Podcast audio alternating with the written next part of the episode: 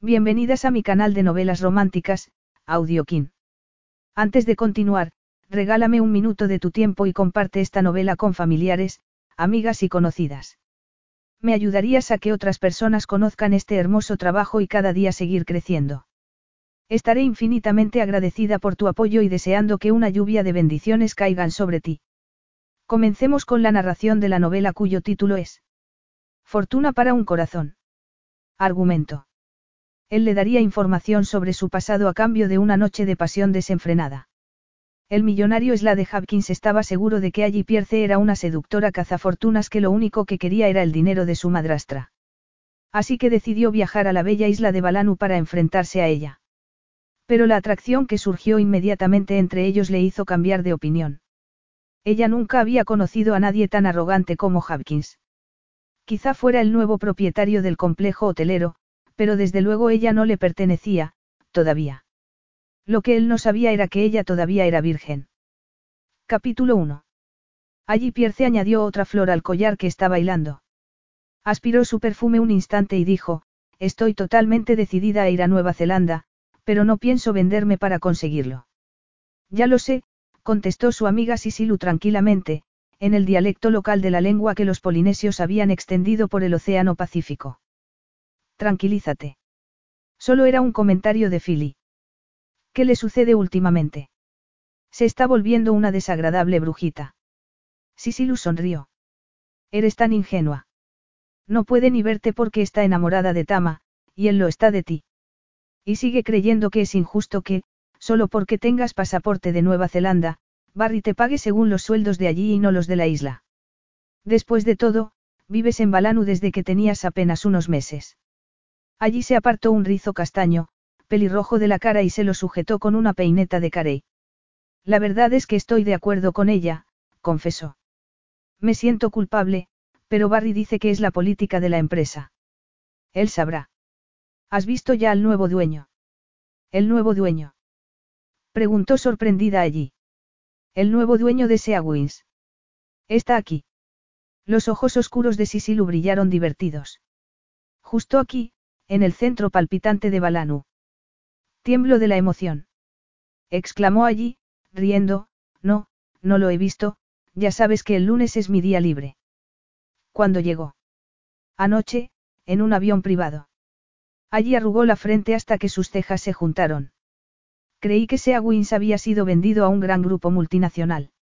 No creo que el director venga aquí, estará demasiado ocupado haciendo de magnate. Ese hombre probablemente será alguien del equipo de gerencia. ¿Cómo es? Grande. El tono sensual de Sisilu le indicó a allí que el nuevo dueño era alto, pero no gordo.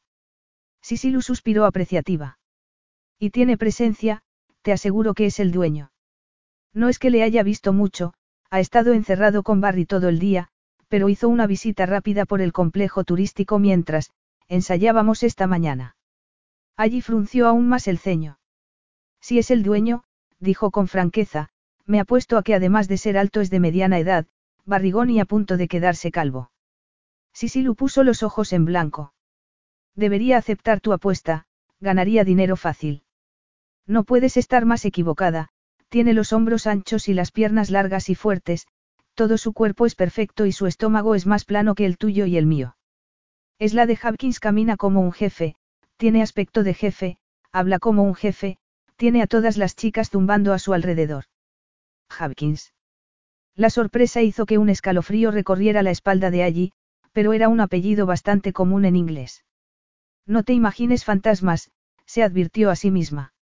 Y, para terminar con la fría punzada de alarma, añadió. Si él es el dueño, o incluso alguien con capacidad ejecutiva, no estará interesado en nosotras, chicas de la isla. Así que deberían dejar de andar a su alrededor. Seguro que vive en Estados Unidos, en Inglaterra o en Suiza, y además, los hombres como él van con mujeres sofisticadas y cultas. Si tiene más de 28, me como este collar, apostó Sisilu alegremente, y cambió el tono a la vez que la miraba de reojo. Y en cuanto a tu burla sobre los hombres de mediana edad, demuestra lo niña que eres, los hombres maduros son en los que hay que fijarse. Y por eso deberías vigilar a Barry. Barry. Preguntó allí, atónita, y al verla asentir, siguió con sarcasmo. ¿Te refieres a Barry Sincox?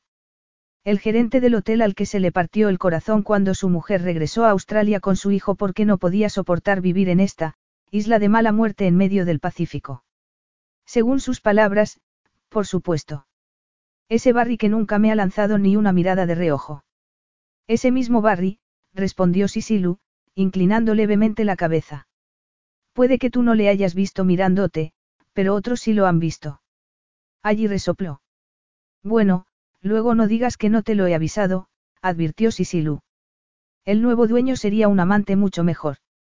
Parece una estrella de cine, solo que más duro. Suspiró y añadió. Y nada más verlo, se puede asegurar que sabe lo que hace en lo concerniente a hacer el amor. Tiene ese aura, ¿sabes a lo que me refiero? Pues no, no lo sé. Sisilu examinó una flor de hibisco y la descartó. Cayó al suelo con un leve golpe. Oh, sí que lo sabes, añadió maliciosamente. Tama también la tiene. Tama era el hijo segundo del jefe de la isla y primo de Sisilu. Allí enrojeció. Me gustaría que no hubiera decidido enamorarse de mí. Eso es porque tú no estás enamorada de él, afirmó sabiamente Sisilu.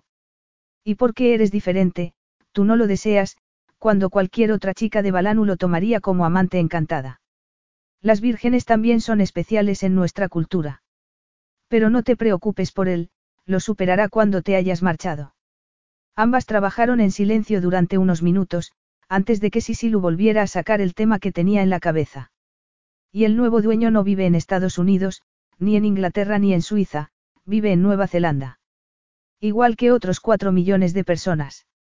Y en cuanto al tipo de mujeres que le gustan, cuando hace cinco minutos te ha visto atravesar el vestíbulo, no te ha quitado la vista de encima. Conozco esa mirada, terminó Sisilu, con aire de suficiencia. No me cabe la menor duda, pero estás segura de que no era a ti a quien miraba. Después de todo, eres la chica más guapa de Balanu, refutó allí, lo más secamente que pudo. Él ni siquiera me ha visto, respondió ella, en voz baja. Espera a que lo haga. Allí detuvo su actividad y observó a su amiga mientras formaba una corona con flores de hibisco. Oscuras como la sangre, lustrosas, parecían de seda doradas por la luz. De todas formas, añadió, si es tan estupendo, seguramente será gay. La risa de Sisilu echó por tierra esa idea. Ni mucho menos. Cuando te miró, le gustó lo que veía. Puede que esté interesado en ayudar a una compatriota, sobre todo si le ofreces algún incentivo. No ese tipo de incentivos, muchas gracias, respondió allí abiertamente, adornando el collar con unas hojas. Si quiere ayudarme, que mantenga el hotel abierto. Era la única manera que tenía de ahorrar dinero para el billete a Nueva Zelanda. Su amiga la ignoró. Hacer el amor con él no sería difícil. Tiene ese tipo de sexualidad que levanta pasiones. Ojalá se olvidara de que es el jefe y se fijara en mí. Allí cerró los ojos ante el reflejo del sol sobre el lago. Más allá de los graznidos de las gaviotas, podía oír el lento y constante golpear de las olas contra la barrera de coral. Las chicas con las que había crecido en Balanu tenían un concepto sencillo y honesto de su sexualidad. Cuando se casaban, permanecían fieles, pero hasta entonces disfrutaban de los placeres de la carne sin avergonzarse. El padre de allí se había ocupado de que ella no siguiera esa costumbre. ¿Por qué tienes tantas ganas de marcharte de Balanu? ¿Es tu hogar? preguntó inesperadamente Sisilu. Allí se encogió de hombros y tomó entre sus dedos dorados otra flor del fragante montón junto a ella. Su boca se tensó. Quiero saber por qué mi madre nos dejó, y qué provocó que mi padre se escondiera en este lugar. Ya sabes por qué. Fue al colegio con el jefe en Auckland. Y luego, cuando la corporación tribal necesitó a alguien para que gestionara su funcionamiento, se acordaron de él. Pero hay demasiadas preguntas, replicó allí con una sombra en los ojos. Papá nunca ha dicho ni una palabra sobre ninguna familia. Ni siquiera sé quiénes fueron mis abuelos. Su amiga chasqueó la lengua. En Polinesia, no tener familia equivalía prácticamente a ser un marginado. Tu padre era un buen hombre, se apresuró a decir Sisilu. Dos años antes, tras la muerte de Ian Pierce, allí había revisado sus papeles y había encontrado lo que más deseaba saber, el nombre de su madre.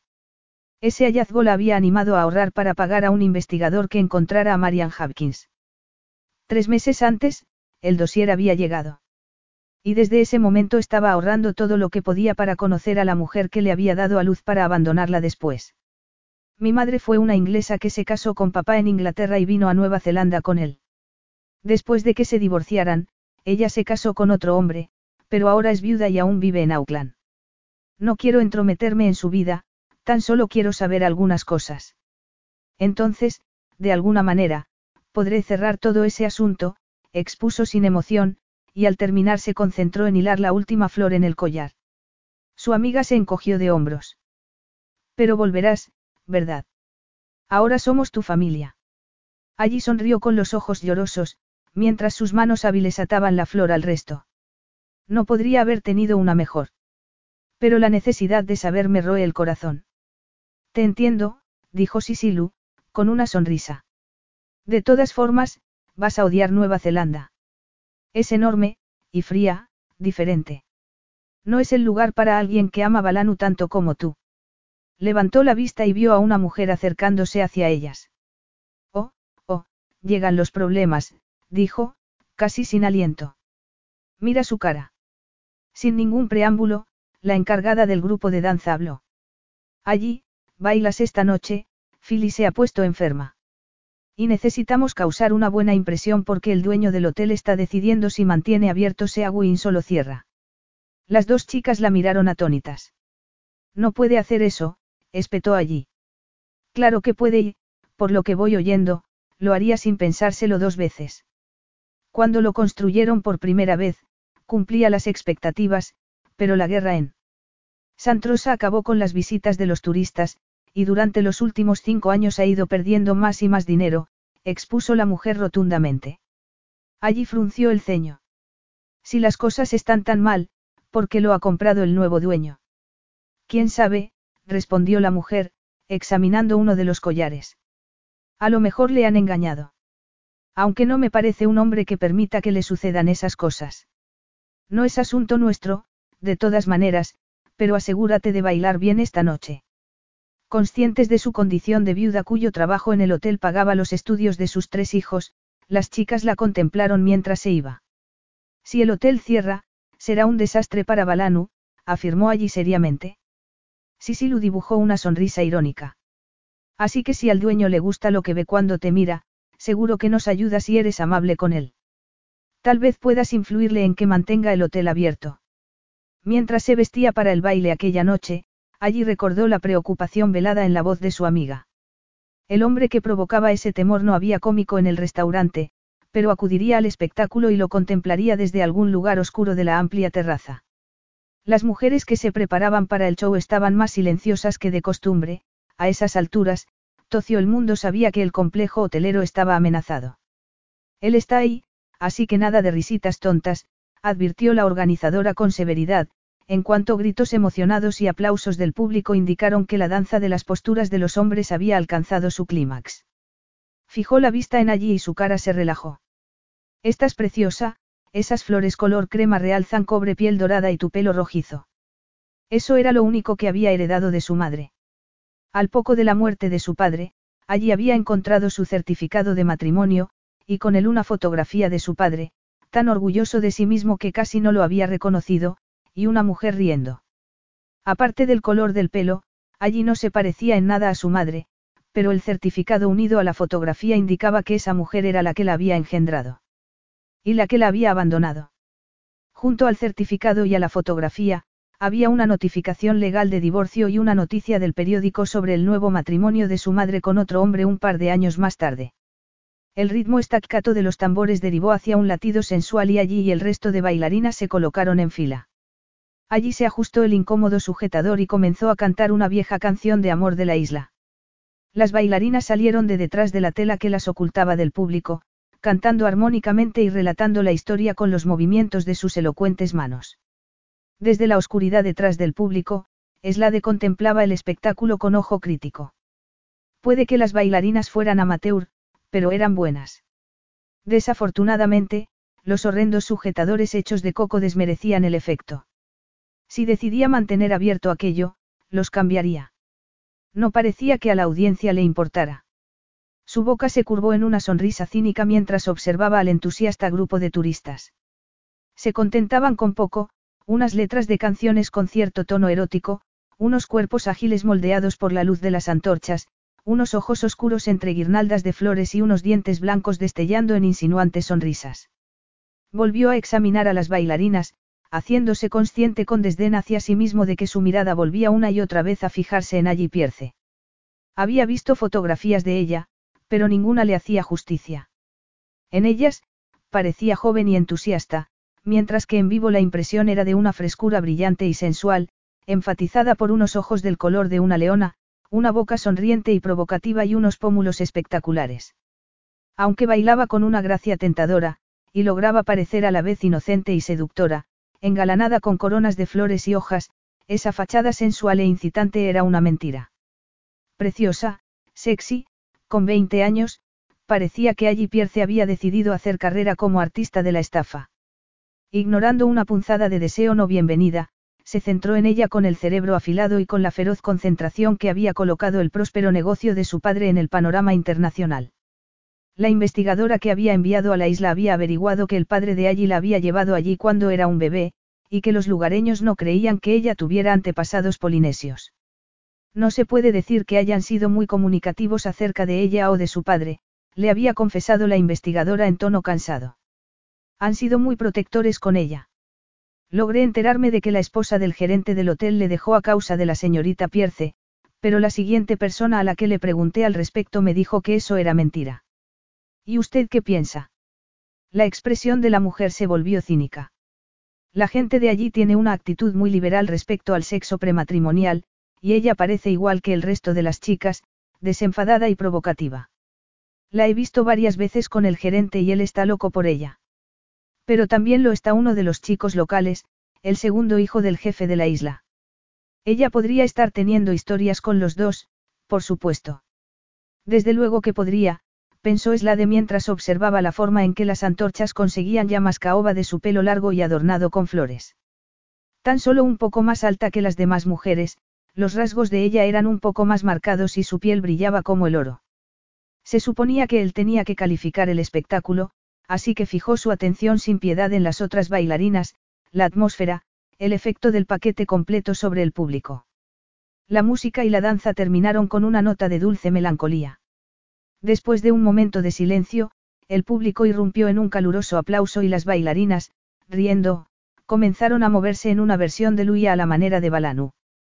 Eslade contempló las caderas moviéndose sugerentemente, las manos sinuosamente seductoras y las sonrisas que tentaban a todo hombre del público, incluido él, se confesó a sí mismo con disgusto. Exasperado por el apetito carnal que se iba colando en su conciencia. Eslade sintió que alguien llegaba junto a él. Para ser amateurs, creemos que son muy buenas, afirmó el gerente, con demasiada confianza para ser un hombre consciente de que su trabajo estaba en la cuerda floja. Dentro de su tipo, son excelentes, respondió Slade con indiferencia, ¿quiénes son?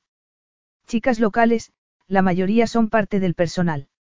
La que está a la izquierda del todo enseña en la escuela local y la segunda por su derecha es allí Pierce, cuyo padre era neozelandés, como usted.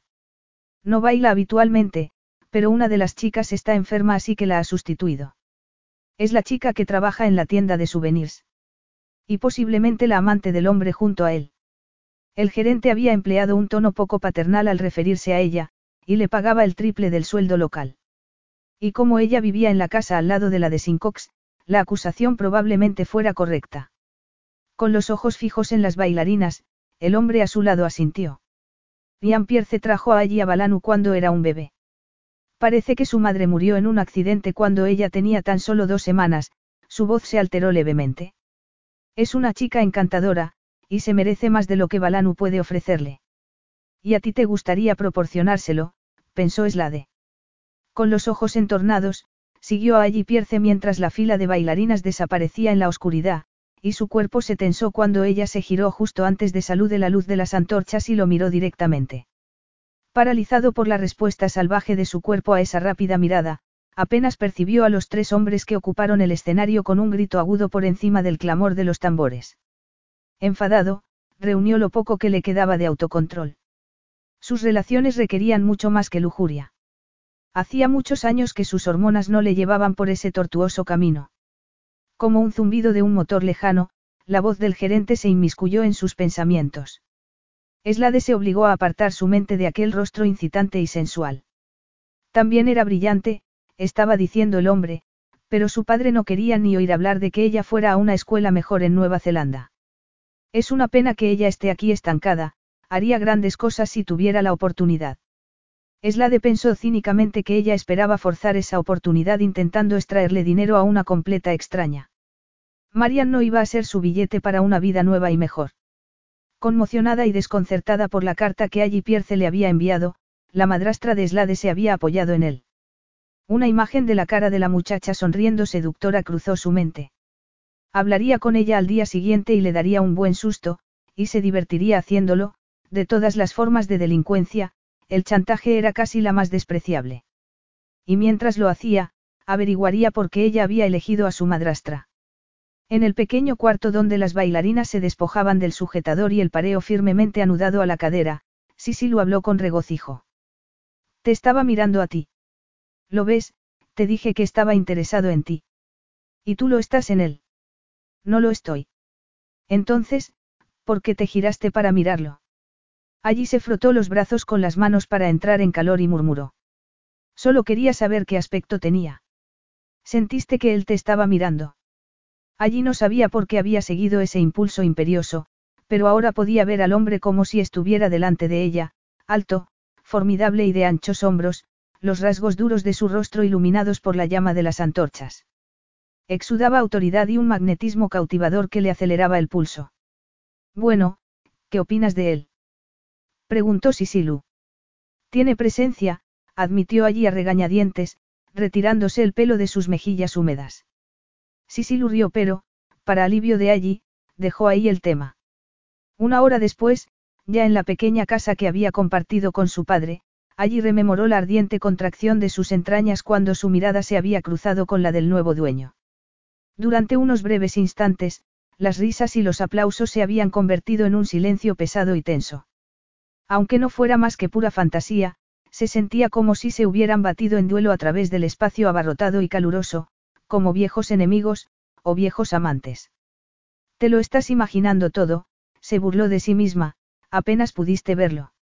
En un impulso fue hasta la caja fuerte y sacó una carpeta que contenía todo lo que ella poseía de su familia, la fotografía de su padre y su madre, los certificados legales con aquellos nombres extraños, el recorte de periódico.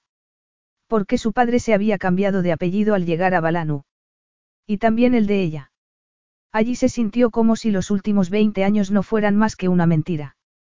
Cuidadosamente, desdobló el recorte de periódico. Tenía fecha de tres años después de que ella naciera, un año después del divorcio de sus padres, e informaba sobre la boda entre Marian Carter y David Hopkins. Si hubiera habido una fotografía de los recién casados, ella habría podido juzgar si es la de Hopkins se parecía algo a David Hopkins. No, es demasiado rocambolesco. Coincidencias como esa no suceden, se aseguró a sí misma antes de meterse en la cama, donde permaneció despierta durante horas antes de sucumbir a un sueño agitado y con pesadillas. En consecuencia, a la mañana siguiente se levantó demasiado tarde para bañarse en el lago. Abrió las puertas de la tienda solo unos segundos antes de que la primera oleada de clientes llegara, un grupo de jóvenes norteamericanos de vacaciones para bucear. Zumbaron a su alrededor bromeando, riendo y flirteando alegremente, pero sin ninguna intención seria. Como no había peligro con ninguno de ellos, allí rió, bromeó y flirteó con ellos. Como siempre, había uno que intentaba forzar su suerte. Sonriendo, ella eludió sus manos, echándole atrás con una ocurrencia que le hizo reírse a carcajadas. El joven estaba bromeando con ella, lanzándole miradas lascivas, cuando apareció Barry Sincox. Antes, ella no hubiera sospechado nada del ceño fruncido de Barry y de la forma en que miraba al joven, pero el comentario de Sisilu el día anterior había puesto una nota incómoda en su sencilla amistad con el gerente. Cuando los muchachos salieron de la tienda, Barry entró. E iba acompañado por el nuevo dueño. El corazón de allí le dio un vuelco. En la cautivadora claridad de la mañana, es la de Hopkins resultaba aún más imponente que bajo la dramática luz de las llamas. Nervioso, Barry hizo las presentaciones. El señor Hopkins ha venido a comprobar nuestro trabajo, informó, con una sonrisa no muy afortunada. Se giró hacia Slade y le informó, como ha podido observar por las cifras, allí está teniendo buenos resultados con la tienda de souvenirs. Allí le tendió la mano y dijo escuetamente, ¿cómo está usted? Unos ojos verdes, transparentes y sin un ápice de emoción, la examinaron, pensó allí, casi como si ella le hubiera sorprendido. La mano de él era cálida y seca, y aún así ella pudo sentir el poder latente en esos dedos delgados y su breve apretón. El color le subió a las mejillas mientras recordaba el comentario de Sisilu, sin duda, ese hombre sabía tratar a las mujeres. ¿Cómo está usted? Es la de Hopkins le devolvió el saludo con una voz profunda y grave, venciéndola con su tono y una sonrisa sin ningún sentido del humor. Herida, allí se irguió. Puede que él fuera el jefe y que los poderosos y marcados rasgos de su rostro resultaran tan incitantes como desalentadores, pero él no tenía ningún derecho a mirarla como si ella fuera basura a la que podía pisotear. Se volvió para colocar algunos artículos en las estanterías, pero es la de Hopkins le pidió. Desearía que se quedase, por favor.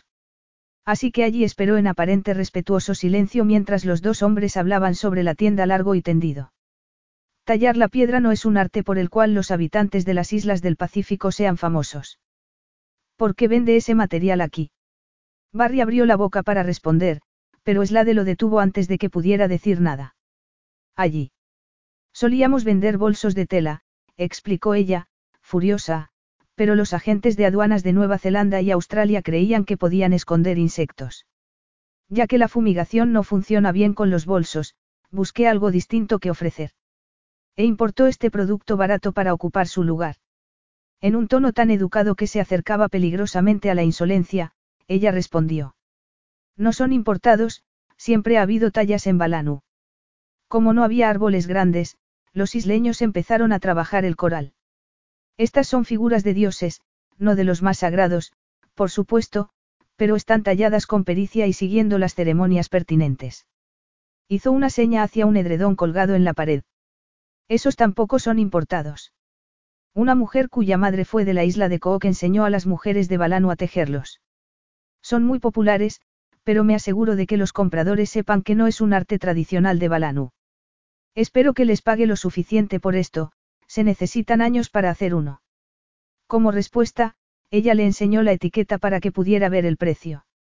Él se inclinó sobre su hombro para mirar y ella pudo respirar su aroma. Era esencia de hombre pura, pensó ella arrebatada.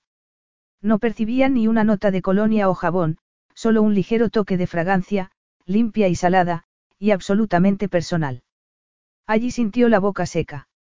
La presencia tan cercana de él la sacudía como una oscura fuerza de la naturaleza.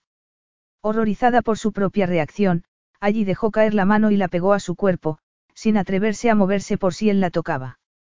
El único sonido que percibía era el golpear acelerado de su corazón. Entonces él se apartó, soltando los lazos invisibles que la habían atrapado como en un trance. Allí se obligó a reflejar una total falta de interés antes de volverse hacia él. Unos ojos tan fríos como el hielo polar y de mirada tan dura como este se encontraron con los suyos. ¿Vende usted muchos? Preguntó él lacónicamente. Allí elevó la barbilla. Al menos uno al mes. Venderíamos más si los tuviéramos, son muy populares. Parece usted muy joven para estar al cargo de esta tienda, comentó él. Barry entró en la conversación. Desde que allí está aquí, las ventas han aumentado considerablemente. Ella habla la lengua local tan bien como el inglés, por lo que es un enlace excelente con los artesanos de la isla. Y tiene muy buen gusto, como puede usted observar. Los ojos de Slade Hopkins se tornaron más fríos, si eso era posible. Ignorando al hombre, preguntó a allí acerca del volumen de ventas, haciéndole justificar todo lo que hacía. Media hora más tarde, cuando Slade se marchó, allí se sintió como si le hubiera sonsacado hasta la más mínima información. Temblando por dentro, le observó atravesar el vestíbulo junto al gerente, alto y ágil, un auténtico jefe, portando su autoridad con estilo. Oh, mirado desde otro punto de vista, un tiburón en lo más alto de la escala alimenticia. Capítulo 2. Allí se sirvió un vaso de zumo de pina, tenía la boca reseca tras el interrogatorio de Slade Hopkins. Solo había bebido un sorbo cuando aparecieron clientes. Resultó uno de esos días de calor, atareados, con más de la cuota aceptable de gente irritante e irritada. Cuando cerró la puerta a las siete de la tarde, estaba cansada, hambrienta y con una imperante necesidad de darse un baño. Por lo menos Philly se había recuperado lo suficiente para poder bailar, así que ella no tendría que ponerse ese incómodo sujetador de cocos. El nuevo dueño del hotel había pasado por el vestíbulo un par de veces, con su actitud fría y segura de sí mismo, el depredador consumado. A su lado, Barry iba perdiendo la compostura, lo que le iba convirtiendo en víctima. Igual que el resto de nosotros, comentó Sisilu abiertamente cuando allí pasó a saludarla antes del show. Todo el mundo camina como si su sentencia estuviera firmada. Seguro que él no cerraría Wins y se marcharía sin más. Aparte de todo, los edificios valen mucho dinero. Es un hombre muy rico, alguien ha dicho que es millonario, dijo Sisilu, encogiéndose de hombros. Uno no llega hasta ahí sin tomar decisiones drásticas. Y él no ha venido aquí a tumbarse en la playa y broncearse, ha venido aquí a hacer algo. Es como si hubiera electrificado todo el lugar. Con su potente personalidad. Se mofó allí. Independientemente cómo fuera él, todo el mundo estaría igual de nervioso. La gente tiende a estresarse cuando sus trabajos están en la cuerda floja. Pero esto parece algo personal, le espetó su amiga. Ha venido aquí por alguien. De acuerdo, tú ríete, pero ese es un hombre que hace que las cosas sucedan, y algo va a suceder aquí. Puedo sentirlo. Dando un paseo por la arena hacia el lago, allí reflexionó sobre las palabras de Sisilu. Al llegar a la orilla, se quitó el pareo y se adentró en el agua, sumergiéndose con un suspiro de alivio. Algo personal. No, ¿cómo iba a ser eso? Sisilu empezaba a ser demasiado morbosa. Pero, mientras allí nadaba paralela a la playa, se preguntó con frustración egoísta por qué de Hopkins no podía haber esperado otros seis meses a comprar el complejo hotelero. Para entonces, ella ya habría ahorrado lo suficiente para el viaje a Nueva Zelanda. Apretó la mandíbula. Encontraría una manera de ir allí, ningún arrogante dueño de hotel iba a detenerla. Ella tenía una misión, y la cumpliría. Trató de luchar contra un incipiente estremecimiento de nostalgia. Aunque echaría de menos la isla y a sus amigos, ella quería más de lo que Balanu podía ofrecerle. Y, a juzgar por la actitud de Slade Hopkins, incluso aunque no cerrara Sea Wins, ella no tenía futuro allí. Después de bucear con tanta facilidad como los delfines que a veces acudían al lago, exhaló aire lentamente y se dirigió nadando hacia la playa. Cuando sus pies tocaron la arena del fondo, frunció el ceño y se irguió, secándose los ojos, alguien la esperaba junto a su pareo. Era Tama. Oh, ahora no, pensó allí, y se sintió mezquina. Él no quería sufrir por un amor no correspondido. Allí se enrolló el pelo sobre su cabeza y nadó hacia la playa. Buenas noches, dijo en inglés, empleando ese idioma deliberadamente, para distanciarse de él. Él contestó en inglés también. Philly ha dicho que vas a regresar a Nueva Zelanda con el nuevo dueño. ¿De dónde se ha sacado ella esa idea? Replicó allí desdeñosamente, agarrando su pareo. De Sisilu, supongo, contestó Tama. Sus ojos eran ardientes, pero su voz revelaba su dolor. Dice que has comentado algo de dormir con él para que mantenga el hotel abierto. Furiosa, allí se ató el pareo sobre su minúsculo bañador.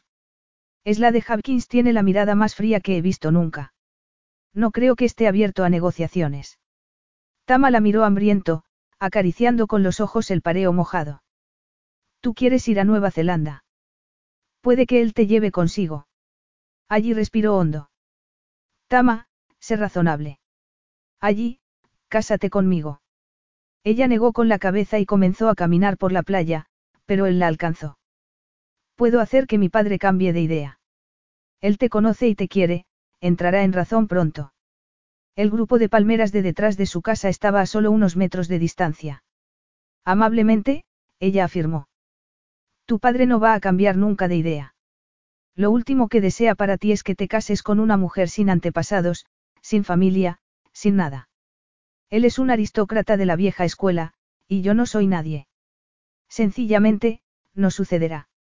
Él la agarró por el brazo y la atrajo hacia sí hasta que la tuvo frente a él. Podría suceder, si tú quisieras. No, me voy a ir a Nueva Zelanda, contestó ella firmemente. ¿Por qué? Ella miró alrededor y contempló la superficie brillante del lago, la elegante disposición de las palmeras, la combinación de olores dulces y salados que significaba Balanu para ella, la mágica belleza de todo aquello. Habló en la lengua polinesia local, para darle más énfasis. ¿Por qué es a donde pertenezco? Igual que tú perteneces a esto. Él emitió un quejido y la atrajo hacia sí. Perpleja, allí se puso rígida, y cuando él comenzó a besar su rostro, ella murmuró. Déjame marchar. Ahora. Allí, me estás volviendo loco, confesó él, apasionado. Te necesito. No, no me necesitas. Repelida instintivamente por la erección de él, tuvo que recordarse que se trataba de Tama, con quien había bromeado durante todo el colegio, con quien se había reído y quien la había ayudado a levantarse cuando se había caído, quien había sido como un hermano. Él descansó su mejilla sobre la cabeza de ella. No sabes cómo me siento, murmuró él. Ella se soltó los brazos y tomó la cara de él entre sus manos, lo miró a los ojos y trató de convencerlo. Él parecía más adulto y más duro, como si se hubiera propuesto hacer algo. Ya sé que no siento lo mismo. Replicó ella con tristeza. ¿Por qué no te lo permites? ¿Crees que está mal porque mis padres son muy tradicionales? Yo puedo hacer que lo sientas. La besó urgentemente en los labios, y esta vez ella se apoyó contra su pecho, poniendo distancia entre ellos, mientras apretaba la mandíbula. Cuando logró hablar, gritó, Tama, no. Algo en el tono de su voz le llegó a Tama, porque tomó aire profundamente y dio un paso atrás, dejando caer los brazos a los lados. Las lágrimas inundaron los ojos de allí mientras le observaba luchar por recuperar el control de sí mismo. Te quiero, afirmó él secamente. Tama, para mí eres como un hermano. Tu madre es la única madre que yo he tenido, añadió ella amablemente. Yo también te quiero, pero no así. Él desvió la mirada. Podríamos hacer que les resultara imposible decirnos que no, apuntó en voz baja. Si hubiera un hijo, mi madre no nos negaría la unión. Allí contuvo el aliento.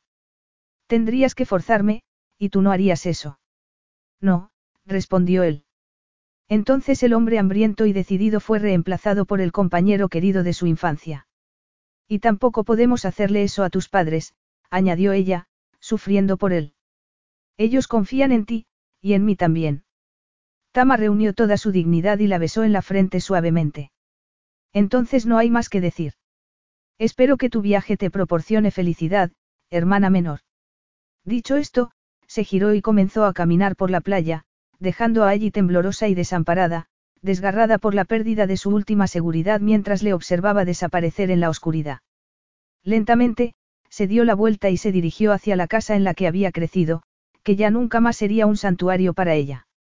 Dos pasos antes de llegar al grupo de palmeras, todos sus sentidos se aguzaron en alerta máxima, y su piel se erizó con un miedo ancestral. Allí se detuvo y observó entre las sombras.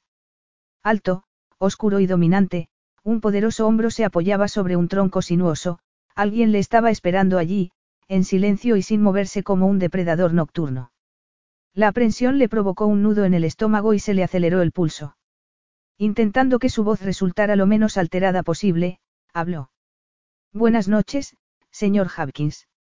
Él se irguió, pero se quedó donde estaba. Iluminada por la luz de la luna, allí se sentía expuesta y vulnerable. Buenas noches, allí. El uso de su nombre le pareció a allí un sutil insulto. Creí por un momento que tendría que acudir a rescatarte, añadió él. No ha sido necesario, respondió ella secamente. Se ha perdido. Todo lo contrario. Estaba buscándote. Un destello de temor agujereó el estómago de allí. Demasiado consciente de la forma en que el pareo se le pegaba al cuerpo mojado, preguntó con voz ronca. ¿Por qué? para ver qué aspecto tiene una artista de la estafa. La amenaza implícita en aquellas palabras hizo enmudecer a allí, hasta que logró recomponerse. No sé a qué se refiere usted. Escribiste una carta a Marian Hopkins informándole de que tú eres su hija desaparecida hace mucho tiempo, y preguntándole por qué os había abandonado a ti y a tu padre. El sudor cubrió la frente y las sienes de allí. El corazón se le detuvo de repente, y luego comenzó a latir acelerado. Solo podía discernir la silueta de aquel rostro arrogante, y lo que vio la aterrorizó, una heladora desaprobación y una advertencia implacable. Allí tragó saliva para humedecer su garganta seca. ¿Cómo? ¿Cómo lo sabe? Me complace que no lo niegues. Ella me lo contó. ¿Está usted relacionado con ella? Preguntó allí sin aliento. En cierta manera, sí. La frustración la iba invadiendo, pero trató de dominarse. No recuerdo haber escrito nada en mi carta que pudiera considerarse una estafa. A lo mejor, chantaje, sería una palabra más adecuada. Leí tu carta, era agresiva, y había una clara insinuación de que ibas a ir a Nueva Zelanda para conocerla, dijo él con voz dura. No pretendía resultar agresiva, pero sí, puse eso. Me debe un encuentro, ¿no cree? Respondió ella, intentando controlar una mezcla encontrada de emociones. Entonces, ella no va a querer verme. ¿Por qué debería hacerlo? Ella no tiene ninguna hija llamada allí. Alison. De hecho, es Alison Marian, interrumpió ella desesperada. Ah, sí. Él no podía haber manifestado más obviamente su descrédito. Sin molestarse en hacer comentarios, es la de continuó. En la fecha que dices que naciste, ella estaba en Tailandia de vacaciones con unos amigos. No sé cómo conseguiste la información, allí, siempre que no fuera simplemente una puñalada desde la oscuridad, pero ella la rechaza de plano. El dolor estrangulaba el corazón de allí con tanta fuerza que creyó que nunca más sería capaz de respirar de nuevo. Luchó contra aquella sensación con toda su fuerza de voluntad. Entiendo, comenzó, escogiendo las palabras y dándoles entidad. En ese caso no hay nada más que decir. Adiós, señor Hopkins. No tan rápido. ¿Dónde oíste hablar de ella? No podía hacerle daño contárselo. A lo mejor incluso sacudiera algo esa seguridad en sí mismo de aquel hombre. A ella le gustaría verlo así, tal vez aliviara un poco el dolor que la atenazaba. Vi su nombre en el certificado de matrimonio de mi padre. Él se movió tan rápido que ella ahogó un grito y dio un paso hacia atrás. A la luz de la luna la cara de él era una máscara, tallada con pericia para no revelar ninguna emoción. Pero allí vio el destello de sus ojos y supo, con amarga satisfacción, que le había sorprendido. Estás mintiendo, dijo él, y se acercó a ella en dos zancadas. Con la cabeza alta y los ojos brillantes, ella se mantuvo firme. Ella era Marian Carter, nacida en Hampshire, Inglaterra. Conoció a mi padre allí, se casó con él un año después y emigró a Nueva Zelanda con él. Yo nací apenas dos años después. Pero no es asunto suyo. No te creo, dijo él, con frialdad. Humillada, allí sentía el pelo mojado cayendo sobre sus hombros en una masa pegajosa. ¿Y qué? No me importa lo que usted crea. Si la señora Hopkins no quiere reconocerme, yo no voy a forzar las cosas, afirmó ella, y le dirigió una sonrisa crispada. Después de todo, acosar a la madre de uno no es educado. Una mano delgada y firme se cerró alrededor de los huesos de su muñeca. No le hacía daño, pero se sintió como un pájaro atrapado en una trampa. Eres fría y calculadora, apuntó él sin un ápice de emoción. No era un cumplido. Todas las células del cuerpo de allí se pusieron en alerta. Suélteme. La luz de la luna iluminó una sonrisa que le heló por su enorme cinismo. ¿Quién era el chico de la playa? Preguntó él en un tono mezcla de indolencia y acero. Un viejo amigo. Allí se soltó y pasó al lado del hombre, consciente de que él había decidido dejarla marchar. Aunque no le había dejado marcas en la piel, su tacto le quemaba. Es una pena que tu conmovedor rechazo no fuera necesario, le espetó él. Allí lo miró con aprensión. A pesar de que no podía soportarle, él la hacía ser tremendamente consciente de los firmes músculos bajo la ropa informal y de su inteligencia afilada. Escuchar a escondidas las conversaciones de otros es su hobby. Preguntó ella, sin preocuparse de suavizar las palabras. El rostro de él se endureció aún más. Solo cuando no puedo evitarlo. Deberías comprobar que no hay nadie alrededor antes de rechazar a un hombre, le espetó él, y la crudeza de su voz le provocó un escalofrío. No necesito hacerlo, los isleños son demasiado educados como para entrometerse. ¿No será que están demasiado acostumbrados a verte con hombres para interesarse por ellos? inquirió él. Allí sintió que la respiración se le aceleraba. El instinto le advirtió que debía salir de allí, pero no podía moverse. Abriendo mucho los ojos, elevó la vista y observó aquel rostro formidable. Él le elevó la barbilla con el dedo índice y sonrió mientras la examinaba, rasgo por rasgo, de manera implacable y calculadora. Ni una sonrisa amable. Y aún así, ella no podía moverse, no podía hacer nada más que soportar la inspección como si fuera un objeto examinado con vistas a comprarlo. No te va a servir de nada intentar seducirme, advirtió él. El tono despectivo provocó un escalofrío de recelo por la espalda de allí. Tu boca está aún caliente del beso de otro hombre y yo siempre he sido muy exigente para esas cosas. También soy inmune al encantamiento de una luna tropical y una cara bonita. Oleadas de sensaciones febriles amenazaban a allí con hacerle perder el control, así que apretó los dientes y esperó a tranquilizarse para decir. Buenas noches. Se irguió y se dirigió hacia la casa sin mirar atrás. Aún así, supo exactamente el momento en el que de Hopkins se giró y se encaminó por la playa hacia el complejo hotelero. Le dolía demasiado pensar en el rechazo de su madre, así que allí pasó las horas hasta que se fue a dormir imaginando vengativa lo que debería haber hecho cuando Slade la había agarrado, pero resultó una sustitución de la realidad poco satisfactoria. Porque ella no le había hecho saber, rotundamente, que le molestaba que los extraños la toquetearan. En lugar de golpearlo, ella había observado el latido del pulso en su cuello, había aprendido la fragancia única de Slade Hopkins, y había sentido la feroz demanda de la fuerza de voluntad de él atacando sus defensas. Encontró cierto alivio en golpear la almohada antes de darse la vuelta y escuchar las olas romper contra el arrecife. Ese sonido siempre la había calmado, pero esa noche una excitación indeseada aún se movía como una sustancia en sus venas y, más tarde, en sus sueños. Allí se aseguró de llegar al trabajo antes de tiempo aquella mañana. Después de rellenar las estanterías, colocó sobre el mostrador un montón de flores de hibisco recién cortadas. Buenos días, saludó Barry Sincox a sus espaldas. Con el pulso acelerado, allí se irguió y se giró en un solo movimiento. Él se quedó mirándola desconcertado. ¿Estás bien? Sintiéndose como una idiota, ella respondió. Sí, estoy bien, gracias. Me ha sorprendido. Él echó un vistazo a la tienda. Tienes un don para la decoración y el diseño, comentó, distraídamente, Hawkins lo mencionó ayer. Sí. Deseaba preguntarle qué más había dicho el nuevo dueño, pero no lo hizo. En lugar de eso, sondeó tímidamente.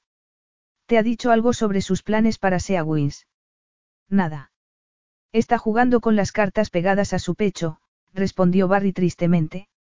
Igual que ella y que el resto del personal, Barry perdería su empleo si el hotel cerraba. Por lo menos podía regresar a Australia y retomar su carrera. Allí logró desplegar una brillante sonrisa. Ayer una mujer me dijo que deberíamos producir los edredones a nivel industrial. Cree que deberíamos importar máquinas de coser y crear una pequeña fábrica, su risa se mezcló con la de él. No le conté que casi todos los isleños tienen máquinas de coser, ni le expliqué que si los edredones tienen tanto valor es porque están hechos a mano. Si está preparado, Sincox, lo veré ahora, les interrumpió una fría voz. El pobre Barry casi se ahogó. Sí, por supuesto, ahora mismo, respondió. Cuidándose de no dirigirle la mirada a Slade Hopkins, allí se retiró detrás del mostrador y abrió la caja registradora. Buenos días, allí, saludó Slade. Los ojos de ella destellaron detrás de sus pestañas. Buenos días, señor Hopkins, dijo, con toda la dulzura que logró reunir, ignorando la mirada alarmada de Barry. Parece usted un poco cansada, comentó Slade. Tal vez debería intentar irse antes a la cama. Aunque percibió la advertencia de cautela en la expresión del gerente, allí decidió no callarse. No tiene usted que preocuparse. No pienso permitir que nada de lo que hago por las noches afecte a mi trabajo. Podía oír el silbido de la respiración de Barry entre dientes. Demasiado efusivamente, él anunció. Es la de, tengo esas cifras preparadas para usted. Es la de Hopkins lo miró como si fuera un irritante insecto. Veámoslas entonces. Allí observó a los dos hombres atravesar el vestíbulo en dirección a la única suite con la que contaba el hotel, y que Slade había pedido. ¿Cómo era posible que dos hombres que de espaldas parecían tan similares, fueran en realidad tan diferentes? Barry caminaba erguido, e iba bien vestido, pero al lado del otro hombre parecía, bueno, increíblemente insignificante. Todo en Slade Hopkins proclamaba que estaba completamente al mando de sí mismo, de su entorno y de su vida. Tenía todo el aspecto, pensó allí con una punzada de pánico, del tipo de hombre que cerraría un complejo hotelero poco próspero sin asomo de compasión por la gente que trabajaba allí. Y entonces, ¿por qué su cuerpo respondía con una prohibida excitación cada vez que lo veía? Durante los dos días siguientes, los rumores volaron por el hotel, volviéndose más pesimistas cada vez.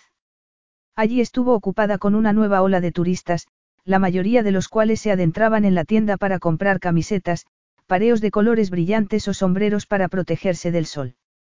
Niños emocionados pasaban corriendo por delante de la tienda de camino al lago, y cada noche los artistas del espectáculo actuaban como si les fuera la vida en ello. Barry parece muy enfermo, y el camarero que sirve las comidas dice que el gran hombre se está deprimiendo más y más, dijo Sisilu la segunda noche, sentada en una vieja silla de mimbre.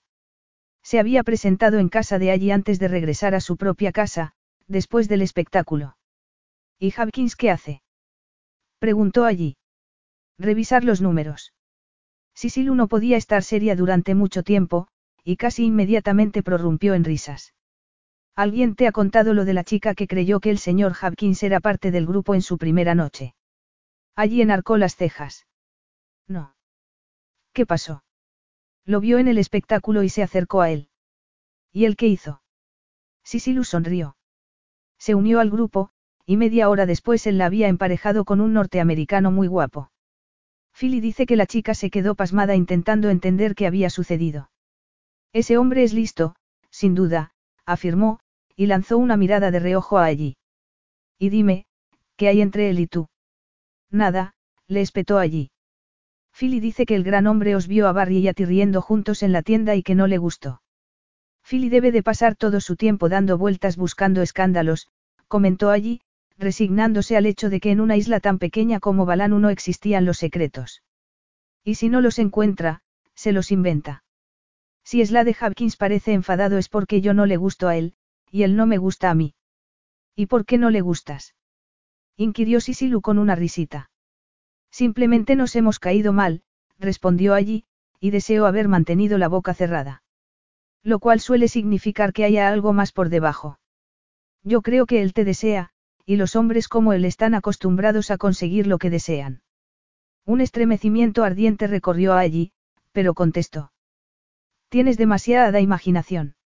Ayer vi cómo te miraba mientras atravesabas la playa, comenzó Sisilu, abanicándose y poniendo los ojos en blanco. Su rostro no cambió, pero pude sentir su atención como rayos láser. Me sorprende que tú no te dieras cuenta. Allí se revolvió incómoda en su asiento y Sisilu comenzó a reír. Lo hiciste, ¿verdad? ¿Te diste cuenta? ¿Y vas a hacer algo al respecto? Capítulo 3. Allí sacudió la cabeza con tanta fuerza que la orquídea detrás de su oreja salió volando. Aunque él estuviera interesado en mí, yo no sé nada sobre, bueno, sobre nada. Ya sabes cómo era mi padre. No te hizo ningún favor, aseveró Sisilu, arrugando la frente al recordar al severo Ian Pierce. Hacer el amor no es gran cosa. A ver, es genial y me encanta hacerlo, pero el mundo no gira alrededor de eso. Cuanto más lo alejas de ti, más grande parece, supongo. ¿Estás asustada? No exactamente, respondió allí reflexiva. Cuando Tama la había besado, ella solo había experimentado culpa por no poder sentir lo mismo que él. Pero el tacto de Slade la había cargado con una excitación prohibida. Aún podía sentirla en su interior como fuegos artificiales. Pero creo que, si para mi padre era algo tan importante, yo no debería hacerlo solo por diversión, se apresuró a añadir. Sisilu comprendía el respeto hacia los mayores. Se encogió de hombros, ladeó la cabeza y se puso en pie mientras su risa llenaba el aire. Me parece que Philly y las demás se van a casa. Me iré con ellas. Una vez que Sisilu se marchó, allí se preparó para irse a dormir, pero una inquietud inusual la condujo fuera de nuevo. Caminó hasta el límite del porche y miró alrededor, preguntándose si odiaría Nueva Zelanda, como esperaba Sisilu. Desde luego, echaría de menos el brillo de la luna sobre el lago, y la brisa que abanicaba las palmeras y portaba olor a sal y a flores y frutas tropicales. Y echaría de menos a sus amigos. Pero se iba a marchar, por mucho que echase de menos lo que fuera. Se sentó en el viejo columpio y se balanceó rítmicamente. Exactamente, ¿qué se proponía Slade? ¿Por qué había comprado el complejo hotelero? Resultaba algo raro para un hombre de negocios tan avezado. Seguro que había revisado las cifras antes de pagar por ello. Debía de saber que estaba peligrosamente cerca de perder dinero. Su boca se curvó con cinismo. Él no era ningún filántropo, dispuesto a perder su propio dinero en una empresa decadente, solo para ayudar a los isleños. Si decidía cerrarse a Wins, ella no sabía qué iba a hacer. No tendría nada, ni futuro, ni presente, ni capacidad de elección. La isla tenía una política de trabajo para sus nativos, y ella no quería quitarles el trabajo. De hecho, llevaba tiempo preparando a una persona para que se hiciera cargo de la tienda de souvenirs. Los ingresos de su padre habían desaparecido con él. Incluso la casa era suya solo porque el consejo de la isla le dejaba seguir en ella como una muestra de respeto hacia su padre. Y además, estaba Tama. El sonido de piedrecillas bajo unas pisadas la hizo ponerse en pie. Con el corazón golpeándole febrilmente en el pecho, examinó la oscuridad. Antes de que sus ojos vieran al hombre que recoma el camino desde la playa, supo quién era. Intentando reprimir la excitación que se quería apoderar de ella, espetó. ¿Qué es lo que quiere? Hablar contigo, respondió Slade Hopkins fríamente, subiendo las escaleras. Se detuvo en el borde del porche, con su silueta tapando las estrellas y el reflejo de la luna sobre el agua. Sintiéndose diminuta, allí le preguntó bruscamente. ¿Sobre qué? Dios, sonaba como una adolescente agresiva. Sobre el complejo hotelero. ¿Por qué? Se apresuró a decir, pensando a toda prisa. No conozco nada de sus asuntos financieros, Sincox me ha dicho que estás muy integrada en la vida de Balanu. Ella se puso rígida. ¿A dónde iba a parar aquello? No recuerdo ningún otro hogar. Pero no es tu hogar, señaló él. Tienes pasaporte de Nueva Zelanda. ¿Y eso qué tiene que ver con Seawins? Él se giró y examinó el jardín. Creo que tu padre alquiló la casa al consejo local de la isla. Varios escalofríos recorrieron la piel de allí. Usted ha estado investigando. ¿Por qué? Acostumbro a aprender todo lo que puedo acerca de mis enemigos, respondió él tranquilamente, girándose para mirarla. Para disimular su grito ahogado de asombro, allí se lanzó a hablar. Se supone que debería estar aterrorizada por ser enemiga del gran Slade Hopkins. Si hubiera sabido que eso era posible, tal vez no habría escrito a mi madre. Ella no es tu madre, le cortó él, sin un ápice de emoción. Y estás en lo cierto. Soy un enemigo terrible. Se detuvo unos instantes para que sus palabras causaran efecto. Claro, que puedo ser un buen amigo. No para mí, pensó ella invadida por la sospecha. Y por encima de todo, soy un hombre de negocios, afirmó él, y se detuvo de nuevo. Era una técnica brillante para desestabilizar a la gente, reconoció allí, que intentaba disimular su creciente inquietud. No sabía si él estaba intentando provocarla para que hablara, pero el sentido común le advirtió de que el silencio era la mejor opción. Él habló con naturalidad. Sabes que Sea Wins está perdiendo dinero a manos llenas. Sería muy mal hombre de negocios si permitiera que una mala inversión como esta acabara con mis beneficios año tras año. Esta vez allí no pudo contener el comentario venenoso. Me sorprende que un hombre de negocios de su reputación comprara el lugar. Tenía mis razones, respondió él brevemente, con una nota de advertencia en su voz. ¿Qué razones? El susurro de una insinuación rozó el cerebro de allí, pero lo desechó. Aunque estaba en decadencia, Seawins le habría costado mucho dinero, mucho más de lo que habría tenido que gastarse si quería ganar poder sobre ella. Allí elevó la vista y contempló aquella oscura silueta. Iluminado por la luna, vio un perfil hecho de hierro, y se estremeció por dentro. Algo que había dicho Sisilu le volvió a la mente, algo como, sé amable con él, hazlo por todos nosotros. Se mordió el labio antes de decir en tono neutro, si invirtiera su dinero en esto, aunque resulte sorprendente, el dinero no siempre es la solución. Sea Wins no debería haber sido construido aquí. No hay espacio suficiente para un aeropuerto en condiciones, así que la gente tiene que venir vía Santrosa, y la guerra civil que padece ahora ha hecho que los turistas sean muy precavidos con esta parte del mundo. Todo lo que acababa de decir tan desapasionadamente era cierto, pero la conversación resultaba extrañamente falsa. Allí tragó saliva. ¿Por qué me está contando esto? Quiero tu opinión sobre qué supondría para los isleños el cierre del hotel. ¿Por qué yo? Preguntó ella, sin ocultar su incredulidad. No soy estúpido, respondió él, encogiéndose de hombros. Tú conoces a esta gente, y estoy dispuesto a aceptar que harías lo que fuera por tus amigos. Aunque sea una chantajista. Incluso los chantajistas tienen amigos, afirmó en tono gélido. Eso parece contigo. Eso hirió profundamente a allí, pero, comparado con el bienestar de los isleños, sus sentimientos heridos eran insignificantes. Respiró profundamente y dijo sin rodeos. La mayoría de la gente volverá a trabajar la copra, a cultivar, a pescar y a la vida de pueblo. El Consejo de la isla no tendrá tanto dinero para pagar escuelas, porque la copra no es un gran negocio, así que seguramente el instituto tenga que cerrar. Los chicos brillantes no podrán ir a la universidad. La clínica también cerrará, lo más seguro, salvo cuando vengan médicos en visitas periódicas. Y algunas personas morirán, explicó. El silencio de él le puso los pelos de punta. Debería haberle rogado. ¿Tenía ese hombre algo de conciencia social, o todo aquello no era más que un truco? Por fin habló, ¿y qué harías tú para mantener el complejo abierto? El pánico le puso allí un nudo en el estómago. Yo.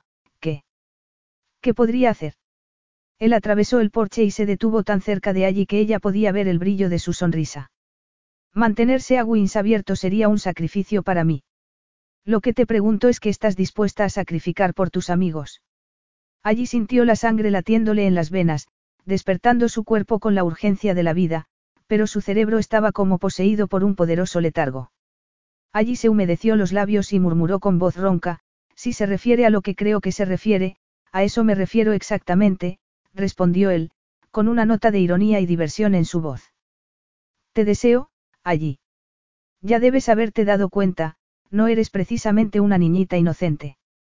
Atónita ella se mojó los labios y tragó saliva. Va a tener que ser usted más claro que eso. De veras. Bromeó él, aburrido. Entonces tal vez debería hacerte una demostración. Y la besó.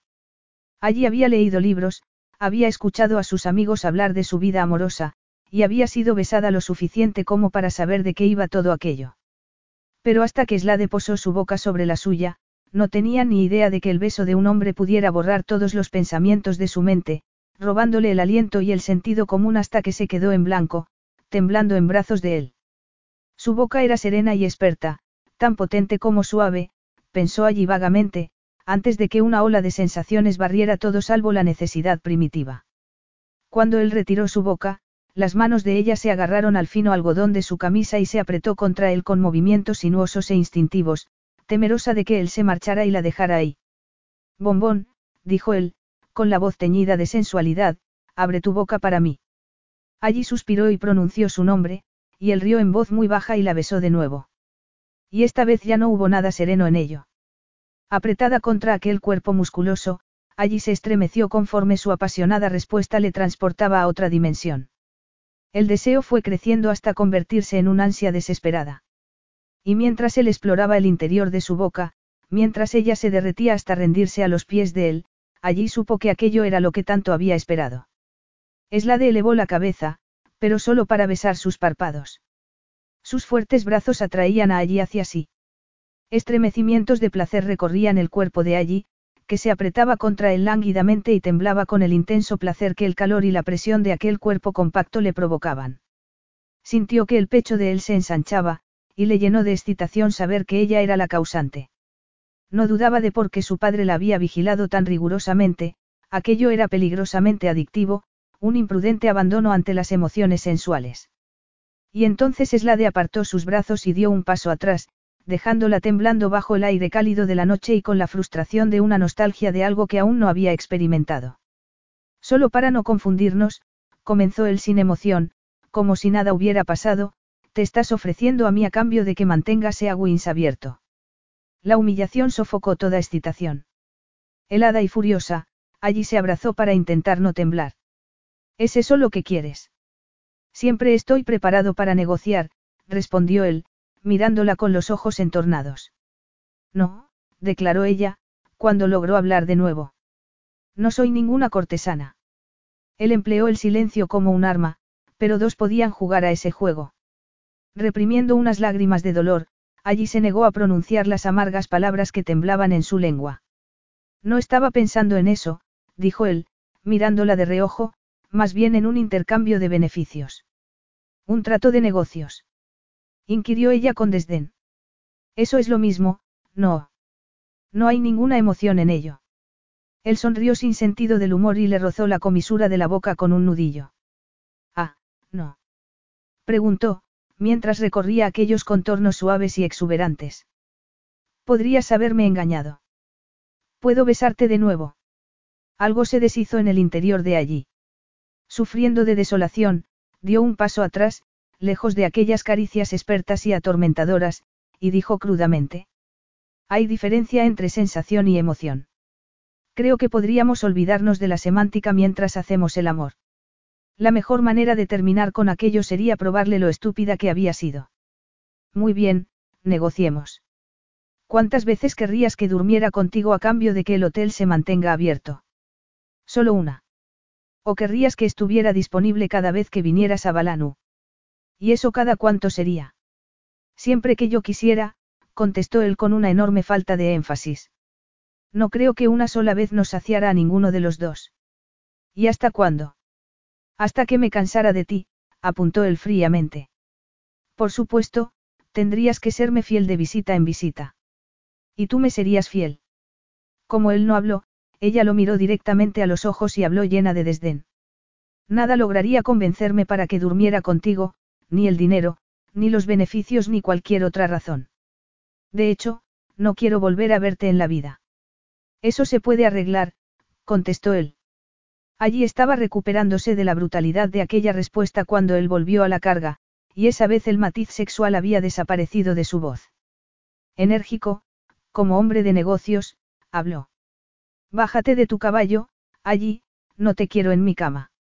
De todas formas, mantendré el hotel abierto si te quedas en la isla y trabajas en la tienda de souvenirs. ¿Cómo? susurró ella incrédula. Lo que has oído, respondió él, y su voz se hizo más dura. Si aceptas, tus amigos conservarán sus empleos, los niños irán a la universidad y la gente vivirá. ¿Por qué? Preguntó, pero ya sabía la respuesta. Es un trato sencillo. No quiero que vuelvas a dirigirte a Marian Hopkins o intentes verla nunca más. Oyéndolo así, como una declaración en un tono que no admitía rechazo, allí sintió que la inundaban por igual la furia y la desolación. Y tienes el coraje de llamarme chantajista, afirmó con rotundidad. Ambos empleamos las armas que necesitamos, le replicó él con indiferencia. Aunque sabía que no tenía elección, allí intentó encontrar una salida. Y tengo que estar aquí el resto de mi vida, o de la vida de Marian Hopkins. Podrás salir de Balanu cuando yo lo diga. El miedo y la frustración casi le hicieron prorrumpir en un furioso arranque, pero si perdía el control tal vez él no querría cumplir el trato. Agotada, le preguntó. ¿Por qué estás haciendo esto? Él la malinterpretó, tal vez deliberadamente. Porque quiero mantenerte bien alejada de Marian. ¿Y si te prometo no intentar contactar con ella?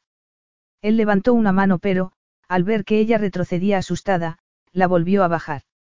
No iba a golpearte. Afirmó incrédulo. Allí se había dado cuenta de ello nada más saltar hacia atrás. ¿Te pegaba tu padre? Preguntó él, en un tono suave y letal que la asustó más que nada. No, nunca. Y añadió furiosa. Él era un caballero, literalmente. Dejó que la última palabra dejara de resonar en el aire y añadió inexpresiva. De acuerdo, acepto tu oferta, pero antes la quiero por escrito. Se quedó perpleja cuando él rió, aparentemente sin ganas. Mortificada, le escuchó decir. Tendrás noticias de mis abogados esta semana. Si no es así, el trato se cancela, apuntó ella en un arrebato, y para tu información y la de Marian Hopkins, no tengo ninguna intención de molestarla. Solo quería hacerle unas preguntas. Entonces aprende a escribir tus cartas de una manera más diplomática, replicó él secamente, girándose para marcharse. Y en cuanto a tus preguntas, ella no tiene las respuestas. Si todo este asunto de buscar a tu madre es cierto, has estado buscando en el sitio equivocado. Tuvo que hacer un enorme esfuerzo, pero allí se quedó en silencio. Sabía que Marian Hopkins era su madre, pero las mentiras que debía de haberle dicho a Slade encajaban con la imagen de ella que se había construido en su interior, una mujer que nunca había querido tener nada que ver con la hija a la que había engendrado. Antes de irte, dime una sola cosa, pidió ella. No tengo por qué decirte nada, contestó él, con una mezcla de amenaza y advertencia, pero se detuvo y se volvió a mirarla. No aceptando que le negaran, allí presionó un poco más. Esto va a costarte una enorme cantidad de dinero, así que, ¿qué relación tienes con Marian Hopkins? Sé que no es tu madre, salvo que tú fueras el resultado de una aventura antes de que se casara con tu padre. Deduzco que es tu madrastra. Por unos momentos, allí creyó que él no iba a contestar, y entonces le oyó hablar. Es mi madrastra. Y ahora yo quiero otra respuesta, dijiste que viste su nombre en el certificado de matrimonio de tu padre. Ella estuvo casada antes de mi padre, pero su primer marido no se llamaba Ian Pierce. Lo sé, replicó ella tranquilamente. Era Hugo Greville. Hugo Ian Greville. Pierce era el nombre de soltera de la madre de mi padre. Se cambió el apellido oficialmente cuando tu madrastra lo dejó. Cuando murió, encontré los papeles con el certificado de boda, los papeles del divorcio y un artículo sobre la boda de ella con tu padre. La luz de la luna delineaba encantadoramente aquellos rasgos masculinos y se recreaba en la fuerza y la fría determinación grabadas en su rostro. Así que sabías quién era yo antes de que llegara aquí. No, respondió ella agriamente. Tú no aparecías mencionado en el artículo del periódico. Y yo no tenía ni idea de que el nuevo dueño de Seawins era un Hopkins. Incluso cuando llegaste aquí no os relacioné. Es un apellido bastante común. Ella lo miró para ver si la creía, pero su rostro era absolutamente inexpresivo. Ya veo, comentó él, y se quedó callado unos segundos. Me marcho de Balano en media hora. No te metas en líos y puede que ganes algo de tiempo por buen comportamiento. Desconcertada, furiosa y exhausta, allí le observó caminar hacia la playa hasta que las sombras lo rodearon. Capítulo 4. Allí pasó una pierna por encima de la grupa del caballo y se dejó caer graciosamente desde la silla de montar. Buena chica, dijo, haciendo unos sonidos con la boca que la yegua comprendió. La yegua relinchó suavemente cuando ella pasó las riendas por encima de su cabeza y contempló la playa, hacia el norte, hacia donde estaba Balanu, a miles de kilómetros de distancia en el solitario Océano Pacífico. Dieciocho meses después de haber establecido el trato con Slade Hopkins, había abandonado la isla en una despedida empapada de lágrimas. Aunque aún echaba de menos a sus amigos de allí, después de seis meses en Nueva Zelanda se estaba acostumbrando a su clima moderado, estaba disfrutando del cambio de estaciones y de la nueva vida que se había construido para sí misma. Hola, allí. Allí se giró para saludar al hombre de mediana edad que se acercaba trotando por el prado, con la calva brillante. Hola, Joe. ¿Hay algún problema? Tal vez. Tienes una visita, dijo, y alargó la mano para agarrar las riendas. Yo me ocuparé de Lady, tuve a la entrada. Ese hombre no tiene pinta de estar acostumbrado a que lo hagan esperar. Allí frunció el ceño y agarró fuertemente las riendas. ¿Quién es? Vamos, suéltalas. No ha dicho quién era, solo que quería verte, sonrió. A lo mejor ha visto tu foto en el periódico de cuando ayudaste en el rescate de esos pasajeros del yate, y se ha dado cuenta de que detrás de toda esa sal y esa arena hay una cara bonita. Espero que no, se le escapó a ella. Había intentado por todos los medios quedarse al margen, pero un periodista muy insistente había logrado hacerle una foto tirando de la cuerda que había ayudado a salir a los pasajeros del yate hasta un lugar seguro a través del fuerte oleaje. Al menos, su rostro apenas era reconocible.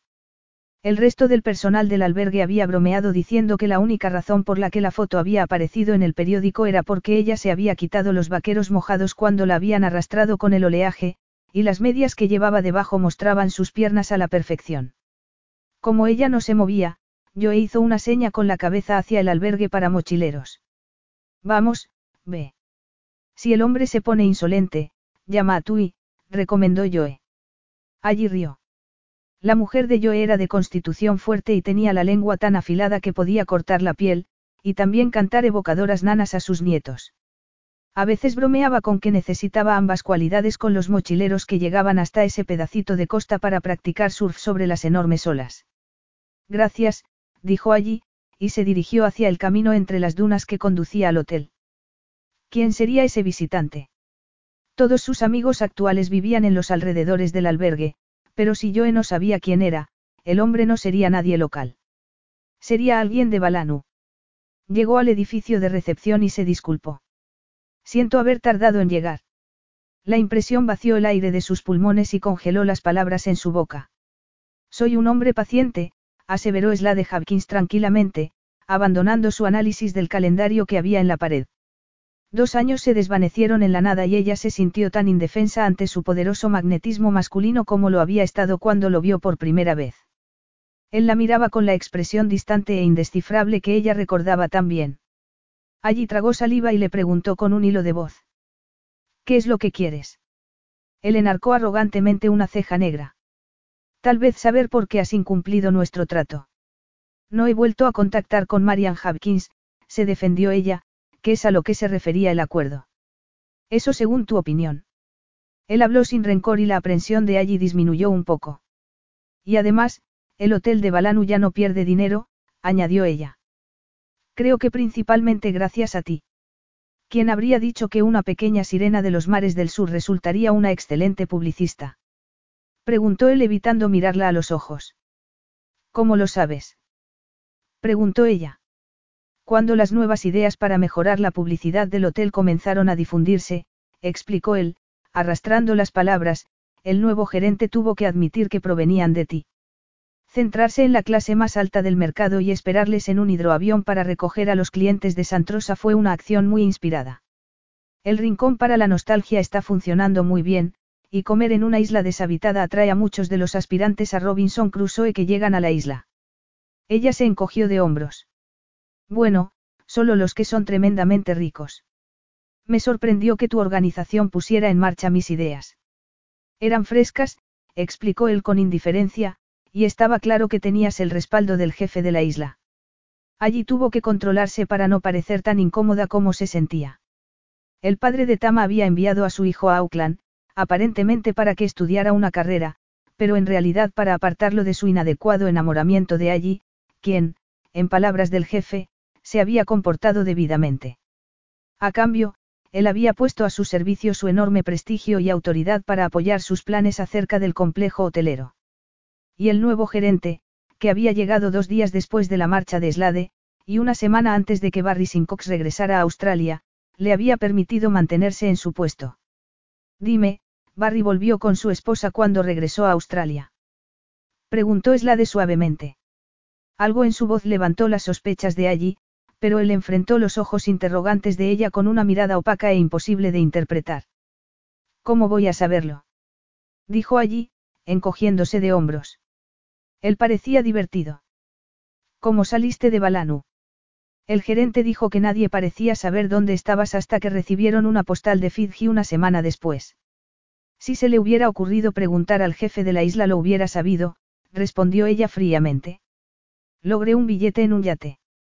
Lo sospechaba, apuntó él, con una sonrisa demasiado abierta, el yate del grupo de jóvenes australianos.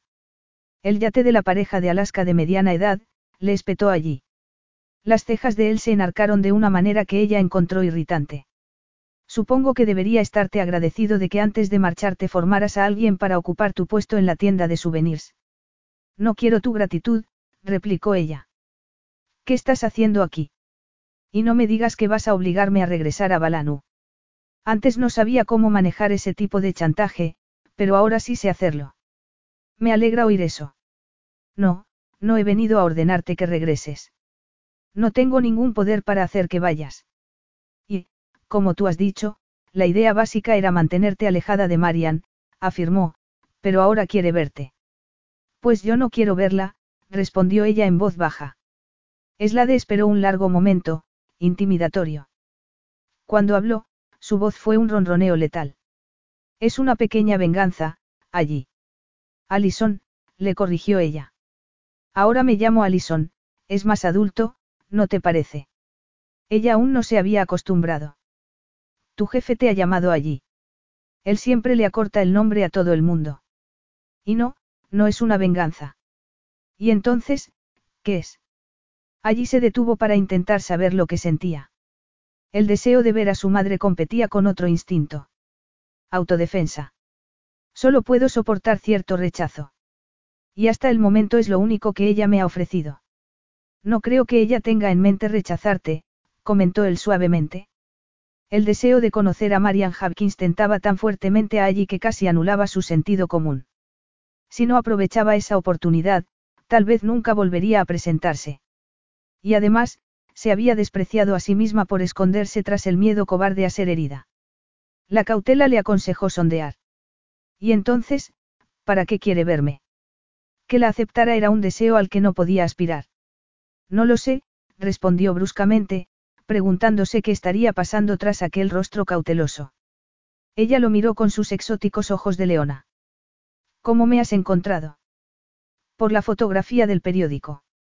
Eso fue hace más de un mes, apuntó ella, enarcando las cejas con ironía. Mariana ha estado enferma, explicó él brevemente. Después de darle el dossier que su detective privado había elaborado, Marian había evitado el tema durante varias semanas. Entonces una gripe muy fuerte le había dejado muy débil, justo después de ver la fotografía de allí en el periódico. Aún le irritaba profundamente que, a pesar de que la fotografía no era de buena calidad, el rostro de ella se salía de la página. Allí no era una belleza, había pensado él con ojo crítico, furioso por la debilidad que ponía a prueba su autocontrol, pero tenía algo que despertaba su atractivo sexual, algo en sus desafiantes ojos, en su boca incitante y sensual, junto con la rara combinación de su abundante pelo rojizo oscuro y su piel dorada, y un cuerpo en el que sus amantes habían despertado una feminidad exuberante y sofisticada.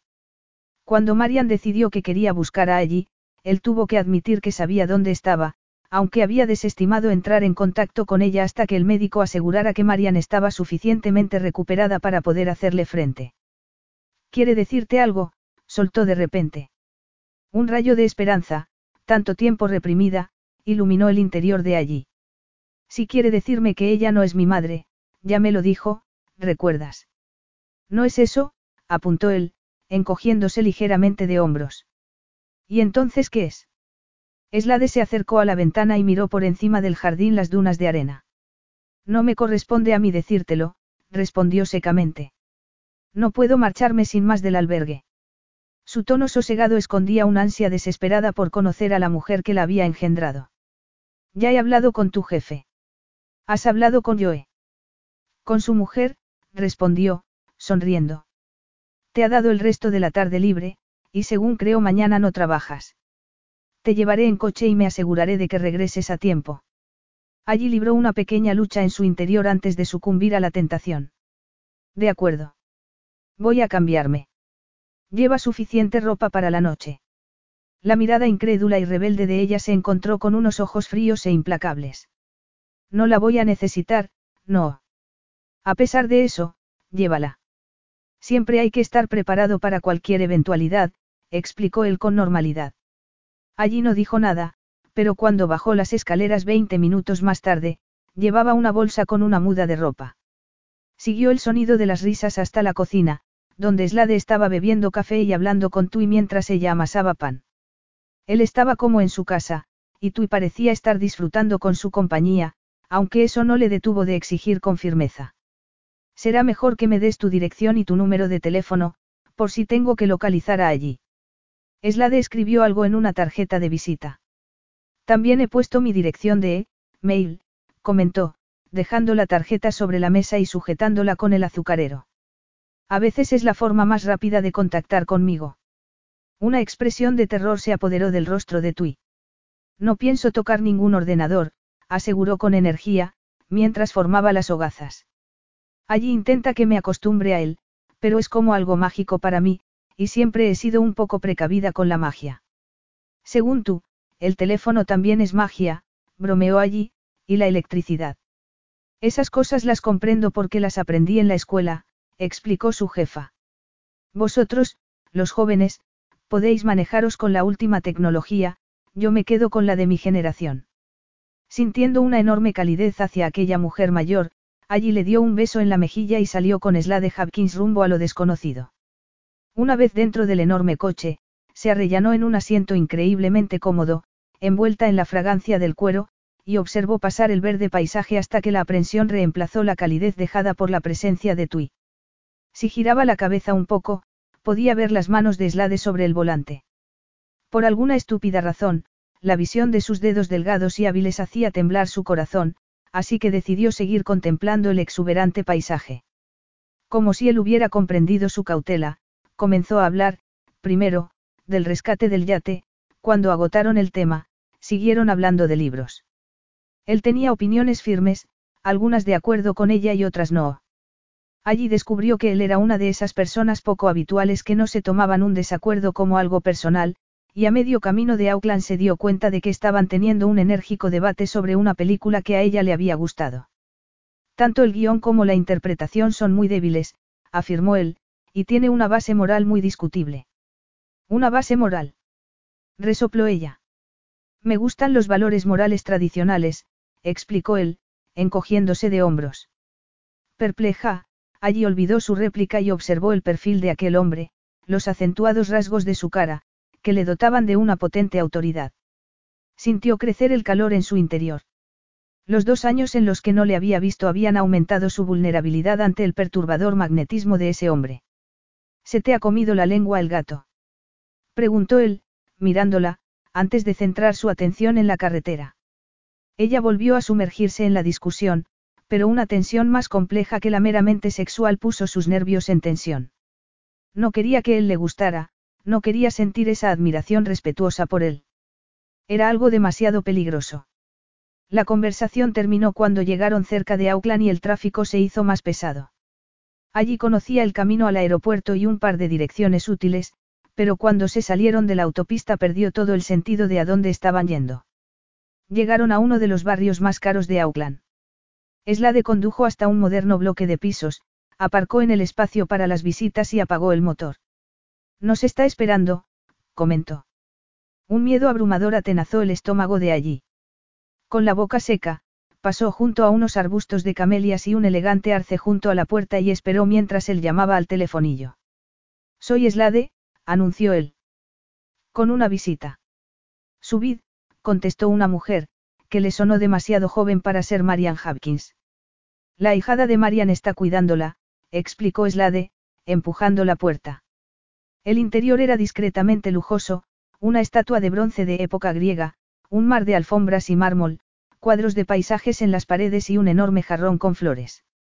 El ascensor está por aquí, comentó Slade, sujetándola unos instantes por el codo. Les llevó rápidamente hasta la cuarta planta, y allí encontró más alfombras, más estatuas y más flores. Para intentar no achicarse, se recordó a sí misma que Marian había logrado todo aquello después de dejar a su padre. La mujer que abrió la puerta era pocos años mayor que allí, bella y elegante. Y cada pelo de su cabeza, cada centímetro de su piel, irradiaba desaprobación cuando miró a allí. Caroline, esta es Alison Pierce, anunció Slade. Allí, esta es Caroline Forsyte, que ha renunciado a sus vacaciones para quedarse con Marian mientras ésta se recupera. ¿Cómo está usted? Caroline Forsyte no le tendió la mano. Sus ojos azules observaron a allí inquisitivos. No es ningún sacrificio quedarme con Marian. Entrad, os está esperando a los dos, dijo, dirigiendo una breve sonrisa de complicidad a Slade. Está en el salón. Masoquista, pensó allí furiosa, dejando que su ira se impusiera a una débil sensación de peligro. Una vez en el salón, iluminado por la luz que entraba por unos enormes ventanales, allí observó distraídamente los muebles brillantes, los cuadros de colores sofisticados, las flores que hacían juego con la decoración. Una mujer que estaba sentada en una silla se puso en pie. Sus ojos se encontraron con los de allí y palideció drásticamente. Horrorizada, allí la vio arrugarse. Gritó, casi sin darse cuenta del rápido movimiento de Slade para agarrar la frágil figura de Marian Hopkins antes de que cayera al suelo. Conforme él la tomaba en brazos, Caroline ordenó a allí entre dientes. Márchese de aquí, ahora. Antes de que ella se recupere, la quiero a usted fuera del edificio. Allí se dio la vuelta, pero el latigazo de la voz de Slade la dejó helada. Caroline, Trae un vaso de agua con un poco de brandy, ordenó, dejando a la mujer mayor en el sofá. Y prepárate. Allí, quédate donde estás. Ella ha pedido verte. Allí sintió la desaprobación de Caroline taladrándola. No la culpaba, horribles posibilidades de su concepción acudían a su mente. Lo único que no se le había ocurrido era un abuso, pero incluso en ese momento no podía concebir que su padre hubiera hecho algo así. Después de todo, estaban casados. Siéntate, continuó Slade, examinándola sin piedad.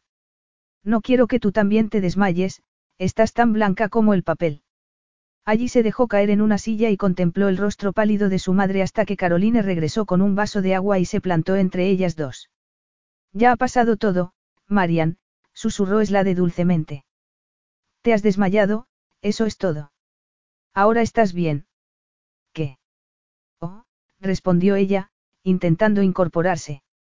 Levanta un poco la cabeza y bebe esto, dijo él. No la hubiera traído aquí si llego a saber que nos ibas a dar este susto. Déjame verla, pidió ella, pero su voz estaba llena de terror. Después de que te hayas bebido esto, contestó él. Eslade le acercó el vaso a los labios y solo se incorporó cuando ella había bebido varios sorbos. Entonces él se giró y con una forzada calma le pidió a allí que se acercara. Caroline hizo ademán de quejarse, pero Eslade le detuvo con una mirada intimidatoria. Allí, ven, insistió. Lentamente, allí llegó hasta el sofá, más preocupada que asustada. La mujer que estaba ahí tumbada aún era bella, de rasgos delicados y ojos muy azules. Después de observarla brevemente, Marian Hopkins palideció aún más y cerró los ojos como si hubiera visto algo espantoso. Haciendo un tremendo esfuerzo, volvió a abrirlos al cabo de unos instantes. Sí, ya veo. Caroline, querida, ¿te importa dejarnos un momento? Lo siento, pero necesito hablar con allí y es la de a solas. Por supuesto que no me importa, respondió ella amablemente. Pero ten cuidado, Marian. Aún no estás del todo bien. Cuando se hubo marchado, Marian habló débilmente. Gripe, eso es lo que ha sido. Es la de, puedes ayudarme a incorporarme, por favor. Él la ayudó a sentarse en el sofá. Marian miró allí y se le oscurecieron los ojos. Desearía poder decirte que soy tu madre, Alison, pero no lo soy. Fue casi un alivio. ¿Y entonces, quién lo fue? Preguntó allí con voz rota. La mujer tragó saliva y, con una tristeza abismal, susurró. No puedo. Es la de, por favor. Tu madre fue la hermana de Marian. Las náuseas invadieron a allí mientras comprendía la trascendencia de esas palabras. Se puso en pie de un salto, afirmando con desprecio. No me lo creo. Es la verdad, respondió él, y le tendió una fotografía que había en una mesa junto a ellos. Esta es tu madre. Y una copia de tu certificado de nacimiento, que debes conocer, ya que tienes pasaporte.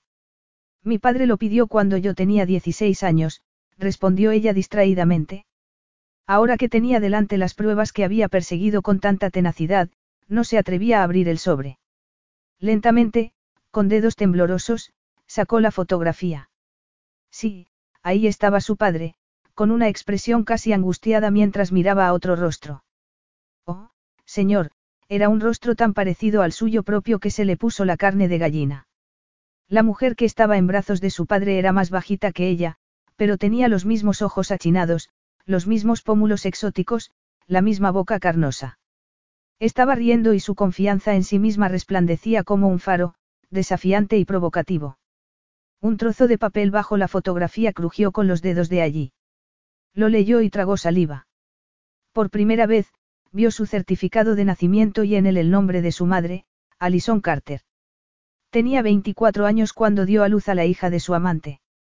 Frías oleadas de estupor recorrieron a allí. Fueran cuales fueran los pecados que Alison cometiera, debía de amar a Marian para haberle puesto a su hija el nombre de su hermana. Pero traicionarla de esa manera.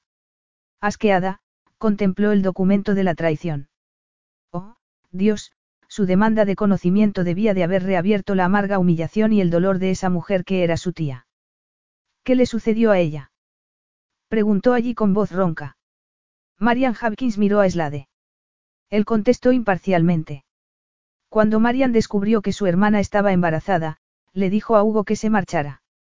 Él lo hizo y los amantes culpables desaparecieron rumbo a Australia. Un mes más tarde, Alison telefoneó desde allí para informar a Marian de que había interrumpido el embarazo. Allí tomó aire jadeante. ¿Por qué? Él se encogió de hombros. Parece que estaba cansada de Hugo y pensó que Marian tal vez querría que volviera junto a ella.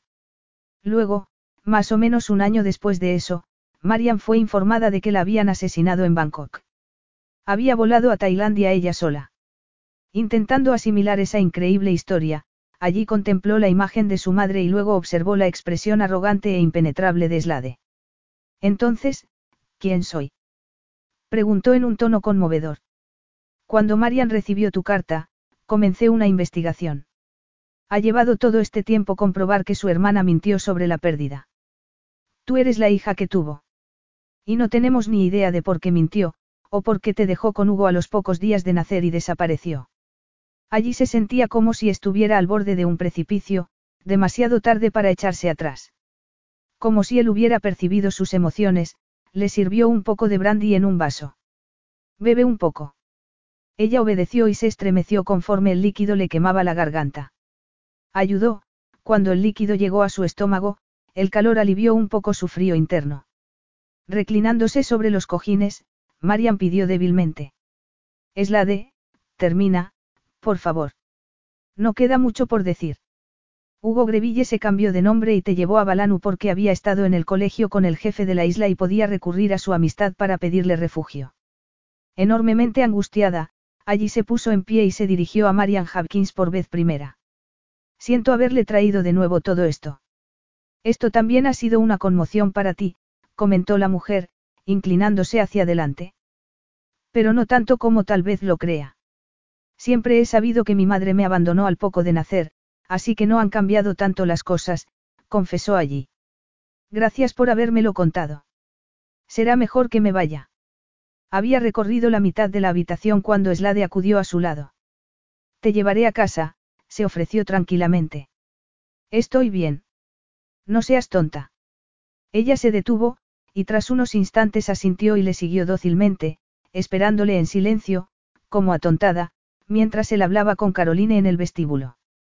Una vez en el coche, el sol aún acariciaba las últimas camelias y el puerto destellaba en azul y plata, pero en, su interior allí sentía frío, un frío tan intenso que creyó que nunca sería capaz de volver a sentir calor. Eslade no dijo nada mientras la llevaba, y allí miraba hacia adelante sin ver nada. Solo prestó atención cuando el coche disminuyó la velocidad cerca de un sólido edificio victoriano. ¿Dónde estamos? ¿Por qué no volvemos al albergue? Yo vivo aquí, respondió él, aparcando el coche. Ella se giró y lo miró agresiva. ¿Y qué? Yo no. Él apagó el motor. No creo que debas estar sola esta noche, explicó él calmadamente. Estás en estado de shock, y dudo mucho de que le fueras a contar a nadie lo que has escuchado esta noche, así que deberías quedarte aquí. No, dijo ella débilmente, luchando por sobreponerse al impacto de la apabullante historia. No podía soportar el hecho de que la mujer que había causado tantos estragos fuera su madre. Vamos, dijo él, y se inclinó hacia adelante para abrir la puerta de ella. Allí aspiró la sutil fragancia que poseía solo él. No quiero, dijo, con un poco más de energía. Él se apoyó en el respaldo del asiento y la miró. Estarás totalmente segura, afirmó amablemente, aunque ella aún percibió una nota de hierro bajo sus palabras. ¿No te asusta que yo pueda ser como mi madre? Él enarcó una ceja con ironía.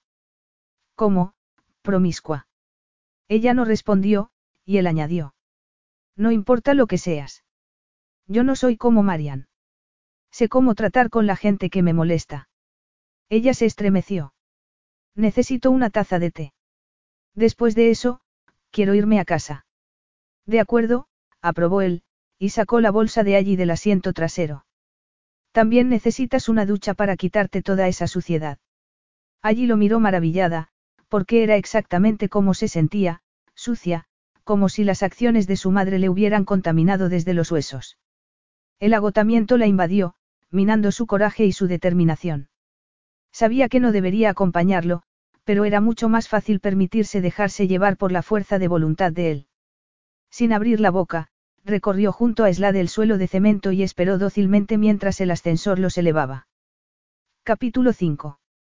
Al igual que su dueño, el piso de él era grande y cautivador, tan cerca del puerto que recibía reflejos de la luz sobre la piedra, la arena y la arcilla. Slade condujo allí hasta un cuarto de baño alicatado en mármol y, después de explicarle cómo funcionaba la ducha, la dejó ahí. Captando los detalles de aquel lujo, y de las enormes hojas de una planta tropical, allí se dio cuenta al momento de que la habitación era un territorio absolutamente masculino. No había artículos de tocador que estropearan la lisa perfección de la encimera, y tampoco había rastro de un perfume que advirtiera de la presencia de una mujer. Y ella no debería haber sentido ese alivio. Se desvistió y abrió la ducha y, una vez dentro, se sorprendió a sí misma oliendo con mucho cuidado el jabón que había allí. No tenía ni un toque de pino o limón, así que la leve fragancia que percibía cada vez que estaba cerca de Slade era absolutamente natural. Feromonas, murmuró. Años atrás, había leído un artículo que comentaba que la gente usaba el olor subliminal para escoger al macho genéticamente más apropiado. Si eso fuera así, Slade produciría unos bebés estupendos con ella. Y con Caroline. Probablemente con cualquier mujer del planeta. Parte del magnetismo de ese hombre se basaba en el impacto de su abrumadora presencia física. Extrañamente avergonzada, allí sacó su jabón y se lavó. Ahora entendía por qué Marian Hopkins no había querido verla. Ella debía de ser un recuerdo viviente de su humillación y su miseria. Aunque la lógica le decía que era ridículo cargarse con los pecados de sus padres, ella se sentía culpable. Sus emociones aún estaban sin tamizar, y eran tan dolorosas que tuvo que concentrarse en las pequeñas cosas, como aclararse el pelo hasta que crujió, o limpiar la bañera cuando salió de ella. Cuando por fin salió del cuarto de baño, con cada centímetro de su piel restregado hasta dolerle, los dientes recién cepillados y el pelo secado con una toalla, es la de la interceptó en la puerta. Debería haberte indicado que había un secador en el armario, comentó, examinándola minuciosamente. Aunque ella intentó que su voz sonara educada gratitud, la cercanía de él le produjo un tono algo forzado.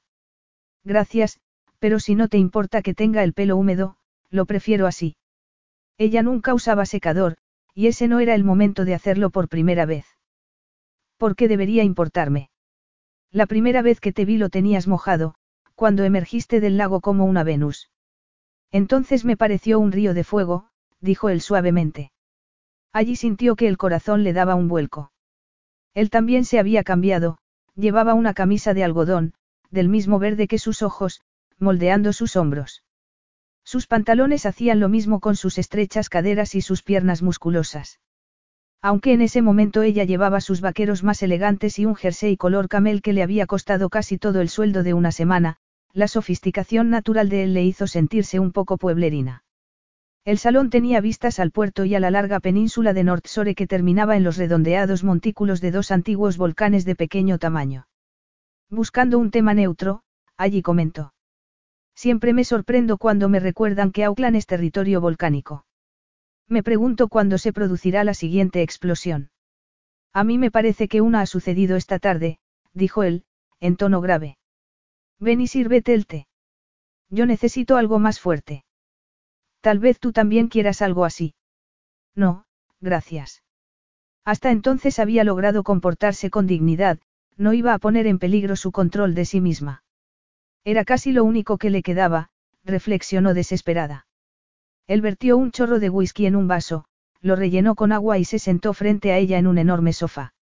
Ella dejó la tetera sobre la mesa y tomó la taza entre sus manos. Échale algo de azúcar, ordenó él bruscamente.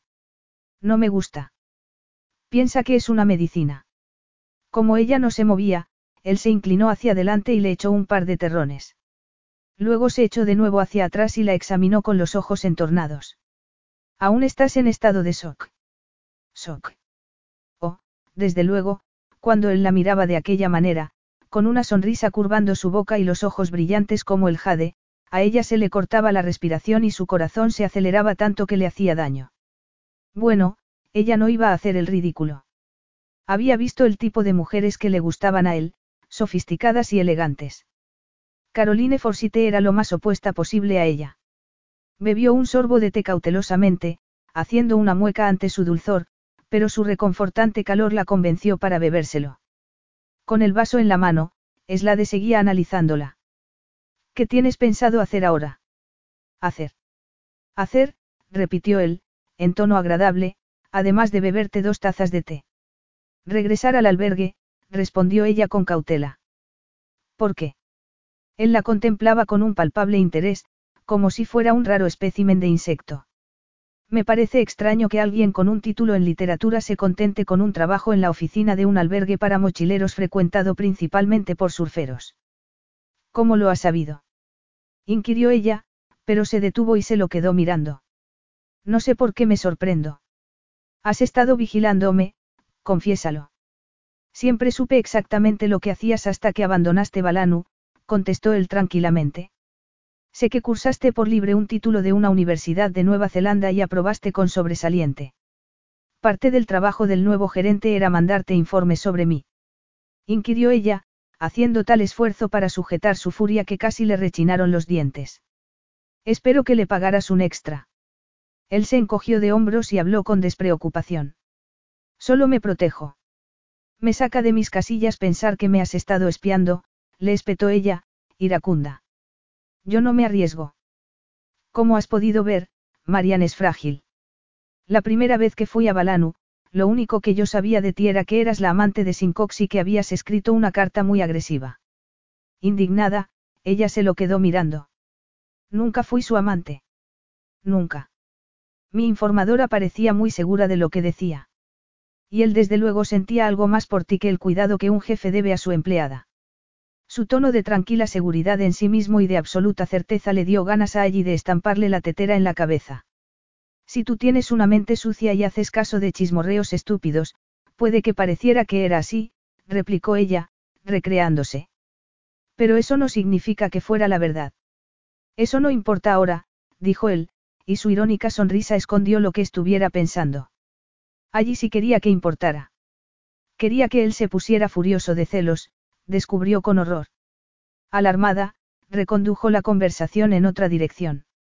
¿Qué fue lo que te hizo cambiar de opinión y volver a contactar conmigo? Las circunstancias, contestó él lacónicamente. Cuando me di cuenta de que te parecías a la hermana de Marian, encargué a uno de mis investigadores que descubriera la verdad. Le llevó algo de tiempo, por distintas razones. El nombre cambiado. Él asintió. Alison le dijo a todo el mundo que Hugo y ella regresaban a Gran Bretaña. Perdimos bastante tiempo intentando encontrarlos allí. ¿Crees que mi, que Alison intentó despistarlos? Parece una conclusión lógica. Luego tu padre cambió vuestro apellido y os fuisteis a Balanu, pero pudimos reconstruir una secuencia de acciones, respaldada por documentos legales. Esos documentos probaban que tú eras la sobrina de Marian. Pero para entonces te habías marchado de Balanu. Me sorprende que te molestaras en buscarme, le espetó ella. Ah, hay diferencia entre una oportunista y una pariente, aclaró él, con una sonrisa mezcla de ironía y burla. Entonces, las noticias de la televisión facilitaron la búsqueda, mostrándote salvando a marineros, entre las olas. Y me reconociste. Se le escapó a allí. Nunca olvido un buen par de piernas, respondió él, con cinismo. Intentaba acosarla. Haciendo caso omiso, ella insistió. ¿Por qué Marian decidió verme?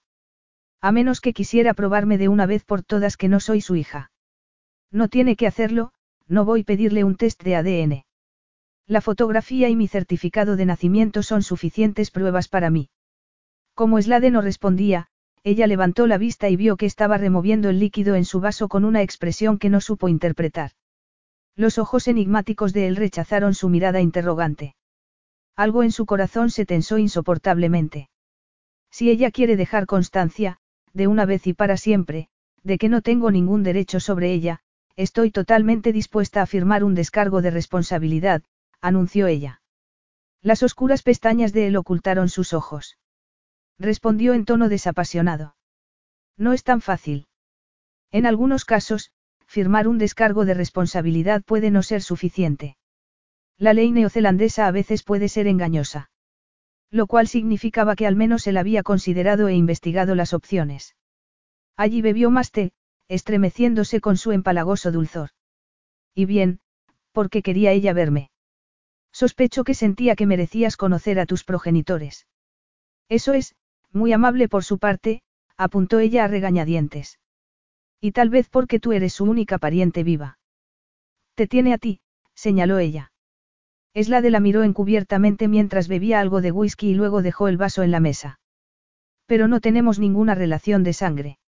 Algunos años después de que su madre muriera, Marian había aparecido en su vida como el verano, llenando de risas, vida y amor una casa silenciosa y deprimida.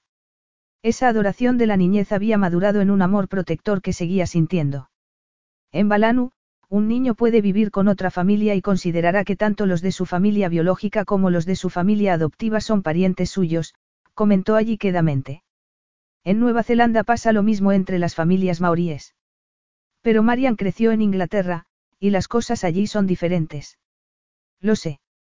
La brusquedad con la que contestó atrajo la atención de Slade, que examinó su atormentado rostro preguntándose por su vida en la isla.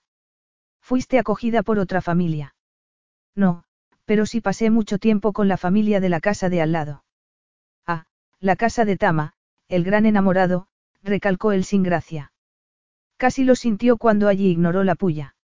No creo que lo que has dicho de Marian sea cierto. Después de todo, ella debe de haber odiado a mí, a mi madre. ¿Por qué querría saber nada de mí? Él se encogió de hombros. Ahora tiene la información que necesita para convencerse de que tú eres su sobrina. Parece que tienes cierto parecido con tu padre. Eso no la satisfizo, claramente, pero era todo lo que él iba a decirle al respecto. La observó tomar de nuevo la taza entre sus manos, con su encantadora carita ensimismada, y la exquisita curva de sus pómulos convirtiendo algo salvaje en ardiente vida dentro de él. Cuando vio las lágrimas en las pestañas de ella, se sorprendió ante el nudo que se le hizo en la ingle. Incluso cuando estaba nerviosa e insegura de sí misma, irradiaba sensualidad y le removía a él, enfureciéndose al hacerse consciente de su vulnerabilidad. Tuvo que hacer uso de toda su fuerza de voluntad para no tomarla entre sus brazos y dejar que llorara toda su desilusión y su dolor sobre su hombro. Cualquier excusa es buena para volver a tenerla en mis brazos, se dijo, despreciándose a sí mismo. Después de dos años debería haber sido capaz de acabar con esa lujuria irracional y degradante. Escogía a sus amantes por algo más que su sexualidad, lo enfurecía que el rostro y el cuerpo de esa mujer se hubiera quedado en su cerebro durante años, arrancándole su preciado control de sí mismo. Deliberadamente, se reclinó en el respaldo y decidió dejarla llorar. Se había mantenido forzadamente comedida después de escuchar la verdadera historia de su vida, llorar la ayudaría a aliviar la impresión. Lo siento, murmuró ella, poniéndose en pie y acercándose a la ventana torpemente. Eslade se sorprendió siguiéndola. Así era como debía de haberse sentido el padre de ella, pensó mientras llegaba a su lado incapaz de hacer nada frente a una ansia abrumadora. Él, de todas formas, no se permitiría a sí mismo que un rostro y un cuerpo seductores lo deslumbraran. Y tampoco se permitiría esa inusual necesidad de protegerla. Sus amantes eran mujeres independientes, perfectamente capaces de cuidar de sí mismas. Nada de lo que había visto o oído de allí Pierce le hacía pensar que ella era diferente, y tenía un carácter demasiado firme para que él pudiera bajar la guardia. Ella estaba mirando a través de la ventana. Cuando él llegó junto a ella, vio que sus hombros se ponían rígidos, pero no se movió. Suavemente, él hizo que se girara. Seguramente te deje dolor de cabeza, dijo él, con el estómago encogido ante las lágrimas que brotaban de aquellos ojos de leona y salpicaban toda su cara, pero he leído que llorar es la mejor manera de deshacerse del estrés. Gritar y tener una pataleta es mucho más positivo, murmuró ella, y de repente todas sus defensas se derrumbaron y comenzó a llorar, estremeciéndose compulsivamente. En cierta forma, había estado sola toda su vida, pero nunca antes se había enfrentado a aquel aislamiento total. Cuando su padre murió, ella había tenido a sus amigos y los rituales de la isla para consolarla. Puede que Marian Hopkins fuera su tía, pero no quería tener nada que ver con ella, quien podía culparla por eso. La madre sobre la que tanto había fantaseado y el padre al que nunca había conocido realmente, se habían llevado el secreto de su amor lleno de culpa a la tumba. Pero aunque estaba tiritando, se encontró rodeada por el calor. Esla de Hopkins la atrajo hacia su enorme cuerpo y la abrazó mientras ella lloraba sobre su hombro, apoyando su mejilla sobre la cabeza de ella, y su corazón latiendo pesadamente contra el de ella. Incluso le puso un pañuelo en la mano como si fuera una niña perdida. Ese gesto tan simple la hizo llorar aún más. Al cabo de un rato, los sollozos se convirtieron en hipo, y ella se sonó la nariz y se apartó ligeramente de él, enjugándose los ojos para que él no pudiera ver lo avergonzada que se sentía. ¿Te sientes mejor? preguntó él, tan distante que ella supo que estaba preguntándose cómo deshacerse de ella. De momento no, masculló ella. Pero al menos no me ha dado uno de esos tremendos dolores de cabeza.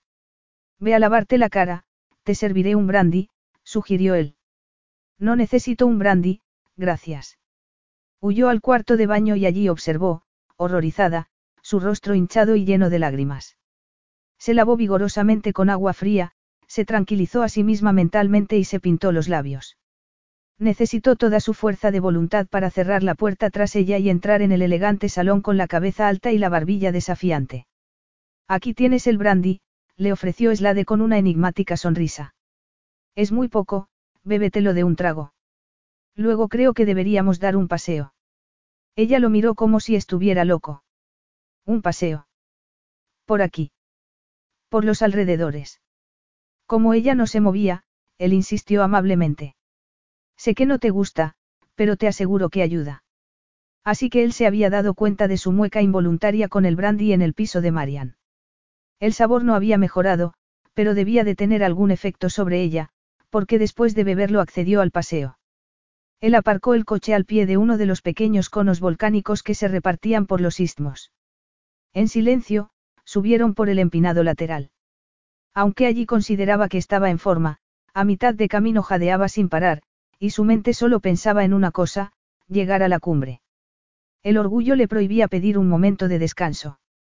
Las piernas largas y fuertes de Slade cubrieron la distancia fácilmente, y cuando allí y él alcanzaron la cumbre, se quedó de pie mecido por el viento y la miró inquisitivamente. Ella sabía que tenía la cara roja y que estaba jadeando. Y aún así, la mirada de él bombeó adrenalina en su interior, barriendo su cansancio. Cuando él sonrió, ella se quedó hipnotizada. Auckland, dijo él, y señaló a su alrededor. ¿Qué me está pasando? se preguntó allí, abrumadoramente excitada. Se sentía terriblemente atraída hacia él. Intentando reunir lo que le quedaba de aplomo, contempló la vista a sus pies.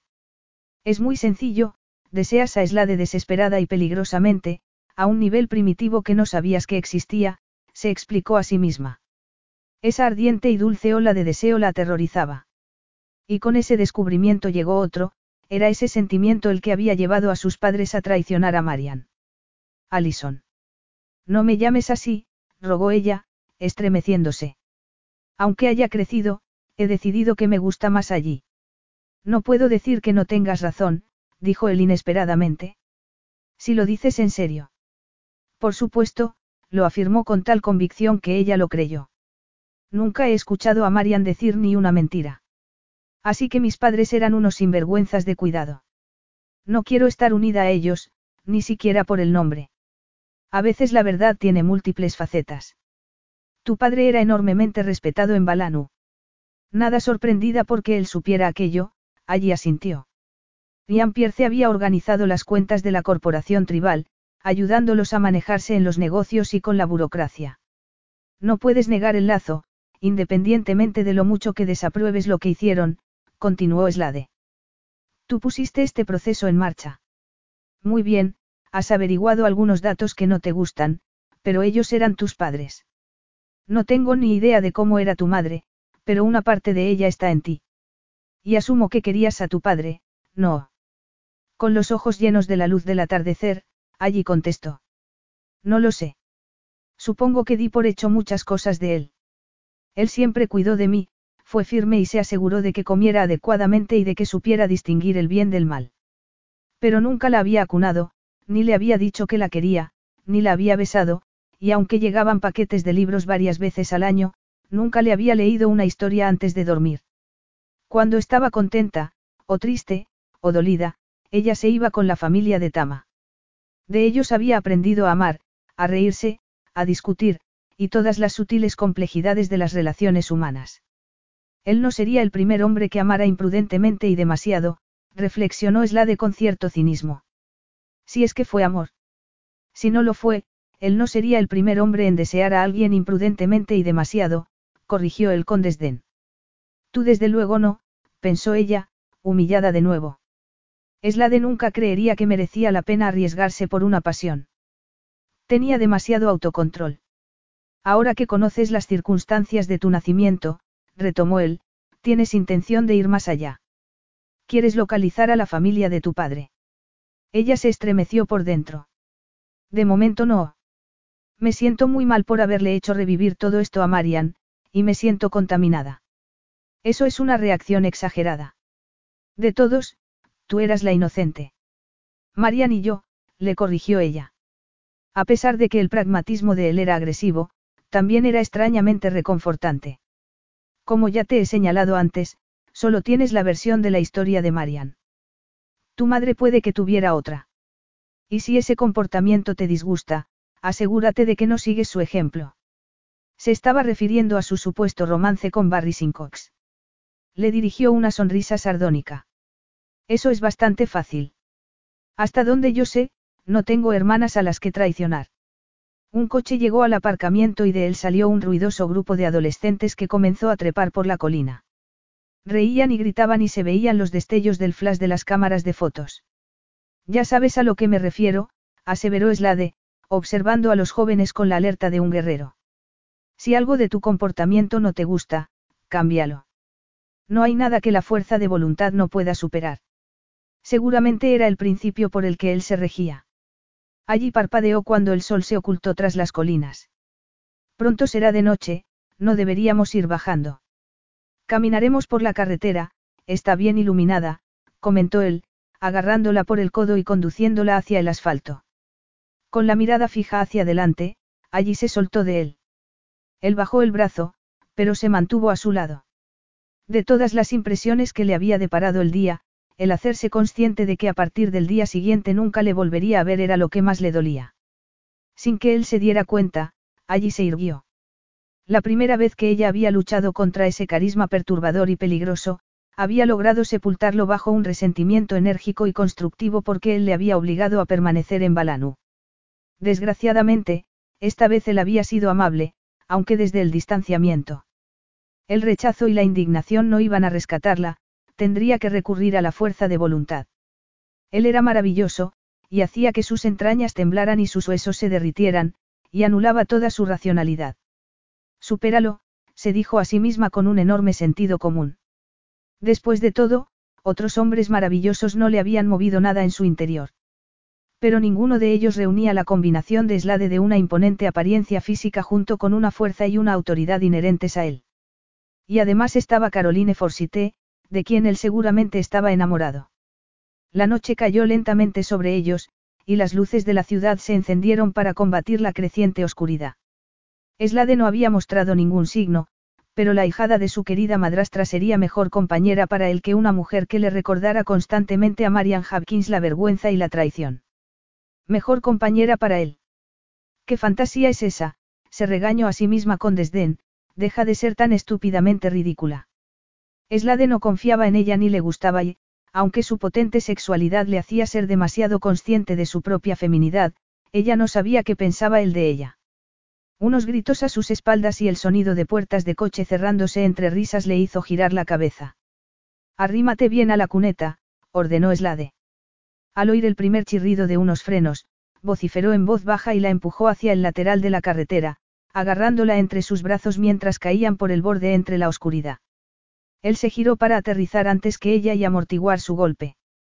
Jadeante, allí se quedó tumbada sobre él, e hizo una mueca cuando un tremendo chirrido al otro lado de la carretera fue seguido por un pesado golpe y un sonido de metal abollándose y rompiéndose. ¿Estás bien? Le preguntó Esla de preocupado, abrazándola. Sí, respondió ella con voz ronca. ¿Y tú? Estoy bien. Aparentemente poco convencido por la respuesta de ella, de recomó los brazos y las piernas de ella con sus manos. Solo después la ayudó a sentarse y preguntó. ¿Sabes algo de primeros auxilios? Allí se puso en pie tambaleante, y el corazón se le heló cuando un grito cortó el aire de la noche. He hecho un curso, respondió ella, intentando recordar algo, lo que fuera, de lo que había aprendido. Comprueba primero la respiración. De acuerdo. Él cargó con ella a través del empinado terraplén y al llegar a la carretera colocó en sus manos un teléfono móvil. Llama al 112 y diles que hay un accidente en la carretera que va a la colina del único árbol. Ten cuidado, le avisó ella cuando él se giró. Puede que el coche explote. Él le dirigió una extraña mirada y dijo irónicamente. Y puede que algunas personas mueran. No te preocupes, no está en llamas. Desapareció por el otro lado de la carretera mientras allí intentaba marcar los números antes de ir tras él. Unos segundos más tarde, hablaba con una mujer. Por lo menos hay cinco heridos, uno está en pie, ayudando a salir al conductor, y una chica está sentada en el suelo. Parece que se ha roto el brazo. Una está gritando, pero no parece herida de gravedad. Los otros dos están sobre el asfalto y parecen inconscientes. Muy bien, enviaremos las ambulancias tan pronto como sea posible, afirmó la enfermera tranquilamente. Examine a los que están en el suelo, primero las vías de aire, luego la respiración, luego la circulación. Si están a una distancia segura del coche, no los muevan. Allí fue visitando a uno detrás de otro, enormemente aliviada al descubrir que los dos hombres respiraban con normalidad. Uno tenía sangre en la cara, pero cuando le tocó la mejilla abrió sus ojos y frunció el ceño. El otro no se movió. Allí se puso en pie, con intención de visitar a la chica del brazo roto, cuando la que había estado gritando se acercó corriendo e intentó lanzarse encima del hombre inconsciente. No. Allí consiguió detenerla, pero la chica se volvió hacia ella, sollozando y dando golpes histérica. Está muerto. Sé que está muerto. Eslade le inmovilizó los brazos y le ordenó secamente. Para, o te doy una bofetada. Durante unos segundos ella se lo quedó mirando, hasta que la implacable determinación de él rompió su estado de shock. Parpadeando, ahogada de lágrimas, ella repitió. Está muerto. No está muerto, le corrigió Slade. Comenzó a acercarse el sonido de una sirena. Muy bien, esa es la ambulancia, informó Slade. Una hora más tarde, después de que ambos dieran su versión del accidente y de que los llevaran al pie de la colina, Slade se sentó tras el volante y dijo brevemente. Vamos, regresemos a casa. A casa. Inquirió allí, con un ligero temblor en la voz. No voy a llevarte al albergue ahora, comentó él bruscamente, desaparcando el coche. Tengo una habitación de invitados, puedes pasar la noche allí. Cuando ella abrió la boca para protestar, él la cortó. Estarás a salvo. ¿Y qué pasa con Caroline? ¿Qué pasa con ella? Preguntó él en tono agradable. Pensé que podría haber alguna razón por la que le importara. No hay ninguna razón, afirmó él.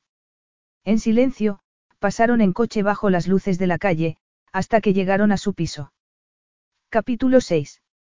La habitación de invitados de Slade impresionó a allí por su buen gusto. Él sonrió irónicamente conforme ella echó un vistazo alrededor y dijo. Las habitaciones de invitados tienden a parecer habitaciones de hotel. Un edredón de balánula la haría más fascinante.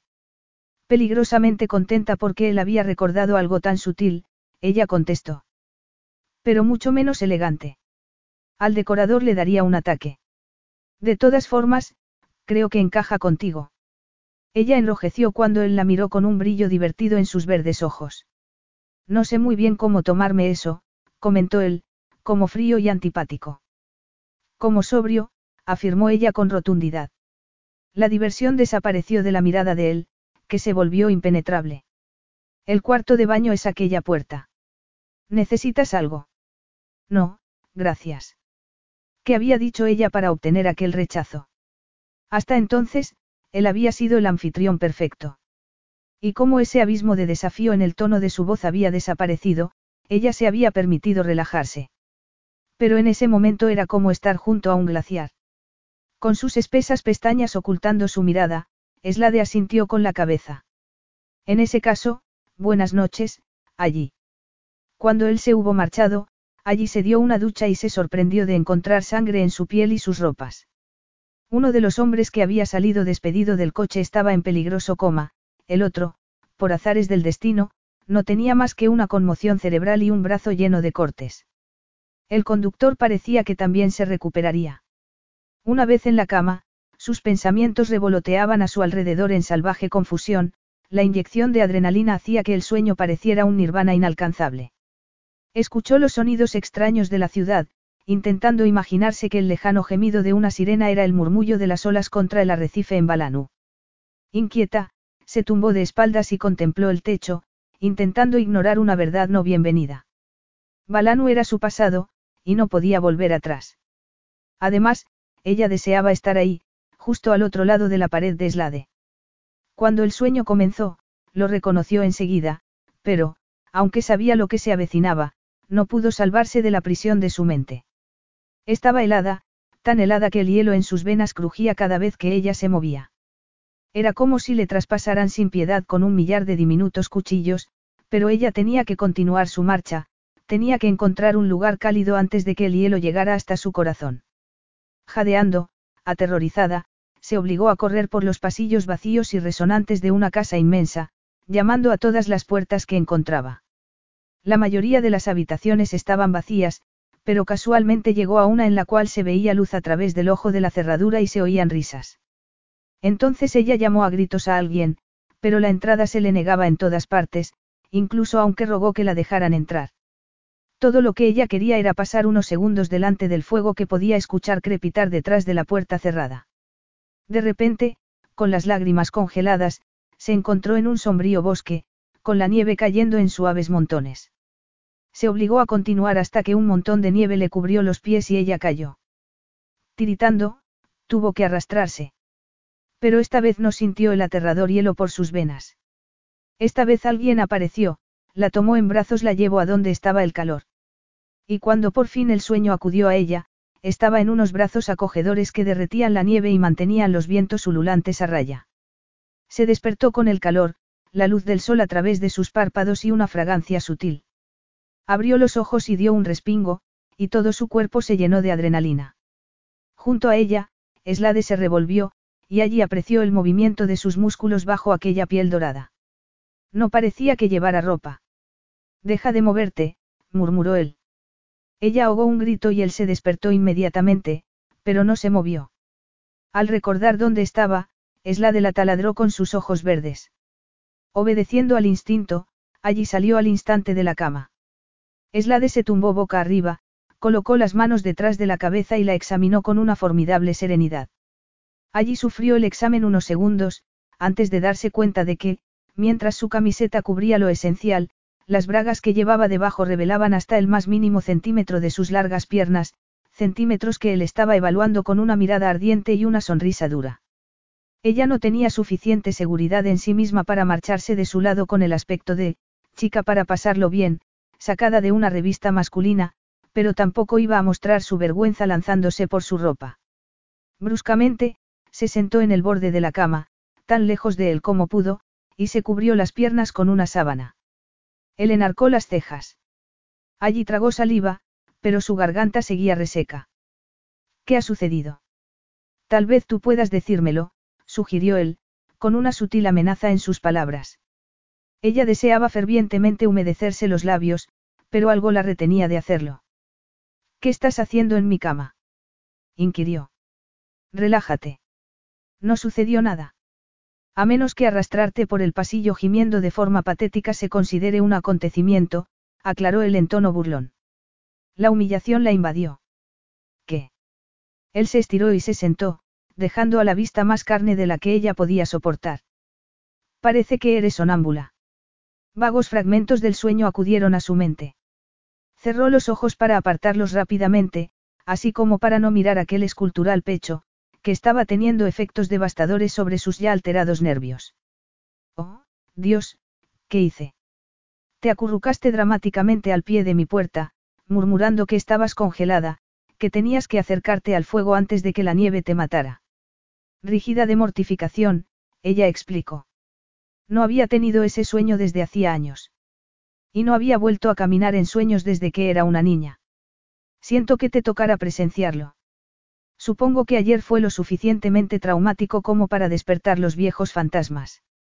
Algo conmovió a allí, que abrió los ojos y lo miró, intentado ignorar la forma en que la tenue luz que entraba a través de las cortinas moldeaba sus anchos hombros y su pecho.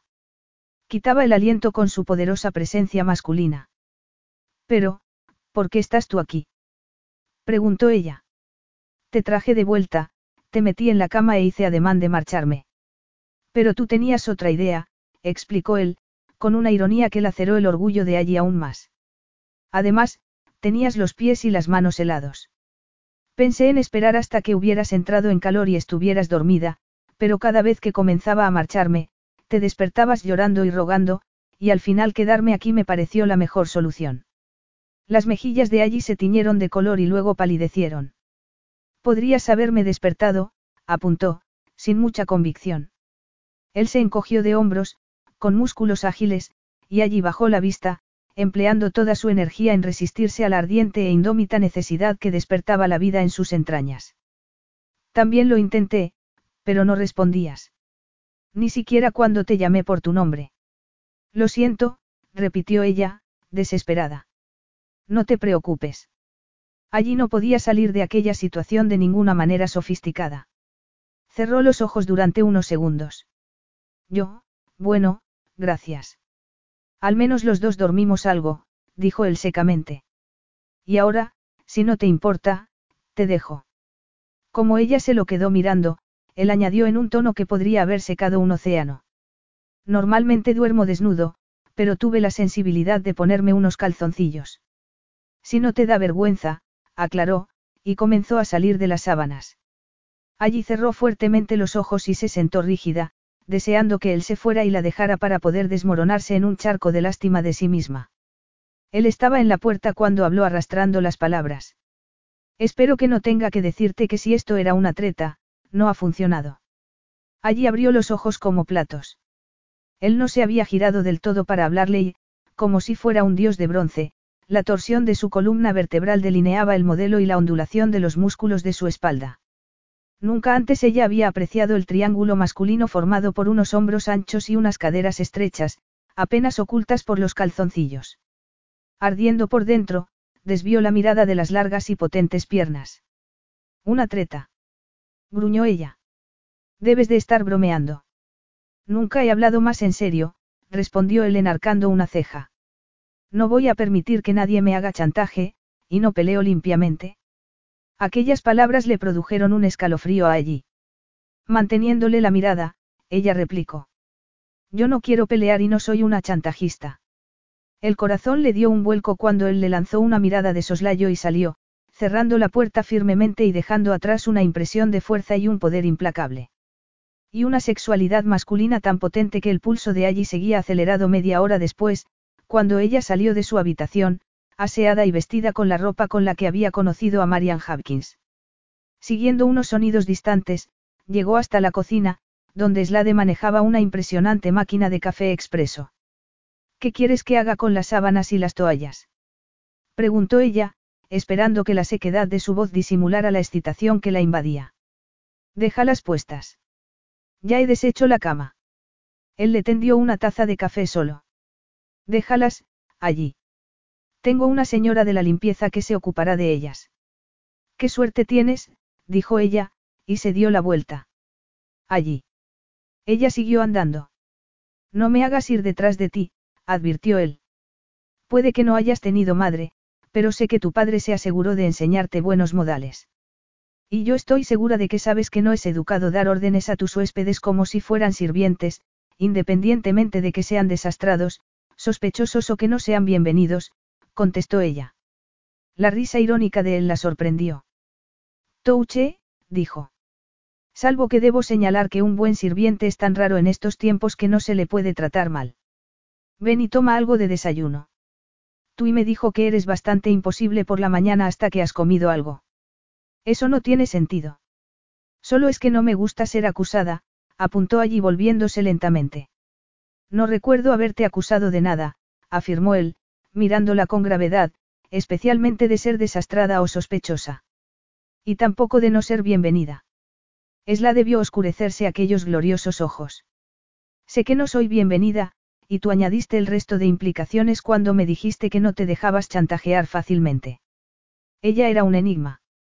La noche anterior había llorado llena de terror, y por la mañana ardía de indignación hasta que él mencionó su sonambulismo, si es que eso era lo que había sucedido. Cortejado desde que su cuerpo se había desarrollado siendo adolescente, Slade tenía la experiencia de que podía comportarse como un déspota y aún así algunas mujeres lo perseguirían. El dinero resultaba muy atractivo, pensó cínicamente mientras allí se dirigía hacia la puerta. Aquí eres bienvenida, afirmó él secamente. Lo siento si te he hecho sentir lo contrario. ¿Quieres este café o no? Desde luego, sonaba como si pensaras que estaba intentando tenderte una trampa, comentó ella, pero regresó a la cocina. Elevó la taza hasta su boca, escondiéndose detrás de ella, pero cuando bebió, sus labios realizaron un pequeño movimiento sensual que hizo que Slade agradeciera tener una encimera entre ambos. La noche anterior había sido interminable. Él había estado tumbado en la cama de ella en la oscuridad, tan excitado por sus suaves curvas y su sedosa piel que había necesitado todo su control para retener su hambre. Se lo tenía merecido por decirle a ella tan pomposamente que la fuerza de voluntad podía lograr cualquier cosa. Incluso ahora, él la deseaba con una desesperación que casi empañaba su cerebro. A pesar de su cautela, quería creer que ella había tenido una pesadilla que la había llevado a buscar algo de calor humano. Aunque se había agarrado a él, no había hecho ademán de querer sexo, parecía contenta acurrucándose entre sus brazos como un pájaro refugiándose de una tormenta. Pero él había aprendido a no fiarse de las apariencias, y la lujuria llevaba a tomar decisiones equivocadas. Aún no sabía lo suficiente acerca de allí para arriesgarse a confiar en ella. Cuéntame algo del sueño, pidió él, sirviéndose un café. Ella dudó y luego se encogió de hombros. Siempre es lo mismo, una de esas sagas que se repiten una y otra vez. Busco refugio, pero nadie me deja entrar. Huérfana en la tormenta. No dejabas de murmurar que estabas helada. La observó mientras ella tomaba otro sorbo de café, percibiendo que su mano temblaba. Sí, eso es una parte. Sé que, si no entro en calor, moriré. Ella no estaba tiritando cuando la había encontrado junto a la puerta de su habitación. De hecho, estaba como paralizada, ni siquiera se había movido cuando había buscado el pulso en su garganta. Aún podía sentir su piel sedosa bajo las yemas de sus dedos. Implacablemente, obligó a su mente a volver a razonar con lógica. Sus manos y sus pies sí estaban helados. No dudo de que estabas aterrada. Ella se encogió un poco y bebió más café, sujetando la taza como si aún necesitara calentarse las manos. Los niños a menudo tienen ese tipo de sueños recurrentes, pero cuando crecen dejan de soñarlos. Me sorprende que soñaras con frío cuando nunca lo has experimentado en Balanu. Ella se lo quedó mirando unos instantes, con sus ojos castaños pensativos. Nunca había pensado en eso. Interesante, ¿no crees? Aunque tenía los cuentos de los hermanos Grimm, así que sabía que eso existía. El repentino sonido del timbre le hizo dar un respingo. Miró recelosa a Slade. Vuelvo en un minuto, se disculpó él. Allí le observó marcharse, con los nervios aún más tensos. ¿Quién sería? Amigos. Un vistazo rápido a su reloj le hizo desestimar la idea, solo unos amigos muy íntimos aparecerían antes de las ocho de la mañana. Sería Caroline Forsite. La puerta de la cocina se abrió y ella se puso en pie, muy a la defensiva. El desayuno, anunció Slade, entrando con un par de paquetes de comida a domicilio. Trae tu café, nos lo tomaremos en la habitación de al lado. Ella lo siguió a una habitación mezcla de comedor y salón, menos formal que la sala del día anterior. Cómoda y luminosa, dejaba entrar el sol de la mañana a través de puertas de cristal. En el exterior, muebles cómodos miraban hacia el agua desde una amplia terraza. Eslade abrió las cajas sobre una mesa y comenzó a sacar la comida de su interior. Percibiendo la mirada de ella hacia el puerto, decorado con sus coloridas embarcaciones, explicó. Hace frío fuera, demasiado para comer a gusto. Me estoy acostumbrando al clima de Nueva Zelanda, comentó ella y dejó escapar una suave risa. Al principio creí que nunca volvería a entrar en calor. Cereales. Preguntó él. Un gruñido hambriento de su estómago le recordó a allí que no había cenado la noche anterior. Sí, por favor, contestó. Increíblemente, compartir la primera comida del día con él le produjo una cautelosa felicidad. Mientras comían hablaron sobre Balanu y el complejo hotelero, y sobre la gente de allí. ¿Cómo está el jefe de la isla? Allí terminó un delicioso plato de huevos y sonrió. Está muy bien. Está hablando de un acuerdo pesquero con los de Santrosa. ¿Y su hijo? El segundo, puntualizó. Tama. También está bien, respondió ella, poniéndose rígida. Está estudiando ciencias empresariales aquí en Auckland y, por lo que me han dicho, pasa mucho de su tiempo fastidiando a su padre y al consejo de la isla para que le den dinero para asuntos de salud. ¿Está casado? Sí, con una encantadora chica de Auckland. ¿Te importó? En absoluto, respondió, con despreocupación. Su padre finalmente lo ha perdonado, y la última foto que me mandó Sisilu era del jefe en una reunión con una pequeña rubia sentada en sus rodillas. Y Barry Sincox. Como la vio palidecer, añadió. Creía que seguíais en contacto. Pues no. No está trabajando para ti. No desde hace un par de años, informó, y le ofreció una fuente de fruta. Prueba la chirimoya, es como comer una crema densa. Y la mujer que se ocupaba del grupo de danza. Ella también está bien. Aún tiene aterrorizado al gerente para que haga lo que ella quiere. Después del desayuno, cuando fue a recoger su bolsa, allí pensó que Slade era una buena compañía. Su inteligencia la estimulaba, como su sentido del humor cínico a veces y, para su sorpresa, descubrió que compartían gustos en cuanto a escritores y cantantes. Cuando él quería podía ser realmente encantador, pensó ella, pero ese encanto enmascaraba una peligrosa e implacable fuerza. Con la piel tirante, intentó borrar el recuerdo de haberse levantado junto a él. Estaba la mano de él alrededor de su cintura, o era otro sueño. Un sueño agradable esta vez. Él estaba dormido hasta que montaste el numerito de virgen. Probablemente pensó que eras una de sus amantes, reflexionó severamente, y fue con la bolsa hacia el vestíbulo. Él la esperaba junto a la puerta principal, y mientras se acercaba a él, su teléfono móvil sonó. Perdona, dijo él, tranquilamente. Lo responderé en el despacho. Allí dejó la bolsa en el suelo y examinó un cuadro de un paisaje magnífico, casi abstracto, de Nueva Zelanda. Era una imagen de un monte en sombra, y vibraba. Con una miríada de verdes y marrones, el artista había plasmado la sensación de peligro y de misterios escondidos que ella había percibido en los bosques de Nueva Zelanda. Recordó con nostalgia las aguas del lago de Balanu y cómo relucían bajo la luz del sol. A veces soñaba con el susurro del viento en las palmeras y el crujido de la blanca arena bajo los pies. Eso era más seguro que soñar con nieve, pensó irónicamente. Era Marian. Allí dio un respingo cuando oyó a Slade a sus espaldas, e intentó que no le notara en la cara su repentina y poderosa esperanza. Se giró lentamente. Quiere verte antes de que te lleve de regreso a casa, explicó él. No te retrasará mucho. ¿Te ha dicho para qué? Inquirió ella, ya que su rostro era impenetrable. No, negó él, abriendo la puerta principal y dejándola pasar primero. Atravesaron las calles de Auckland, llenas de turistas y de gente que había decidido comer junto al puerto en aquella soleada mañana de domingo. Slade le comentó que tenía noticias de los jóvenes del accidente, todos estaban dados de alta, salvo uno que seguía en coma. Mientras hablaban de esto, allí lo contemplaba, maravillada por la arrogante simetría de líneas y ángulos que era su perfil. ¿Cómo lo hace? se preguntó desesperada.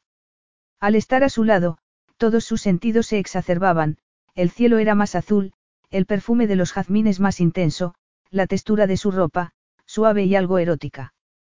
Una vez más, subieron en el silencioso ascensor hasta la cuarta planta. Esta vez fue la propia Marian quien les abrió la puerta, una Marian mucho más compuesta que el día anterior. Aceptó el beso de Slade y se dirigió a allí. Querida, ¿qué tal has dormido? Bien, gracias, contestó allí de forma trivial. Solo se relajó cuando la anfitriona les condujo a la habitación en la que la había recibido el día anterior. Siéntate, le pidió la mujer, mientras se sentaba ella también y la examinaba con la frente ligeramente arrugada. Me llevé un susto cuando Caroline me contó que Slade y tú habíais socorrido un accidente. Qué espantoso. Creo que tendría pesadillas durante una semana. Allí tenía los nervios a punto de estallar. Se sentía absolutamente extraña en aquella lujosa habitación, lo cual era raro, porque no se había sentido así en el apartamento de Slade. Marian le alargó un sobre. Te he pedido que vengas aquí porque quería darte algo. Allí se tensó. Si se trata de dinero, no pienso aceptarlo. Con las manos temblando, lo abrió. Pero no era dinero. Tremendamente aliviada, sacó una fotografía y el corazón le dio un vuelco. Era un primer plano de la cara de una mujer, mirando de frente a la cámara con una media sonrisa. Era idéntica en tono de piel y en rasgos a ella. Allí miró a Marian. Sí, es tu madre, afirmó ella. Allí dio la vuelta a la foto. Para mi hermana Marian, para que no me olvide, había escrito su madre. Gracias. Entonces recordó algo y rebuscó en su bolsa hasta que encontró otro sobre. No sé si querrás esto, pero, es tuyo, dijo, tendiéndoselo. Es una fotografía de la boda que encontré entre las cosas de mi padre. Se produjo una incómoda pausa, y por fin habló Marian. No la quiero, me temo, afirmó, devolviéndosela. ¿Conoces algo de tu madre? Nada. Mi padre nunca me habló de ella. Por un momento, la mujer mayor pareció enormemente triste, pero enseguida adoptó una máscara de buena anfitriona. Fuiste feliz de niña. Allí le dedicó una sonrisa brillante y se puso en pie. Eslade apareció al poco. Tuve una niñez estupenda, en muchos aspectos. Los niños son muy fuertes, ¿sabes? Aceptan lo que pasa. La mirada de Marian se enredó con la de Slade. Sí, lo sé. Me alegra que fueras feliz. Se puso en pie y se dirigió hacia la puerta, antes de que llegara ella, se detuvo y se giró hacia allí. Gracias por haber venido a verme, dijo inesperadamente. Debiste de sentir ganas de mandarme bien lejos cuando rechacé tu acercamiento hace dos años. Pero es que tu existencia fue, fue una gran conmoción para mí. Yo creía que nunca habías nacido, ¿sabes? Allí supo que esa era toda la disculpa que ella le iba a presentar. Y también era un adiós definitivo. No la culpaba, cada vez que viera a su sobrina recordaría toda la amargura. No te preocupes. Lo entiendo, respondió ella. Gracias por darme esta foto, la guardaré como un tesoro. La sonrisa de Marian era una mueca, y antes de que hablaran, Eslade se adelantó. Es hora de marcharnos, allí. Caroline sentirá mucho no haber disfrutado de tu compañía, comentó Marian. Pero Caroline debía de haber llegado cuando estaban hablando, porque estaba en el vestíbulo cuando salieron de la habitación. Allí sintió el rencor de aquella mujer, aunque estaba disfrazado tras una grácil sonrisa. ¿Vas a ir a casa de los torpes esta noche, Eslade? Sí, respondió él, sonriéndole. Bien, entonces te veré allí, comentó, y dirigió una mirada de suficiencia a allí. Un placer conocerte, Alison. Adiós. Menos sutil que la despedida de Marian, pero igual de definitivo, pensó allí. Asintió y se despidió, y salió con Slade al hermoso día, cálido y embriagador. Hablaron poco mientras se dirigían hacia el norte. Unas horas antes, pensó allí, se había despertado en brazos de aquel hombre. Cuando llegaron al albergue, se sentía como si él se hubiera ido al otro lado de la luna. La tristeza casi cerró su garganta. ¿Quién dijo que hay que tener cuidado con lo que deseas porque puedes obtenerlo? Preguntó Slade. Barba azul, seguramente, contestó ella con desenfado. No te preocupes, no estoy destrozada. Me ha sorprendido descubrir que mi admirado padre fue un adúltero, y con la hermana de su mujer, pero supongo que siempre sospeché que había algo raro en nuestra situación. Un hombre que busca refugio donde da la vuelta el aire normalmente se esconde de algo. Desde luego, añadió él secamente. Una actitud muy filosófica. En el exterior del hotel, ella agarró su bolsa y dijo formalmente. Muchas gracias por todo. Adiós. Pero sus planes de deshacerse de él rápidamente fueron alterados por Tui, que apareció por la puerta. Te quedas a comer, Eslade. Lo invitó. Él negó con la cabeza y con una sonrisa. No, gracias. Tengo que regresar a la ciudad, tengo una reunión. Pero gracias por la oferta. Puedo aceptarla otro día. Cuando quieras, contestó Tui. Él miró allí con sus ojos verdes brillantes. Cuídate, dijo, y se dirigió ágilmente hacia el coche. Allí hubiera entrado, pero Tui se quedó y le dijo adiós con el brazo, así que ella también lo hizo, porque de lo contrario habría empezado a hacerle preguntas. Es lo que llamamos un buen partido, comentó su jefa encantada. Tiene presencia. Apuesto a que las mujeres lo persiguen. Ya debe de haber decidido con quién quedarse, dijo allí, pensando en Caroline Forsite. Él la iba a ver esa noche en casa de los torpes. Y ella estaba muy determinada a casarse con él. Bueno, será mejor que volvamos al trabajo, comentó y cuando el coche desapareció a lo lejos. Pareces cansada. Échate una siesta, y saca luego a Lady a dar un paseo por la playa. ¿Cuándo vas a volver a verlo? Nunca, contestó allí, con las palabras resonando pesadamente en su interior. Tú rió. No es tu estilo ser remilgada. No lo soy. Bien, entonces deja que te diga algo, niña, ese hombre te desea. Volverá, ya lo verás. No me hagas esto, pensó allí. No sabía que podías leer el pensamiento. Y no puedo, pero soy bastante buena interpretando el lenguaje corporal, le respondió Tui. Te sigue la pista, allí. Si no lo deseas, será mejor que empieces a correr. Capítulo 7. Tui entró en la cocina, con una expresión mezcla de humor travieso y sorpresa. Eres muy reservada, acusó, y sacó un periódico y lo colocó en la mesa delante de allí. No me has contado nada sobre el último fin de semana en la ciudad con ese atractivo hambre. Ni siquiera que había sido perseguida por los paparazzi. Tragando el último pedazo de delicioso pastel de carne, allí la miró perpleja. ¿Cómo? Tú alisó el periódico y señaló triunfante. Ahí estás, y se ve que eres tú. No como la otra de la playa. Alguien había tomado una foto del coche de Slade cuando salía del aparcamiento de su edificio. Con el estómago haciéndosele un nudo, allí percibió una sonrisa en su cara de la fotografía. No recordaba haber sonreído, sobre todo no con esa sonrisa satisfecha, que insinuaba una noche de pasión bien disfrutada. Bajo la fotografía, el columnista Cotilla había escrito, ¿quién es la mujer que sale del apartamento de Slade Hopkins temprano, muy temprano, por la mañana? ¿No viste al fotógrafo? Preguntó Tui, llena de curiosidad. No. Creo que te entiendo. Si yo estuviera sentada al lado de Slade Hopkins, tampoco estaría buscando paparazzi, afirmó Tui, acercándole más el periódico. Vamos, quédatelo.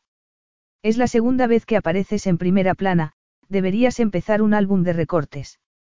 No lo quiero, proclamó allí, apartando los ojos de la fotografía.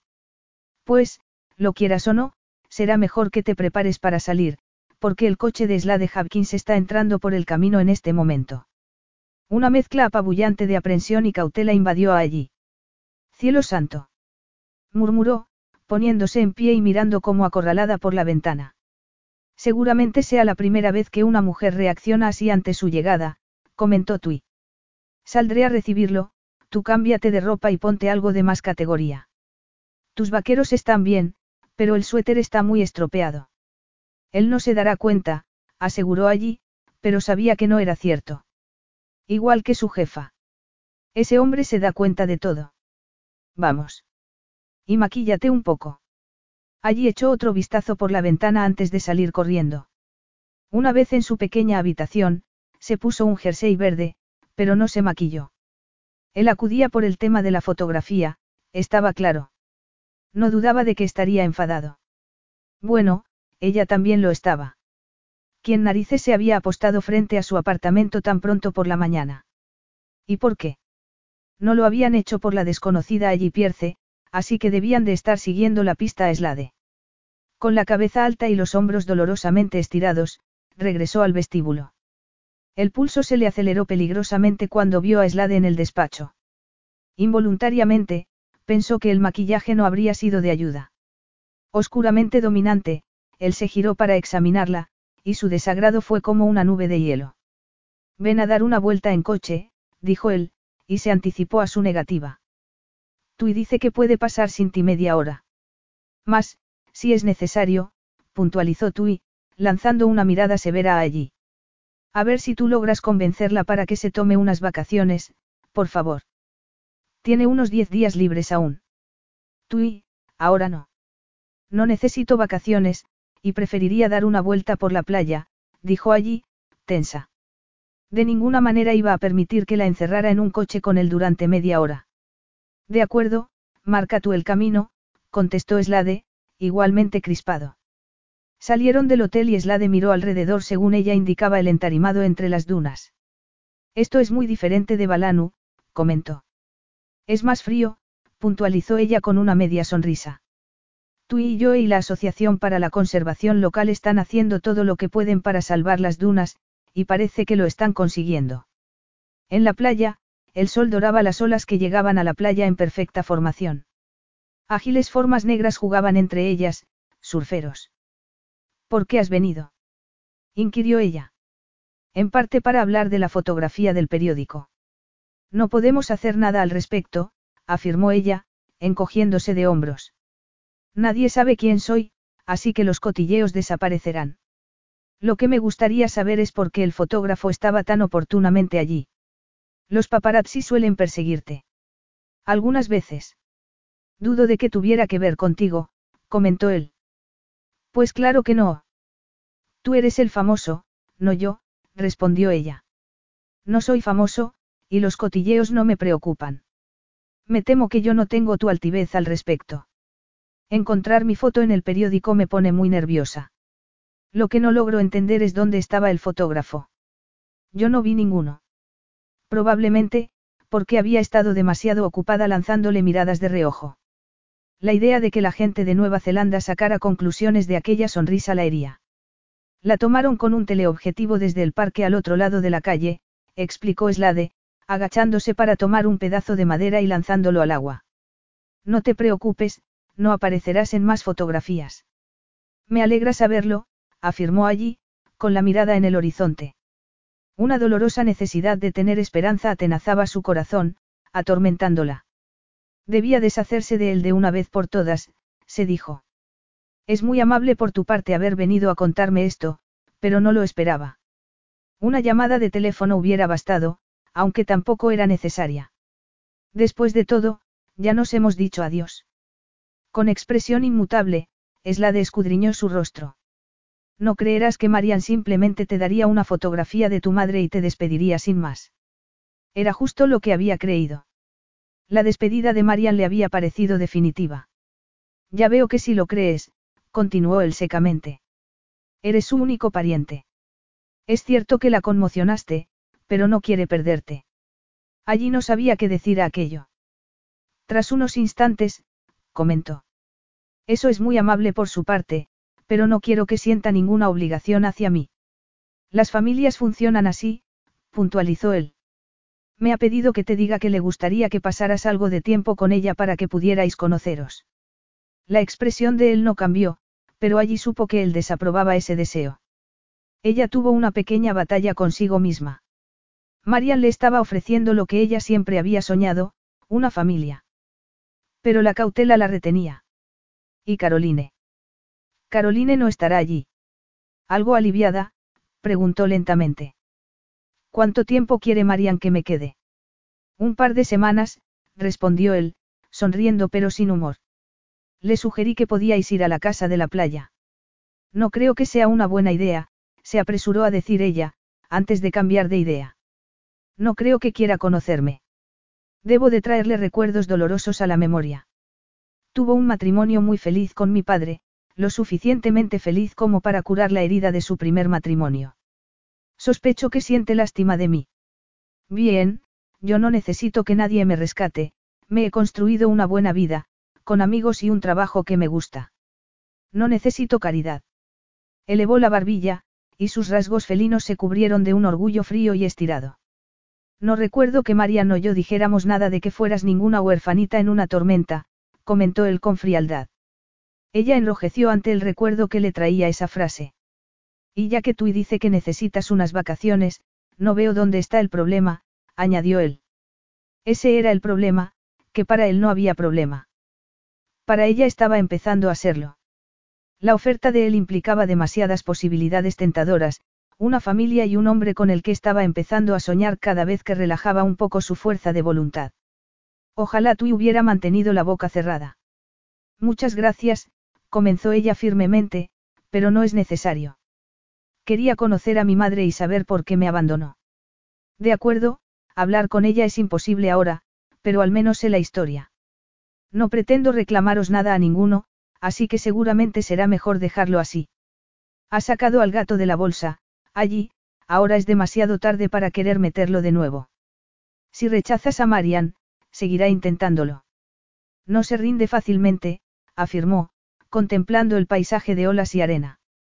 No me extrañaría que apareciera en el albergue. Allí apretó los labios para disimular una extraña sensación de que estaba siendo discreta, pero inevitablemente conducida hacia una decisión para la que aún no estaba preparada. No le gustaría. Es muy informal, y la mayoría de nuestros clientes son surferos o pescadores. Ella se adapta bien. Allí giró la cara hacia el mar, el viento se había aplacado y llegaba una brisa suave, promesa de un verano próximo. La indecisión le impedía hablar. Deseaba crear lazos, aunque fueran frágiles, con la única pariente que tenía. Pero si se permitía entrar en esa familia, se encontraría con un peligro real proveniente de Slade. Bueno, no propiamente de Slade, sino de sus temerarios sentimientos hacia él. La prudencia le aconsejaba rechazar la oferta, pero la embriagadora sensación de estar cerca de él debilitó su determinación. Por lo que Slade acababa de decir, no tenía planeado estar en la casa de la playa. Por fin, se humedeció los labios y se rindió. De acuerdo entonces, iré a la casita diez días si Poppy la nuera de Tui, puede ocupar mi lugar en el albergue. Al cabo de media hora, allí miraba la carretera que serpenteaba delante de ellos. Tu jefa aún no confía en mí, comentó Slade. No quería dejarte venir conmigo a menos que le diera la dirección y el número de teléfono de la casa. No creo que Tui confíe en nadie más que en su familia. Seguramente sea una buena máxima según la que vivir, opinó él. No añadió que a veces ni siquiera podías confiar en ellos, pensó allí, pero no dudaba de que él lo estaba pensando. Ella desde luego también. La casa de la playa de Slade resultó ser la única sobre una colina de arena color champán. El edificio estaba muy lejos de ser modesto, la joya colonial de dos plantas se erigía firme y orgullosa, respaldada por la oscura exuberancia del bosque costero. Parece una casa de muñecas, exclamó allí, echándose hacia adelante conforme superaban el empinado camino. Una casa de muñecas muy grande. Era la casa principal de la finca. Con la habilidad de lo familiar, Slade tomó una curva muy cerrada rodeada de árboles. No veo ninguna finca, dijo ella, luchando contra una mezcla de aprensión y expectativa. Llevamos atravesándola durante los últimos 15 minutos, comenzó en la primera valla para ganado. Cuando mi padre decidió que no estaba hecho para la vida del campo, construyó la casa principal cerca de la carretera y replantó esta colina con árboles autóctonos. Eslade detuvo el vehículo en un ancho patio delantero y apagó el motor. Bienvenida a mi hogar. Allí se quedó helada. Creí que vivías en Auckland, apuntó. Paso la mitad de mi tiempo aquí. ¿Por qué? ¿Supone eso alguna diferencia? No, negó ella. No podía decir lo que sentía, que nada habría logrado convencerla de ir si hubiera sabido que él también iba a estar. De ninguna manera. Él comprendió lo que sentía. Con un tono frío y duro como el acero, le espetó. No te preocupes, me voy a Tahití mañana. Su alivio debió de ser patente, porque él sonrió, y no fue una sonrisa agradable. Podrías venir conmigo, sugirió, en un tono casi insultante. Allí salió apresuradamente del coche, a punto de estallar. No, gracias. ¿Estás asustada, allí? Preguntó él, alcanzando su maleta del maletero. El desafío directo le hizo hervir la sangre. He venido a ver a Marian. Alto e imponente, Slade se echó la maleta al hombro y condujo a allí hacia una puerta. Cuando llegaron, la puerta se abrió y Marian lo recibió con una sonrisa. Sintiéndose incómoda, allí siguió a Slade y recibió un saludo más comedido. Entra, pidió la mujer mayor. ¿Cómo estás, allí? Bien, gracias, respondió allí, automáticamente. Estoy muy contenta de que pudieras venir. Slade, he puesto a allí en la habitación de en medio. Charlando con ligereza sobre el viaje, condujo a allí al piso superior, a una habitación decorada en marfil y crema. Íntimamente consciente de que Slade le seguía con la maleta, allí exclamó. Oh. Esto es precioso. Qué tranquilo. Tiene unas bonitas vistas de la bahía, apuntó su anfitriona gesticulando hacia unas puertas de cristal que daban a la balconada, y luego indicó otra puerta. Tu cuarto de baño es este. Te dejaremos para que te refresques, y luego tomaremos el té. Gira a la izquierda cuando bajes la escalera y sigue el rumor de las voces. Allí salió a la balconada y descubrió encantada que era privada. Tomó aire profundamente, inhalando el delicioso aroma de los árboles y de la sal. Ya tendrás tiempo después para contemplar las vistas, se dijo, y entró a regañadientes en la habitación.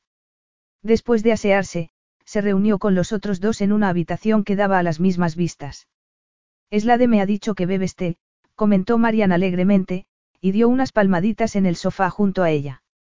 Ven y dime cómo te gusta. Mucha gente joven no bebe té hoy en día. Me gusta encontrar a alguien que sí lo hace. Después de diez minutos, allí llegó a la conclusión de que las maneras exquisitas de su anfitriona eran una máscara.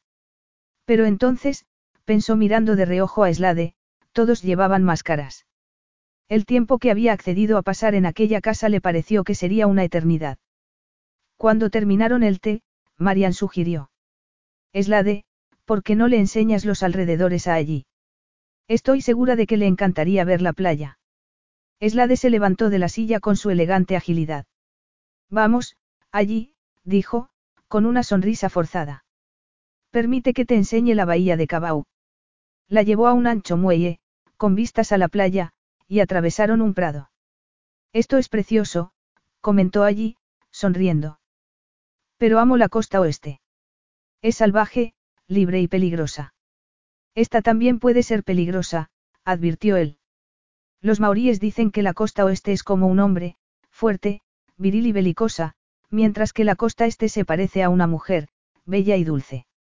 Estoy seguro de que serían los primeros en admitir que las mujeres pueden ser tan peligrosas como los hombres, a su manera. La arena crujía bajo los pies de allí cuando llegaron a la marca del agua. Se detuvo allí y miró alrededor, con expresión grave y atenta. Solía tirarme desde el final del muelle, comentó Slade. Supongo que, igual que yo, aprendiste a nadar antes que a caminar, no. Literalmente, afirmó ella. Claro, que el lago era un lugar ideal para aprender. Echas de menos Balanu. Ella se quedó pensativa unos instantes. Sí, pero siempre he sabido que tendría que dejarlo algún día. Vivir allí era como vivir en un cuento de hadas. ¿Cuánto tiempo estuvo tu padre enfermo antes de morir? Me sorprende que no lo sepas, respondió ella en tono ácido. Un año. No se le ocurrió volver a Nueva Zelanda para recibir tratamiento médico. Ella contempló la arena de tonos rosas y dorados, y dijo con desolación. No hubiera ido a ningún lado, ni siquiera al hospital hasta que fuera demasiado tarde. Creo que quería morir. Era la primera vez que se admitía eso a sí misma. Para su sorpresa, la cálida mano de Slade tomó la suya. Una descarga de sensación le subió por el brazo como un relámpago, y se transformó en lentas oleadas, de sensualidad que le dieron una idea de cómo podía ser amada por Slade Hopkins. Salvo que no sería amor. Así que, aunque el consuelo que él ofrecía era poderosamente seductor, ella soltó su mano. Creo que en el fondo amó a Marian todo el tiempo. No te voy a decir que lo olvides, porque la sombra del pasado es muy larga, pero volver a ello una y otra vez preguntándose qué sucedió realmente es una pérdida de tiempo y de energía, dijo Slade, sin ningún tipo de emoción. No solo es que nunca lo vas a saber, estoy seguro de que tu padre hubiera querido que tuvieras tu propia vida sin pensar demasiado en sus errores. Deja que tus padres descansen en paz, allí. Ella se emocionó por su comprensión, y se sorprendió con la aspereza de las últimas palabras. Sí, señor, contestó dócilmente. Él rió, un sonido profundo que hizo que a ella le diera un vuelco el corazón. He hablado como un abuelo. Puedo pontificar con los mejores. No me ha parecido que pontificaras, comentó ella, esforzándose en ser objetiva. Es solo que, bueno, mi padre era difícil de amar porque nunca se relajaba, pero siempre estaba ahí, y se podía confiar en él. Y era un hombre de honor. Era respetado. Cuando murió, le enterraron con los jefes de las islas. Levantó la vista y continuó. Y se aseguró de que yo no mintiera, ni robara. Tenía unos principios morales muy fuertes, así que supongo que quiero saber cómo un hombre así pudo traicionar tan completamente a Marian. Tal vez nunca había tenido una gran pasión antes de conocer a tu madre y se vio desbordado. Lo que sí tienes que recordar es que él a ti no te traicionó, puntualizó Slade. Ella asintió. Era una conversación extrañamente íntima para tener con él, una conversación que no debería haber comenzado. Era peligroso revelarle demasiado de sí misma. Se paró debajo de un árbol que tenía un neumático atado. ¿Es tu columpio? Preguntó ella emocionada. Creo que mi padre era el que más lo usaba. Pero era otro neumático, e incluso otra cadena. Tenemos visitas a menudo y a los niños les encanta columpiarse tanto como a mí entonces. La idea de él como niño le produjo una sensación rara en el corazón. Seguro que había sido un niño perfecto, audaz, decidido, inteligente. Apartando esos pensamientos peligrosos, dijo aún más vivazmente. Este es un lugar maravilloso para los niños. Desde luego, afirmó él gravemente. Pero espero que tú también lo disfrutes.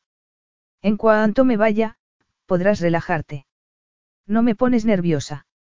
Nada más decirlo, supo que debería haber mantenido la boca cerrada. Él la miró con un brillo de algo muy cercano a la diversión en sus ojos verdes, pero según lo miró ella desapareció, siendo reemplazado por una intensidad que la taladraba. Allí se le quedó la boca seca. Entonces, ¿por qué se te oscurecen los ojos en las raras ocasiones en las que me miras? Preguntó él lentamente. Te miro muy a menudo. Demasiado, pero normalmente cuando él no podía verla. Sueles concentrarte en una oreja, en mi pelo o en el bolsillo de mi camisa, puntualizó él sin emoción. Y sabes que el pequeño pulso en la base de tu garganta se acelera siempre que me acerco. Cautivada, ella negó con la cabeza pero no dijo nada, tenía la boca sequísima. Eslade elevó una delgada y bronceada mano y le tocó la base de la garganta, y cualquier intención de hablar desapareció. ¿Cómo podía hacer tanto daño la simple yema de un dedo? La vació de su fuerza de voluntad hasta que todo lo que podía hacer era mirarlo a los ojos como si fueran su única fuente de salvación. Él rió suavemente y entonces acercó su rostro al de ella. Allí cerró los ojos ante el fuego que había en los de él, pero para cuando él besó su boca enmudecida e implorante, ella ya no podía pensar. Perdida en una oleada de calor, se balanceó, y él la atrajo contra su fuerte cuerpo. Era tan familiar, como si ella hubiera hecho eso miles de veces, y se relajó apoyada en él, y permitió que el beso de él sembrara la destrucción en sus ya debilitadas defensas. Allí sintió que su piel se tensaba deliciosamente. Se estremeció mientras la mano de él se deslizaba por su espalda hasta detenerse en la curva de sus caderas, pero ella no se retiró. Siempre que había besado a otros hombres se había sentido cohibida, pero ahora, con Slade, ella dejó salir la evidencia de su deseo. La respuesta, ardiente y elemental, le invadió, barriendo inhibiciones y miedos. Él elevó la cara y, antes de que la desilusión apareciera, depositó un montón de besos por toda la línea de su mandíbula. El placer se extendió por su sistema nervioso como si fuera un tornado, un placer que se volvió feroz y salvaje cuando la boca de él encontró el lóbulo de la oreja de allí y lo pellizcó, empleando sus dientes con exquisita precisión. Ese tierno pellizco hizo que ella fuera precisa y deliciosamente consciente del peso de sus senos, de sus sensibles pezones rozando el pecho musculoso de él. Desde sus pechos, esa sensación de fuego arrasador se asentó en un lugar profundo en su interior, un lugar que desfallecía de un hambre desesperada. La mano de él se movió de la cadera de ella para poder sujetar el lateral de aquel seno. Mientras ella buceaba cada vez más profundamente en los salvajes mares de la sensación, el pulgar de él jugaba con atormentadora lentitud sobre el pezón suplicante. El gemido de allí salió de sus más profundos sentimientos, era un sonido, se dio cuenta más tarde, de rendición. Y entonces él apartó su boca de la de ella y dijo en una voz absolutamente vacía de emoción. ¿Sigues pensando que no quieres venir a Tahití conmigo, allí? Atónita, ella lo miró a los ojos fríos y calculadores. La vergüenza fue creciendo en su interior conforme comprendió que la había estado poniendo a prueba. Quiso darle un bofetón a esa cara arrogante, y luego, qué humillación, quiso echarse a llorar. Capítulo 8. El orgullo le dio a allí la fuerza para recomponerse. Dio un paso atrás e intentó disimular, he venido aquí invitada por Marian, así que irme a Tahití sería una grosería. Pero más entretenido sin duda, apuntó él con una sonrisa cínica. ¿Qué tiene que ver el divertirse? Preguntó allí, intentando dañar su orgullo. Si lo logró, desde luego él no dio muestras de ello. En lugar de eso, se hizo a un lado cortésmente para permitir que ella subiera antes que él los escalones hacia el prado. Tienes toda la razón. La seguridad es lo más importante. ¿A qué te refieres exactamente? inquirió ella, deteniéndose. Vio un destello en los ojos de él. ¿A qué crees que me refiero? Escúchame bien, comenzó ella con fiereza. No quiero el dinero de Marian. Su franqueza no desconcertó a aquel hombre. Me alegro de oír eso. Allí estaba segura de que él no la creía. Apretando la mandíbula para aguantarse la amarga desilusión, añadió. No voy a intentar justificarme. La gente con prejuicios no suele cambiarlos incluso aunque se enfrente a la verdad. Y esta es la verdad. Me las he apañado toda mi vida sin pedirle dinero a nadie, y no tengo intención de empezar a hacerlo ahora. Además, si crees que estoy aquí para salirme con la mía, ¿por qué me has traído? Para que no le pidieras a Barry Sincox en Balanu que te pagara el triple que a los demás, por ejemplo, contestó él, tomándola por el codo y conduciéndola hacia la casa. Ese breve roce la dejó sin aliento. Él dijo que, como yo era neozelandesa, era lo que me correspondía cobrar. Su voz se fue apagando ante la mirada sardónica de él. Qué estúpida había sido. Ella no tenía derecho a ese dinero extra, Barry había tomado la decisión por sí mismo después de que su padre muriera, sin duda pensando que ella necesitaría unos ingresos extra. En ese momento me pareció lógico. Ni siquiera lo pensé, añadió ella, poco convencida. Devolveré cada centavo que te debo, y ya puedes dejar de ponerme a prueba todo el rato. Es acoso y es degradante. De verdad. Dijo él con una nota de burla en su tono. No quiero tu dinero, lo has devuelto con creces con tus excelentes ideas para que Sea Wins volviera a ser lo que era. En cuanto a lo del acoso, mientras te besaba juraría que lo estabas disfrutando tanto como yo. Atónita, ella lo miró y se encontró con su fría mirada escrutadora. Puede que hubiera sido un placer, pero él había tenido siempre el control de la situación, no como ella, que se había derretido a sus pies. Y hacerte el amor también sería un placer, añadió él. Allí se quedó blanca. El sexo como un test de integridad. Solo de pensarlo me da grima. Si hiciéramos el amor, siguió él suavemente, sospecho que para el segundo beso, todo salvo el apetito carnal dejaría de existir. Él observó cómo ella enrojecía y continuó. Tengo razones para desconfiar de ti. Debes admitir que tu primera carta a Marian era lo suficientemente agresiva para que ella te tratara con precaución.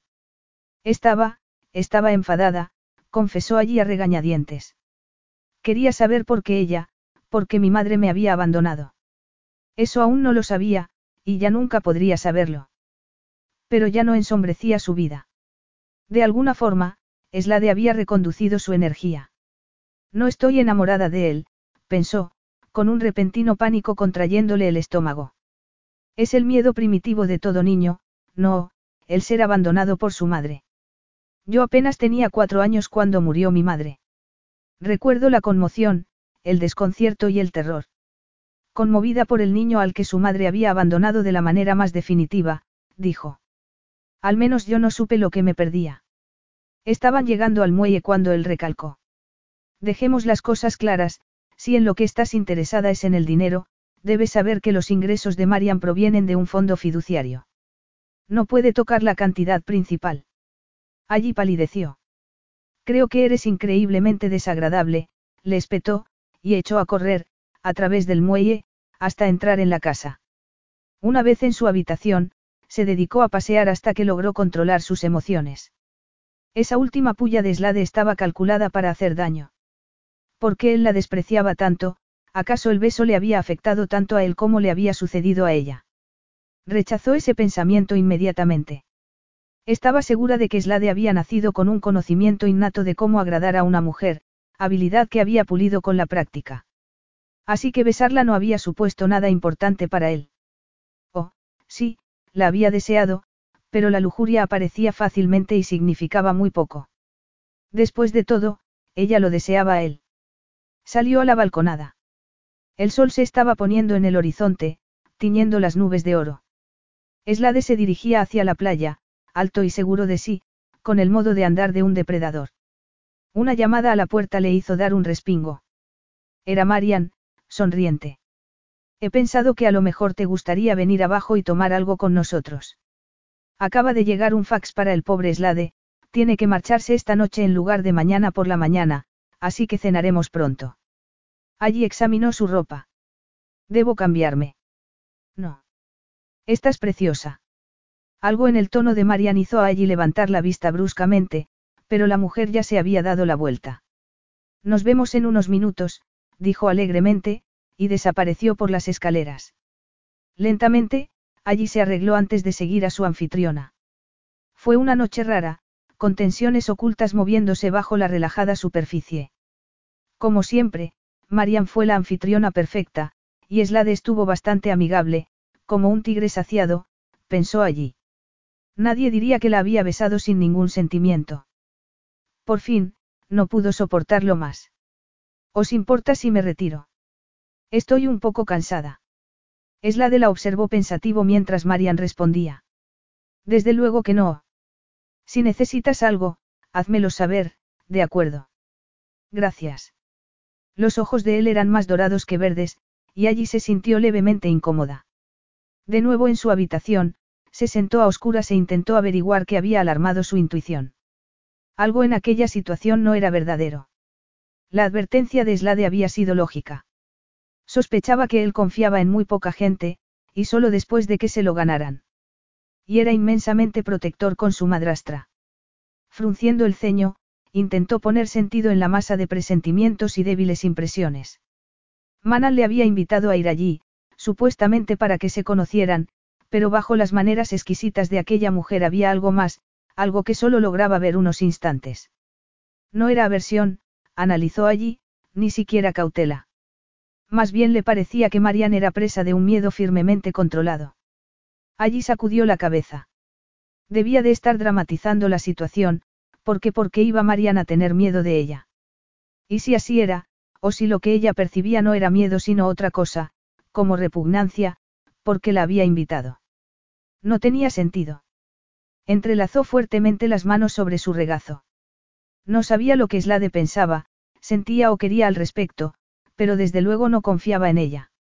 A lo mejor había secundado la invitación de su madrastra con la esperanza de que allí se destaparía a sí misma, de la forma que fuera. Eso sí tenía sentido. Puede que Marian no tuviera más ingresos que los del fondo fiduciario, pero comparada con mucha gente, era rica. Y Slade estaba en camino de convertirse en millonario, si no lo era ya. Así que, cuando un pariente aparecía de la nada, era natural que quisieran saber qué tipo de persona era. Sobre todo si sus padres habían tenido un nivel moral tan bajo. En otras palabras, te están poniendo a prueba porque creen que puede ser como Alison. De pequeña, cuando se imaginaba conociendo a su familia, había asumido que la aceptarían libre y cariñosamente. La madurez había atemperado esa creencia inocente, pero aún le dolía saber que cualquier esperanza de que la aceptaran se basaba en convencer a Slade de que ella no había aparecido para aprovecharse de Marian. Cuando se despertó, la casa estaba en silencio. Una preciosa salida de sol asomaba por la ventana y los árboles de la colina estaban sumidos en la niebla. Fue un comienzo exquisito para un tiempo que era una extraña mezcla de risas y tensión. Marian tenía un ingenioso sentido del humor. Nunca hacía preguntas personales, pero quería saber acerca de la vida de allí en Balanu, y a allí le gustaba contársela. Pero poco a poco, mientras paseaban por la playa o por el bosque que el padre de Slade había plantado, Mientras almorzaban en encantadores cafés y exploraban los terrenos colindantes, allí se dio cuenta de dos cosas. Una, que siempre que alguien se acercaba a Marian, ella presentaba a allí como una amiga, charlaban brevemente y se iban al cabo de unos minutos. Y dos, que Marian contaba muy poco de sí misma. Nunca hablaba de su familia, ni de la hermana que había engendrado a la hija de su marido. Ni siquiera mencionaba a Slade a menudo. Conforme los soleados días fueron pasando en una dorada serenidad, la determinación de allí se fortaleció, cuando todo aquello terminara, volvería al albergue y se haría cargo de su propia vida. Puede que incluso se fuera a Australia. Y, aunque por un lado sentía que era salir huyendo, también le parecía algo sensato, porque no quería que su presencia molestara a esa mujer que empezaba a gustarle. Una vez, ella preguntó. ¿Tenía mi padre algún pariente? Marian la miró con simpatía. Era hijo único y sus padres murieron jóvenes. Nunca habló de primos ni de otra familia. ¿Y tú? Se atrevió a preguntar. La expresión de Marian se volvió impenetrable. Unos cuantos primos lejanos en Inglaterra. Hace mucho tiempo que perdimos el contacto, respondió, y suavemente cambió de tema, cortando cualquier posible pregunta más. Allí tampoco tenía intención de hacerlas. Casi una semana después de que Slade se hubiera ido, estaba allí bajando las escaleras cuando oyó una especie de gemido a sus espaldas. Con los sentidos alerta, se giró. La asistenta solía pasar las dos horas después de comer en su casita en la bahía de al lado, así que Marian era la única persona en la casa, aparte de ella. El silencio se convirtió de repente en algo opresivo, abrumando a allí. Tenía que haber sido Marian, que solía echarse una siesta después de comer. Pero no había sido un ronquido. Bueno, tenía que averiguarlo. Subió hasta la planta superior y se detuvo junto a la puerta de Marian. Escuchó, pero no oyó nada. Llamó a la puerta suavemente, y escuchó un leve sonido al otro lado. Tomó aire profundamente. Marian. ¿Estás bien? No recibió respuesta. Empezaba a preocuparse. Voy a abrir la puerta, anunció. Con cuidado, giró el picaporte y empujó la puerta. Las cortinas estaban echadas, pero pudo ver a la mujer mayor en una butaca, parecía dormida, pero algo en su quietud alarmó a allí. Voy a comprobar que estás bien, dijo lentamente, y se acercó a la butaca. A medio camino, se dio cuenta de que los ojos de Marian estaban abiertos y fijos en ella. Estaba teniendo algún tipo de sueño con los ojos abiertos. Tensa, allí preguntó de nuevo. ¿No estás bien? No obtuvo respuesta, aunque los músculos de la garganta de la mujer se movían como si estuviera intentando hablar. El pánico le hizo un nudo en el estómago a allí. Tomó la mano de Marian entre las suyas y dijo intentando sonar tranquilizadora. Marian, despierta. Todo está bien, estás en casa, en tu habitación. Marian seguía mirándola silenciosa, o más bien, pensó allí con un escalofrío, era como si mirara, a través, de ella. Algo iba realmente mal. Voy a llamar a la señora Hopkins para que llame a una ambulancia y a tu médico. No te preocupes, vas a ponerte bien. Tomó el auricular y marcó el número de la asistenta, pero entonces recordó que comía fuera de casa. Llamó al 112 y explicó lo que acababa de suceder. Continúe hablándole amablemente, ordenó la voz al otro lado del teléfono, y colgó. Allí volvió a tomar la flácida mano de la mujer entre las suyas y comentó. La ambulancia ya está viniendo, pronto estarás en el hospital, donde averiguarán cuál es el problema. La asistenta llegó de comer justo antes que la ambulancia, y preparó la maleta de su jefa mientras los médicos la estabilizaban. Sintiéndose un estorbo, allí contemplaba todo, terriblemente preocupada. El sonriente encanto de Marian había desaparecido, de repente, se había vuelto anciana y frágil. ¿Cree que deberíamos telefonear a Slade? Preguntó la señora Hopkins preocupada, mientras colocaban a Marian en una camilla. Me parece que es un derrame cerebral. Está en Tahití, pero no tengo su dirección. Ni yo. Se miraron la una a la otra. La asistenta buscaba claramente alguna orientación. Allí afirmó. Me voy al hospital con Marian, iré en su coche. Puede telefonear a la oficina de Slade y explicarle a su secretaria lo que ha sucedido y dónde está Marian. Dudó unos instantes y añadió. La llamaré en cuanto pueda y le contaré qué sucede. Claramente aliviada por tener algo que hacer, la asistenta asintió. De acuerdo. Llena de miedo y de compasión por la mujer que iba en la ambulancia delante de ella, allí la siguió en un Mercedes, preguntándose si ese ataque sería culpa suya. Las cosas empeoraron en el hospital. Ella no sabía ni lo más mínimo de Marian aparte de su nombre, ni las enfermedades que había tenido, ni su dirección en Auckland, ni siquiera su edad. Al fin, una delgada y pálida Marian descansaba en una cama, enganchada a multitud de aparatos. Aún no se había movido. Su indefensión conmocionó a allí. Por primera vez, sintió cierta similitud con aquella mujer. Voy a quedarme contigo, le dijo, tocando su mano. Pero antes tengo que llamar a la señora Hopkins y asegurarme de que estás en buenas manos. Marian la miró gravemente, sin una nota de comprensión en sus ojos. Enferma de preocupación, allí se obligó a acercarse al teléfono público. Cuando la asistenta contestó ansiosa, le explicó. Sigue igual, y nadie me ha dicho nada, pero está cómoda. ¿Sabe algo de Slade? Sí. Está de camino a casa y espera estar aquí tarde esta noche. Irá directo al hospital en cuanto llegue, suspiró. Debe de ser un derrame. No parece posible, solo tiene 55 años. Si es un derrame, no es una sentencia de muerte. Respondió allí resueltamente, deseando que fuera cierto. De regreso a la sala, allí descubrió que estaba intentando convencerse a sí misma de que todo iría bien. Negándose a aceptar cualquier otra posibilidad que no fuera la total recuperación, se sentó en la cama, tomando las inertes manos de Marian entre las suyas. En aquel mundo de pitidos y máquinas, el contacto humano la ayudaría. No supo cuánto tiempo estuvo ahí, sujetando la mano de su tía y hablándole en voz baja. Conforme avanzó la noche, ella se adormiló. De repente, una sutil fragancia la puso en alerta. Girándose en la silla, vio a Slade, con su imponente figura. Se puso en pie apresuradamente, tan aliviada de verlo que casi rompe a llorar. ¿Cómo está? preguntó él en voz baja. Marian parpadeó. Mejor ahora que estás aquí, contestó allí, con voz temblorosa. Mira, sabe que has venido. Él se inclinó sobre la cama y besó a su madrastra en la frente. Todo está bien, dijo, con una voz grave. Todo está bien, Marian, estoy aquí. Y, ante la sorpresa de allí, Marian movió ligeramente la boca y suspiró. Eslade se incorporó. Allí, no es necesario que te quedes más. Sally Hopkins me ha dicho que has traído el coche de Marian, no. Ella asintió y él le tendió una tarjeta de banda magnética. Es la llave de mi apartamento. He pedido un chofer para que te lleve allí. ¿Y cómo vas a entrar tú? Preguntó ella, agarrando la tarjeta. Hay una cama libre aquí, respondió él, mirándola con intensidad. Y allí, gracias. Capítulo 9. Allí se despertó con el corazón palpitándole como loco y los oídos alerta.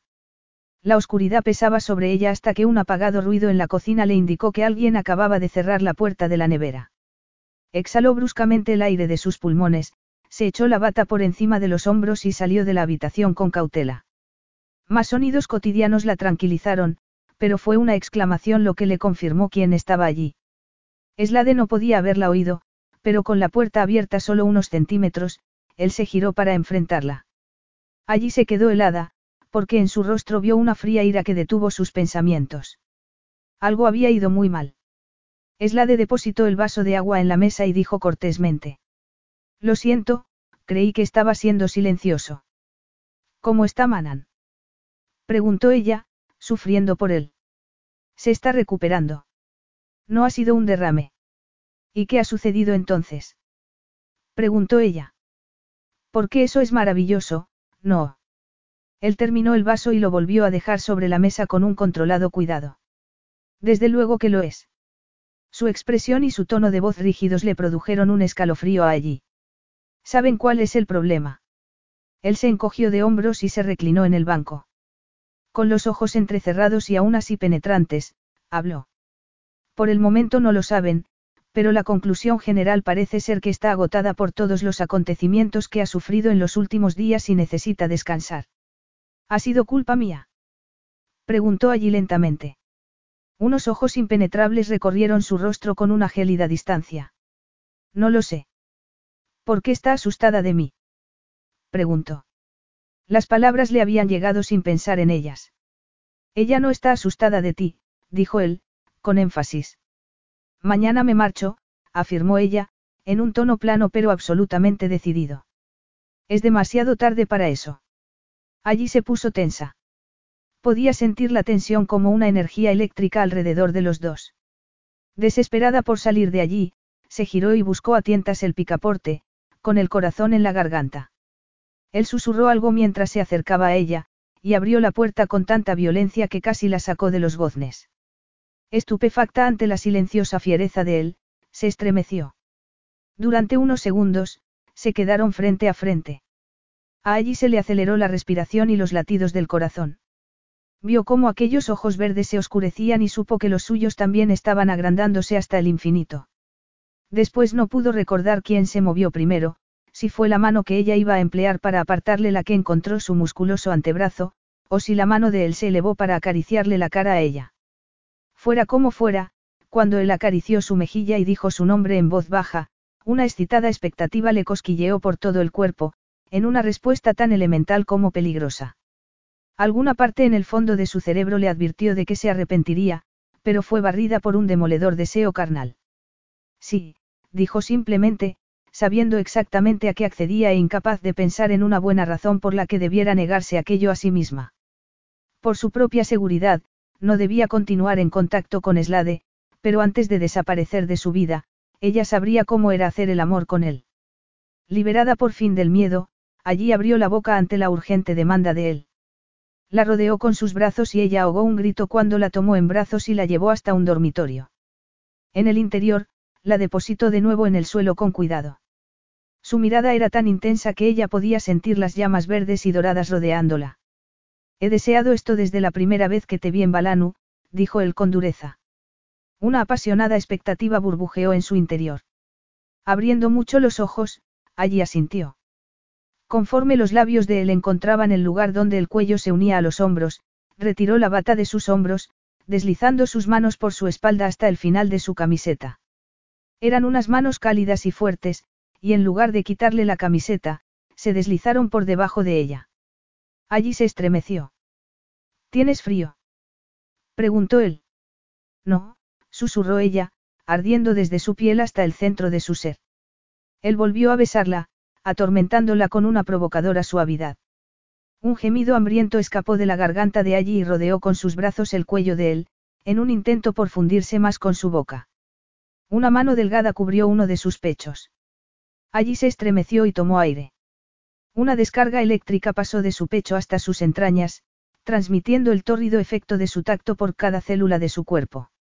Sintió los pechos pesados, tan receptivos a sus caricias que vibraban.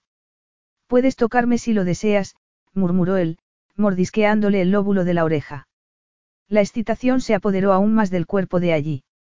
Rápidamente desabrochó la camisa de él. El calor de su tersa piel le quemaba los dedos, y cuando levantó la vista, los destellos dorados en los ojos de él acabaron con el poco autocontrol que aún le quedaba. Allí sintió que el suave tejido de su camiseta se convertía en una barrera insoportable, se la quitó torpemente, hambrienta por sentir la piel de él contra la suya. ¿Qué es? murmuró él, ¿qué es lo que deseas? Deseo, deseo, te deseo a ti, afirmó ella, abriendo la camisa de él. Bien, porque yo también te deseo a ti. Lo dijo con un tono tan posesivo que allí se quedó sin aliento. Lo miró fijamente, respondiendo a los ojos entornados de él con un estremecimiento de urgencia que explotó dentro de ella. Entonces, Quítate la camisa, ordenó ella, incapaz de seguir disimulando. Todo su cuerpo anhelaba el de él, ansiaba el de él, si no lograba tenerlo, creía que moriría de deseo. Él dejó caer las manos a los lados y dio un paso atrás en silenciosa invitación. Con la boca seca, allí le quitó la camisa de los hombros y de aquellos brazos torneados, dejándola caer al suelo. El impacto de aquel torso desnudo la conmocionó, aquellos poderosos hombros, el pecho de bronce, la piel perfecta del abdomen, algo más, y caigo rendida a sus pies. Lentamente, sintiendo el latido de su corazón en los oídos, allí apretó su mano sobre el corazón de él y se tranquilizó al sentir el irregular latido en la palma de su mano. Sobre aquella formidable masculinidad, su mano se veía pálida y frágil, pero cuando lo tocó, el pecho de él se hinchó bruscamente. Un placer preciso y agradecido la envolvió. Ella no era la única perdida en su deseo abrumador. Aunque no se atrevía a mirarlo a la cara, el silencio de él y su quietud le dieron seguridad. Con caricias vacilantes examinó la textura de su pelo y de su piel hasta que sus dedos se toparon con un pequeño y oscuro pezón. De nuevo, allí se sorprendió al verlo tomar aire excitado y retiró los dedos hasta colocarlos junto a los de él. Los hombres y las mujeres no somos tan diferentes, comentó él. Nos gusta que nos den placer, y tu tacto me da placer. Por fin allí reunió el valor suficiente para mirarlo a la cara. Lo que vio la impresionó, el deseo urgente afilaba sus rasgos y brillaba en sus ojos, que la taladraban con la mirada. Una ola creciente de pasión casi bloqueó todos sus pensamientos. Quítate la camiseta, ordenó él en voz baja y ronca. Ella dudó unos instantes, tentada a pedirle que lo hiciera él, pero quitarse su propia ropa era una cuestión de orgullo. Con la cabeza bien alta, fijó su mirada en la de él y se quitó la ropa, quedándose ante él en unas sencillas bragas. Sin decir nada, él se acercó y una parte de ella se tranquilizó porque la mano de él temblaba ligeramente cuando la colocó en el centro de su pecho. Una ola de sensaciones la invadieron, ardientes y elementales. Es la de la atrajo hacia el calor y la fuerza de su cuerpo. Ella suspiró, rodeó su cuello con sus brazos y se ofreció en silencio a él. Él besó el hoyo en la base de su garganta y luego deslizó su boca lentamente, saboreando, jugueteando, explorando cada curva con una precisión lenta y erótica. Y cuando alcanzó su centro suplicante, se lo introdujo en la boca. Las rodillas de ella cedieron y gritó el nombre de él, revelando el imprudente placer que la invadía. Eslade levantó la cabeza y la observó con los ojos brillantes. Maravillada, allí acarició aquella boca capaz de provocar un placer tan intenso. Él besó la yema de su dedo y, cuando ella lo introdujo más adentro, sus dientes la hicieron estremecerse de placer. No puedo imaginarme un lugar mejor para estar los dos, dijo él, y la tomó en brazos. El frescor de la sábana bajo su espalda y sus piernas fue un contraste fascinante con la urgencia que la invadía. Se relajó sobre el colchón, dándose cuenta entonces de que estaban en el dormitorio de él. Cuando Slade terminó de desvestirse, allí había olvidado todo, absorta en la contemplación de aquel cuerpo perfecto, sintiendo cada célula de su cuerpo vibrando de expectación. En Balanu, había visto a turistas con bañadores tan minúsculos que bien podrían haber ido desnudos. Ahora se dio cuenta de que el artículo sí que suponía una gran diferencia, sin él, Slade estaba magnífico. Allí tragó saliva, preguntándose nerviosa si aquello funcionaría, y si debía decirle que ella nunca había hecho el amor antes. Slade se acercó al borde de la cama con la silenciosa y poderosa elegancia que lo diferenciaba de otros hombres. Allí se quedó quieta mientras él se acomodaba junto a ella, y por primera vez sintió el impacto de la desnudez, piel contra piel, y se sintió abrumada por aquella pura masculinidad. Absolutamente expuesta, enrojeciendo ante la mirada de él, allí hundió su cara en el hombro de él y lo acarició con la boca. La sutil esencia de él llenó sus pulmones y reemplazó los nervios y el miedo por una tranquila certeza. Besó el hombro de él, lo mordisqueó ligeramente y lo lamió. Con su enorme cuerpo estremeciéndose, es la de habló. Por esta vez, déjame hacer el trabajo a mí, de acuerdo. Realmente él esperaba que sus amantes se tumbaran sin hacer nada. Descolocada, allí levantó la vista y se encontró con la mirada de él, y el deseo que vio en ellos la conmovió. Si no, acabaremos antes de haber empezado, añadió él. Tal vez hacía tiempo que él no hacía el amor. Esa idea gustó y excitó a allí, igual que la insinuación de que él no tenía todo bajo control cuando estaba con ella. Tocó la tersa piel de su plexo solar. ¿Esto sí puedo hacerlo? Preguntó. Solo si digo en voz alta las tablas de multiplicar mientras lo haces, respondió él, y besó el palpitante hueco en su garganta y luego la curva de sus pechos. Esta vez, cuando él introdujo uno de sus pezones en su boca y comenzó a besarlo, allí creyó que sabía lo que se avecinaba, pero la exquisita sensación que le sobrevino acabó con lo que le quedaba de control de sí misma. Gimió, alzando sus caderas instintivamente contra las de él. Aún no, dijo él suavemente, cambiando de pecho mientras con una mano exploraba su ombligo y la curva de su cadera. Arrebatada de placer, allí gimió y recorrió la espalda de él con sus manos, recreándose en aquellos músculos fibrosos y flexibles. La mano de él bajó un poco más. Ella deseó con todas sus fuerzas que continuara, pero un miedo instintivo le hizo tensarse. No te preocupes, la tranquilizó él. Solo quiero ver si estás preparada.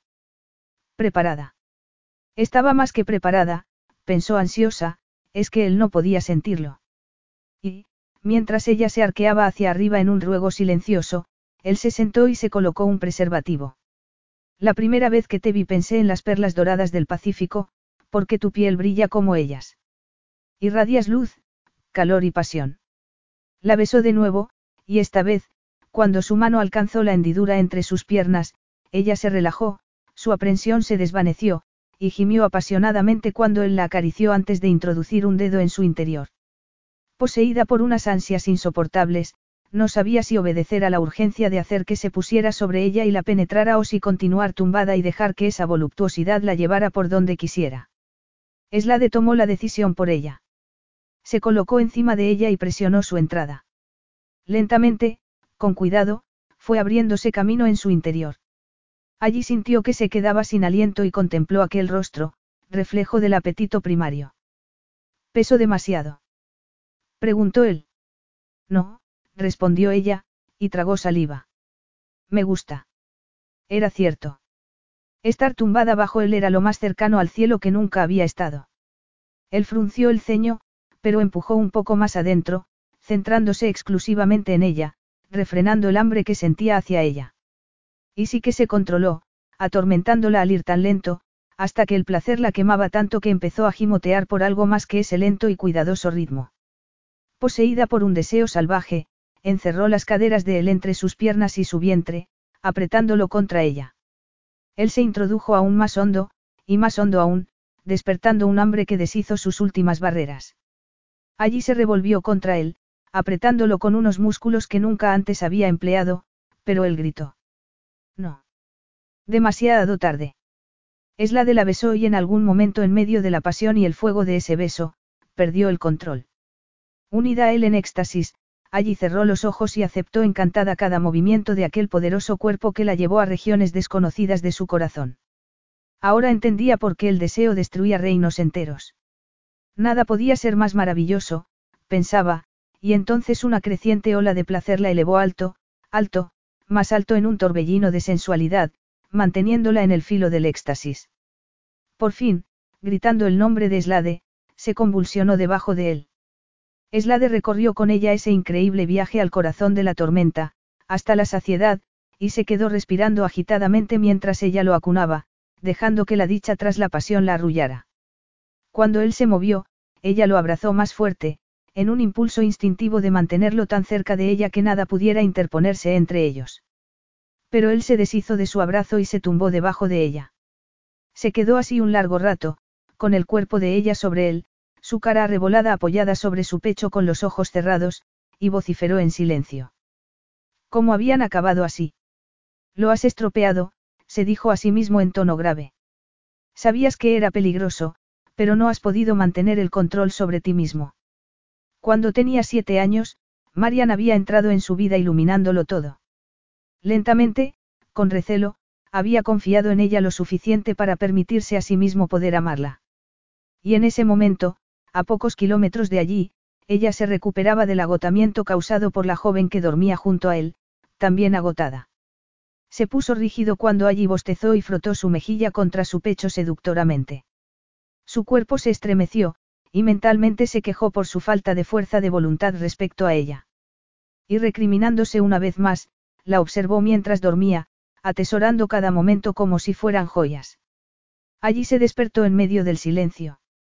Aturdida por una satisfacción nunca antes conocida, se estiró y bostezó, preguntándose adormilada por qué sentía su cuerpo distinto. Entonces recordó y se incorporó bruscamente, recorriendo la habitación con la mirada en busca de un hombre que no estaba allí. Estaba sola, y en su propia cama. Él debía de haberla llevado allí después de que hicieran el amor y ella se quedara dormida en sus brazos. Imágenes desordenadas de la noche anterior acudían a su mente. Puede que ella fuera virgen, pero reconocía a alguien experto cuando lo veía. Y Slade tenía experiencia en el sexo. Así que, mientras que para ella había sido un viaje lento y abrasador al cielo, para él había sido una diversión acostumbrada. Allí escuchó, pero el apartamento estaba en silencio. Salió de la cama, enrojeciendo de nuevo al darse cuenta de que estaba desnuda. Un ordenado montón en una silla indicaba que Slade también había recogido su ropa. Apresuradamente, entró en el baño. Después de ducharse, examinó su cuerpo en el espejo, en busca de rastros. Sus labios estaban más esponjosos que de costumbre, y más suaves, pero aparte de eso, nada de su aspecto había cambiado. Se sorprendió al descubrir algunas pequeñas marcas. La barba de él debía de haberle irritado la piel de los senos. En el momento no se había dado cuenta. Pero si hubiera habido fuego a los pies de la cama, tampoco te habrías dado cuenta, pensó. Eslade le había dejado una nota en su puerta. Sin un saludo de entrada, le informaba de que se había ido al hospital y que la esperaba allí. Había firmado con su nombre formal, Siglo T. Hopkins, y en la postdata añadía que Marian había sido trasladada a un hospital privado, había dibujado un mapa de cómo llegar. Me pregunto qué significará la T, comentó en voz alta, guardándose el papel en un bolsillo. Unas lágrimas estúpidas le inundaron los ojos, y no fue capaz de tomar nada más que una taza de café. Salió del apartamento y condujo con calma por la ciudad, conteniendo su nerviosismo ante la esperanza de que Marian hubiera recuperado el conocimiento. El nuevo hospital era mucho más moderno que el otro. Fue conducida hasta una antesala, donde se sentó a esperar mientras la enfermera comprobaba si Marian podía verla. Cuando la puerta se abrió de nuevo, se quedó estupefacta al encontrarse con Caroline Forsite. No puede recibirte ahora, informó Caroline lentamente. Es la de esta con ella, así que esperaré contigo. De hecho, me gustaría dar un paseo, ¿me acompañas? Creo que esperaré aquí, gracias, contestó allí, observando el anillo de compromiso en la mano de la mujer. Será poco rato, insistió Caroline, examinándola. Tú también tienes aspecto de haber pasado la noche sin dormir. Vamos, un poco de aire fresco te sentará bien. ¿Cómo está? Consciente, respondió Caroline, abriendo la puerta hacia el pasillo. Lo cual es maravilloso. Pero dice que está muy cansada, ¿qué pasó? El tono de voz de Caroline se suavizó al hablar de su madrina, así que allí se puso en pie, sintiéndose mal por negarse a acompañarla cuando la otra mujer estaba tan preocupada. Juntas bajaron a los jardines y, mientras caminaban entre el aroma de las primeras rosas, le relató a Caroline lo que había sucedido. Debió de ser aterrador, apuntó Caroline con compasión. Oh, mira qué lugar más encantador. Sentémonos unos instantes, ¿te parece bien? Se sentaron y entonces Caroline preguntó. ¿Qué sucedió exactamente para que Marian tuviera un ataque al corazón? Allí la miró atónita. Un ataque al corazón. Eslade me dijo que era otra cosa. Ah, eso te dijo. Preguntó Caroline, sin sonreír y examinándola. ¿Por qué accediste a quedarte con ella cuando deberías saber que el simple hecho de verte le traía a la mente los peores recuerdos? Sus palabras conmocionaron tanto a allí que se levantó para irse, pero la mano de Caroline rodeó su muñeca como una serpiente. Escúchame, comenzó en tono cansado. No sé si te han contado lo que pasó con tus padres, pero si no lo han hecho, ya es hora de que lo sepas. Capítulo 10. Pensamientos desconectados rodaban entre la confusión en la mente de allí. No creo que. Normalmente no me entrometería, le interrumpió Caroline con firmeza, y te debo una disculpa por lo que te dije la primera vez que fuiste a ver a Marian, pero estaba terriblemente preocupada por ese encuentro. Allí no logró ocultar su desconcierto, pero Caroline continuó pausadamente. Sí, sé todo lo que pasó. Te dije que Marian y yo estábamos muy unidas, y por eso puedo decirte que tu presencia es tremendamente traumática para ella. No es algo personal, créeme. Tu madre. Sé lo que hizo mi madre, la interrumpió a su vez allí. Debió de ser terrible enterarte, comentó Caroline, observando su anillo de compromiso. Cuando estábamos en Tahití, Eslade pensó que tal vez lo mejor era que Marian fuera a terapia. Se detuvo y giró el anillo para que captara la luz. La frágil compostura de allí se rompió en mil pedazos. Ahora le preocupa que ella tenga una crisis nerviosa, y se siente responsable porque accedió a que la conocieras, añadió Caroline con el ceño fruncido. Las náuseas inundaron el estómago de allí. Así que Slade había llevado a Caroline a Tahití.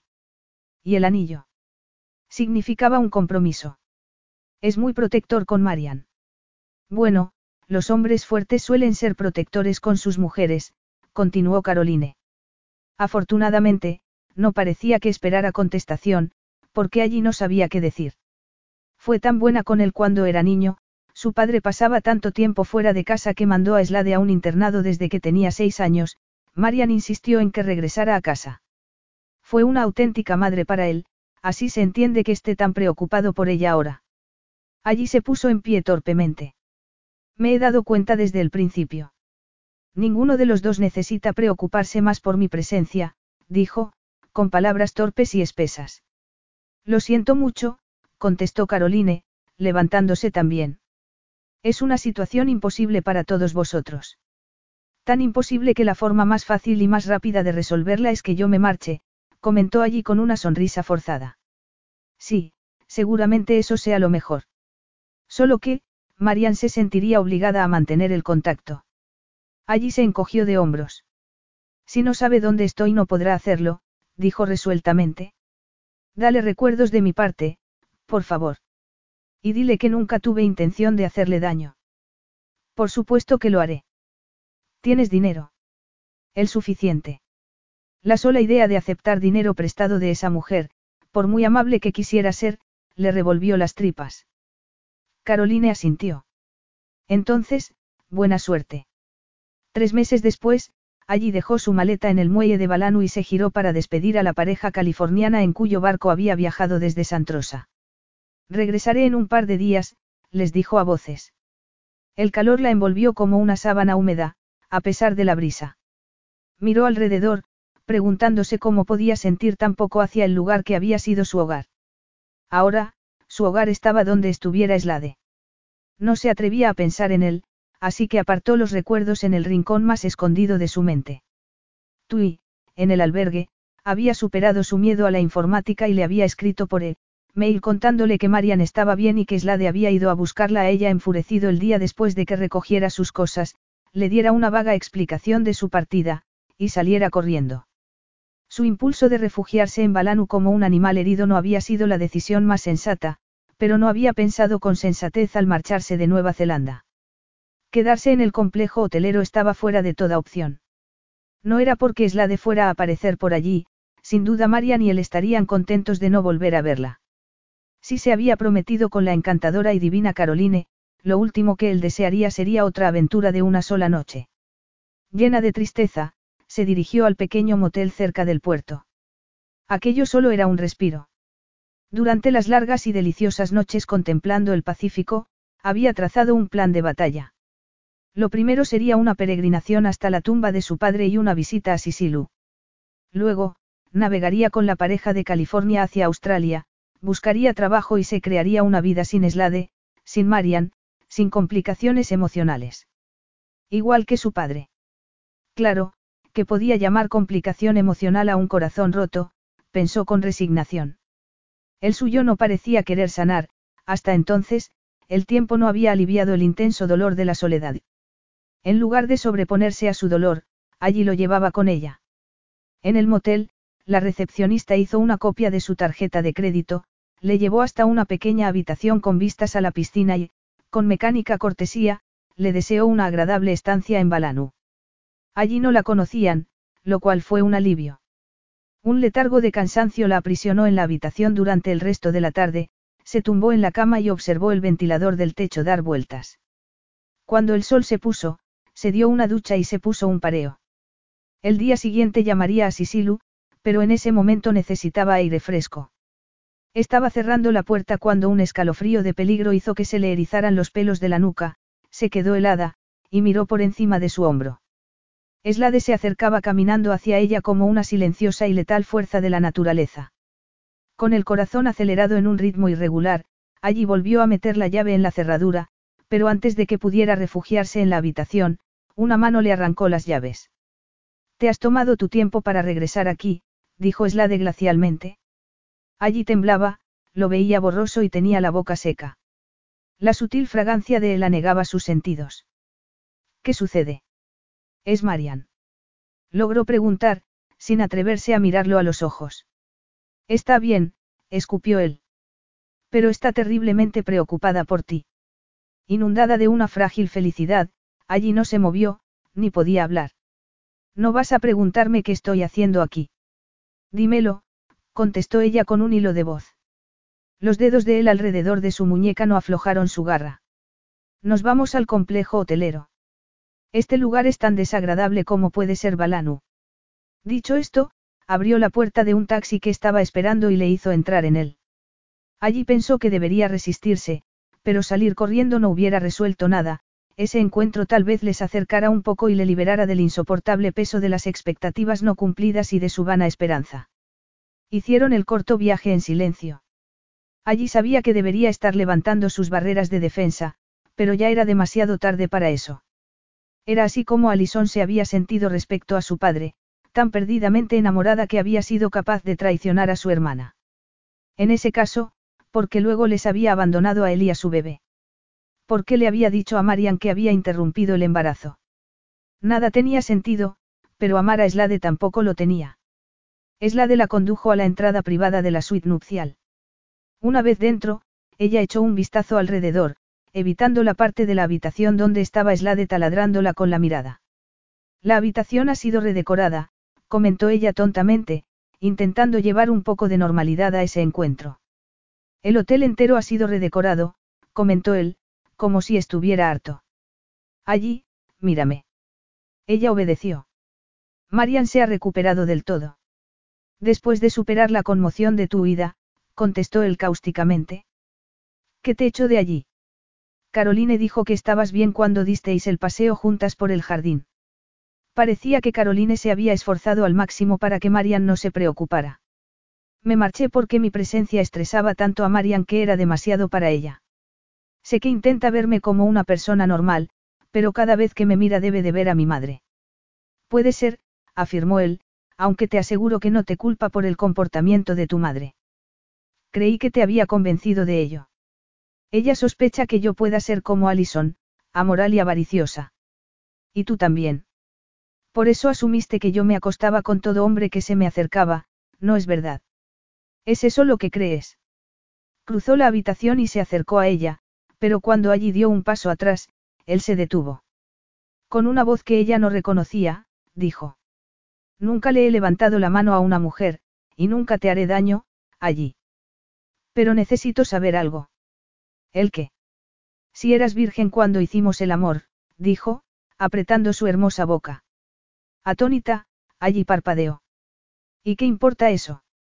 Importa. Te había catalogado como una joven de costumbres relajadas, que accedía al sexo con ligereza y sin angustia. En otras palabras, promiscua. No, respondió él, después de unos instantes de duda. Tú creciste aquí, donde el sexo se considera un pasatiempo. Solo para los que no están casados o prometidos. A mi padre no parecía importarle la actitud de los isleños hacia el sexo, pero no la aprobaba cuando se trataba de su hija, sonrió amargamente. Divertido, ¿no crees? Yo creía que era un poco anticuado. Él sabía mejor que nadie el daño que eso podía hacer, comentó Slade. No me has respondido. Admitir que era virgen sería entregarse demasiado, Solo una mujer enamorada arriesgaría tanto por un hombre que no la amaba. No creo que sea asunto tuyo. Yo no te he preguntado con cuántas mujeres has tenido sexo. ¿De dónde sacaste la idea de que yo era la amante de Barry Sincox? Él se encogió de hombros. De su actitud, que respaldaba lo que me habían contado, que tú habías roto su matrimonio. ¿Quién te contó eso? No es cierto. Su esposa odiaba a Balanu, pero no quería admitirlo porque ella le había impulsado a aceptar el puesto. Creo que se había imaginado viviendo una especie de vida colonial, bebiendo cócteles y flirteando con los hombres solteros mientras los sirvientes hacían todo el trabajo. de resopló y ella continuó con una sonrisa sombría. Supongo que era una romántica. La realidad, un hotel en quiebra con muy poca vida social como la que ella había imaginado, fue un impacto tremendo, y no intentó ocultar lo desgraciada que se sentía. Así que buscó algo que le diera una razón para vivir. Él te deseaba, insistió Slade, con dureza. Todo el mundo lo sabía. Tal vez, pero yo no lo deseaba a él, afirmó, y sostuvo su mirada desafiante. ¿Por qué es tan importante para ti? Puede que sea la hija de mi madre, pero no me acuesto con hombres casados, ni prometidos. Estás insinuando que yo estoy prometido. Le interrumpió él abruptamente. De repente, la conversación con Caroline tomó un nuevo giro. La mujer no había dicho que ella y Slade estuvieran prometidos, aunque lo había insinuado claramente. Le había tendido una trampa. ¿Lo estás? No, contestó él rotundamente. Nunca he estado prometido. Y tú aún no has respondido a mi pregunta. Puede que no estuviera prometido, pero eso no significaba que tuviera algún interés por allí más allá de una descarga de sus necesidades sexuales. Con el dolor quemándole las entrañas, allí se acercó a la ventana y contempló el jardín. Sí, era virgen, confesó en voz baja, demasiado consciente de las expectativas que la invadían. Eso creía yo, comentó él. Voy a llevarte de vuelta al motel para que hagas la maleta, nos vamos en media hora. Las expectativas se esfumaron bruscamente. Se agarró a una cortina. ¿Por qué? No seduzco vírgenes, contestó él salvajemente. Así que, si no hubiera sido virgen me habrías dejado aquí. Él la miró como si se hubiera vuelto loca. No seas estúpida. Ultrajada, ella le espetó. Y tú no me sedujiste, yo deseaba hacer el amor contigo. Así que no pienses que me debes nada. No me lo debes. Como introducción a lo que es hacer el amor fue condenadamente buena, pero las mujeres hoy en día no tenemos la obligación de casarnos con el primer hombre con el que dormimos. Debería haberse mordido la lengua, pensó al escucharse decir la última frase. Sintiéndose estúpida, esperó el desaire. Él respondió sin emoción. Marian me ha pedido que te lleve con ella de vuelta. Desconcertada, allí sacudió la cabeza. ¿Por qué? Mi presencia le provocó el ataque. No lo hizo. Eslade lo dijo con tanta seguridad que ella se giró para encontrar en su rostro alguna señal de que estaba sucediendo. Pero sin éxito. La máscara volvía a estar en su lugar, dura e impenetrable. Tiene algo que contarte, anunció él. ¿Más secretos? Preguntó ella cansinamente, con los hombros caídos, ya he tenido suficientes secretos. De hecho, ya he tenido suficiente de toda esta situación. Mala suerte. No tienes elección. Has intentado huir, pero allá donde vayas yo te seguiré hasta que hayas escuchado lo que Marian tiene que decirte. Después de eso, nadie te seguirá si quieres marcharte. Allí vaciló, pero al final dijo con resignación. Muy bien, de acuerdo. Volveré, pero después de eso, desapareceré. En el aeropuerto de Auckland, el lujoso jet privado fue recibido por un coche que les llevó hasta el apartamento de Marian. Antes de entrar, allí tomó aire profundamente, y se quedó atónita cuando Slade agarró su mano, ofreciéndole apoyo con su calidez y su fuerza. No se atrevió a mirarlo, y antes de que la puerta se abriera, él la soltó, pero ella ya llevaba su tacto dentro de ella. Marian lo saludó, y la ansiedad en su mirada se desvaneció un poco. Querida, saludó, tendiendo una mano a allí para que entrara. Oh, querida, he estado tan preocupada por ti. Tú también me has tenido preocupada, dijo allí sonriendo, pero estás estupenda. ¿Qué cosa más tonta me sucedió? El médico dice que fue agotamiento y las secuelas de la gripe.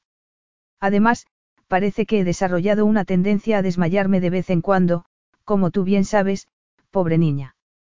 Pero no va a volver a suceder, les he prometido a Slade y a mi médico que voy a comer con regularidad y a dormir ocho horas diarias, y que me tomaré la medicación. Entra y cuéntame qué has estado haciendo. Slade les permitió diez minutos de reencuentro antes de decir. Marian, estás yéndote por las ramas. Cuéntale a allí lo que me dijiste a mí. Marian suspiró. Bebió agua y se quedó con el vaso en las manos. Comenzó monótona. Para empezar, allí, tu madre y yo éramos medio hermanas. Teníamos madres diferentes. Creo que mi padre amaba a la madre de Allison, pero era un snob, y ella no encajaba según sus rígidas normas, así que, después de que Allison naciera se casó con mi madre, que provenía de buena familia. Atónita, allí preguntó. Abandonó a su primera familia. Marian parecía cansada. Oh, no. Pero se detuvo unos instantes. Bebió un sorbo de agua, dejó el vaso sobre la mesa y se concentró en los enormes diamantes de su anillo de boda, como buscando fuerza en ellos. A ellos les tenía en una bonita casa en la ciudad más cercana. Nosotros vivíamos en el campo. Yo no sabía nada, por supuesto, pero tampoco mi madre lo sabía. A mí, el primer indicio de la situación me llegó cuando tenía 17 años y acababa de terminar la escuela. Alison me buscó y me lo contó todo. Se detuvo de nuevo, con la cara pálida. Tragó saliva para humedecer su garganta seca. Por favor, que termine pronto. Sigue, dijo Slade, con una voz tranquila y estable. Marian respiró hondo. Quería decirme que le molestaba ser suplantada por mí. Aún más, le molestaba ser una bastarda. Se llamó a sí misma, el sucio secreto de mi padre, y era obvio que despreciaba a sus dos padres, y sobre todo a su madre. Me dijo que todo lo que yo tenía, una buena escuela, una postura social, legitimidad, se lo habían arrebatado a ella. Me dijo que lo quería de vuelta. Allí se estremeció y la mujer asintió tristemente. Lo decía de verdad.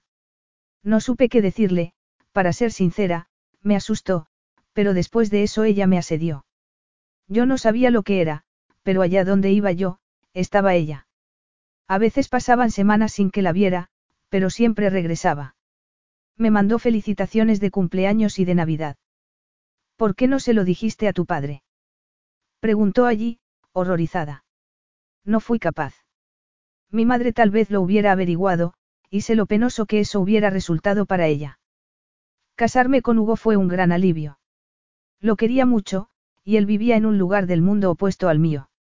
Pero Alison estuvo entre la multitud cuando nos casamos. Tragó saliva y bebió más agua. Eslade frunció el ceño, con la mirada atenta en su madrastra. Así que nos vinimos a Nueva Zelanda, continuó Marian, y fue como si se me quitara un peso de encima. Durante un año fui feliz. Cuando descubrí que estaba embarazada. Hugo y yo estábamos encantados y la vida era maravillosa, y entonces ella llamó a mi puerta. Allí se sentó, congelada, con las manos blancas de tanto apretarlas. Se sentía corno si estuviera al borde de un precipicio, incapaz de detenerse a sí misma de dar el paso fatal. Te resumo la historia, ella también estaba embarazada, relató Marian. Alardeó de que había seducido a Hugo y de que el bebé era suyo. Su siguiente paso, me dijo, sería reclamar mi herencia. Mi madre murió poco después de mi boda, y Alison estaba segura de que podía convencer a nuestro padre para cambiar su testamento, para que ella fuera la única beneficiaria del fondo fiduciario que él había planeado para las dos. Era la primera vez que yo oía algo así, y significaba que él la reconocía legalmente como hija suya. Con la sangre latiéndole pesadamente en la cabeza, allí escuchó a Marian añadir. Por supuesto, le pregunté a Hugo si eso era verdad. Se sintió terriblemente avergonzado, pero admitió que sí. Ella le había buscado y encandilado. Me dijo que me amaba, pero que no sabía lo que era la pasión hasta que la conoció a ella. Allí tragó saliva. La suave voz de Marian siguió relatando. Lo eché de mi lado, y luego perdí a mi bebé, nació prematuro y murió a los pocos minutos. Entonces recibí una llamada de teléfono de Allison, diciendo que tan pronto como se había enterado de que mi bebé había muerto, ella había interrumpido el embarazo. Dijo, dijo. No quiero saber más, le interrumpió allí, arañando las palabras. Marian la miró con los ojos llenos de lágrimas. Lo sé, pero casi he terminado. Esperó hasta que allí asintió levemente. Dijo que podía tener a Hugo de vuelta si estaba desesperada, pero que, cada vez que me hiciera el amor, Hugo estaría pensando en ella. Lo siento, dijo allí compasivamente. Sintió las manos de Slade sobre sus hombros, manteniéndola en su sitio, brindándole su fuerza. Unos meses después, me comunicaron que Allison había sido asesinada en Tailandia. Todo indica que regresaba a Inglaterra y nuestro padre cuando se enteró se puso en el camino de un camión. Nunca volví a saber de Hugo, nos divorciamos con intermediarios, terminó Marian, y cerró los ojos. Debía de estar loca, murmuró allí.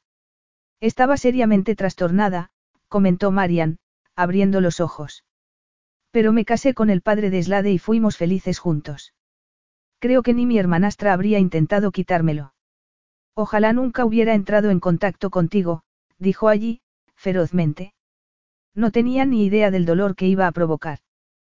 Querida, es mejor saber la verdad. Aunque, cuando me di cuenta de quién eras, me asusté. De que fuera como mi madre. Preguntó allí, intentando sonreír. No te culpo. Tú no eres como tu madre, apuntó Slade pausadamente. Eres una mujer cálida, responsable y leal. Aquellas palabras insuflaron calor en una parte de ella que había estado congelada desde la primera vez que había hablado con Marian, en aquella misma habitación, y había escuchado la historia de la traición de su madre a su tía. Exacto, aseguró Marian. Yo no podría haberlo dicho mejor. Miró allí como si estuviera preparándose para decir algo, pero Slade la interrumpió. Por hoy ya es suficiente. Las dos estáis exhaustas, y lo que quede en el tintero puede esperar a otro momento. Vamos, allí, Te llevaré a casa. Por primera vez desde que se habían encontrado en la puerta, Marian sonrió. Qué buena idea. No podemos dejarte sola, apuntó allí. No te preocupes por mí. Me siento como si acabara de quitarme un enorme peso de los hombros. Siento que tuvieras que oírlo, pero el conocimiento es el auténtico poder. Allí se puso en pie. Creo que mi padre se dio cuenta de que nunca había dejado de amarte, comenzó lentamente. Recortó el anuncio de tu boda del periódico y lo guardó junto a su certificado de boda. Así fue como descubrí quién eras y dónde vivías. La mujer mayor la miró sombría. Entre nosotras, Alison y yo hicimos que desperdiciara su vida. Tú no tuviste nada que ver, fue decisión suya el serte infiel. Y luego, pasó muchos años trabajando duro y extremadamente bien por la gente de Balanu. No creo que su vida estuviera desperdiciada. En el camino a casa, allí habló. Gracias por lo que has dicho sobre mi padre. Es la verdad, afirmó él con despreocupación. Puedes estar orgullosa de él porque hizo un enorme bien en las islas. Probablemente intentó reparar sus errores de esa forma. Eso espero, contestó ella en voz baja. No quería pensar en su madre. Fijó la vista en el muelle y sonrió. ¿A dónde vamos? Eslade le había dicho a Marian que la llevaba a casa, pero ella no tenía casa. Creo que ya hemos tenido esta conversación antes, comentó Eslade. Te llevo de vuelta a la finca. Ella lo miró de reojo, él se giró y le sonrió, y supo que iría con él a donde él quisiera. Si él la deseaba, esperaba de él que fuera fiel. Si tuviera eso, sería feliz. El resto del viaje lo hicieron en silencio, y llegaron a la bahía cuando el sol se estaba poniendo. Mañana va a hacer buen día, anunció Slade, sacando la bolsa de allí del coche. La alojó en la habitación que había ocupado la anterior vez. Cuando se duchó y se puso un pareo que hacía juego con su pelo, allí bajó tímidamente las escaleras para reunirse con Slade en el embarcadero. Las primeras estrellas cobraban vida en el cielo oscuro. Slade le tendió una copa de champán. Por el futuro. Desde luego que brindo por ello, dijo ella, dando un sorbo. Sabías lo de mi madre, ¿verdad? Sí.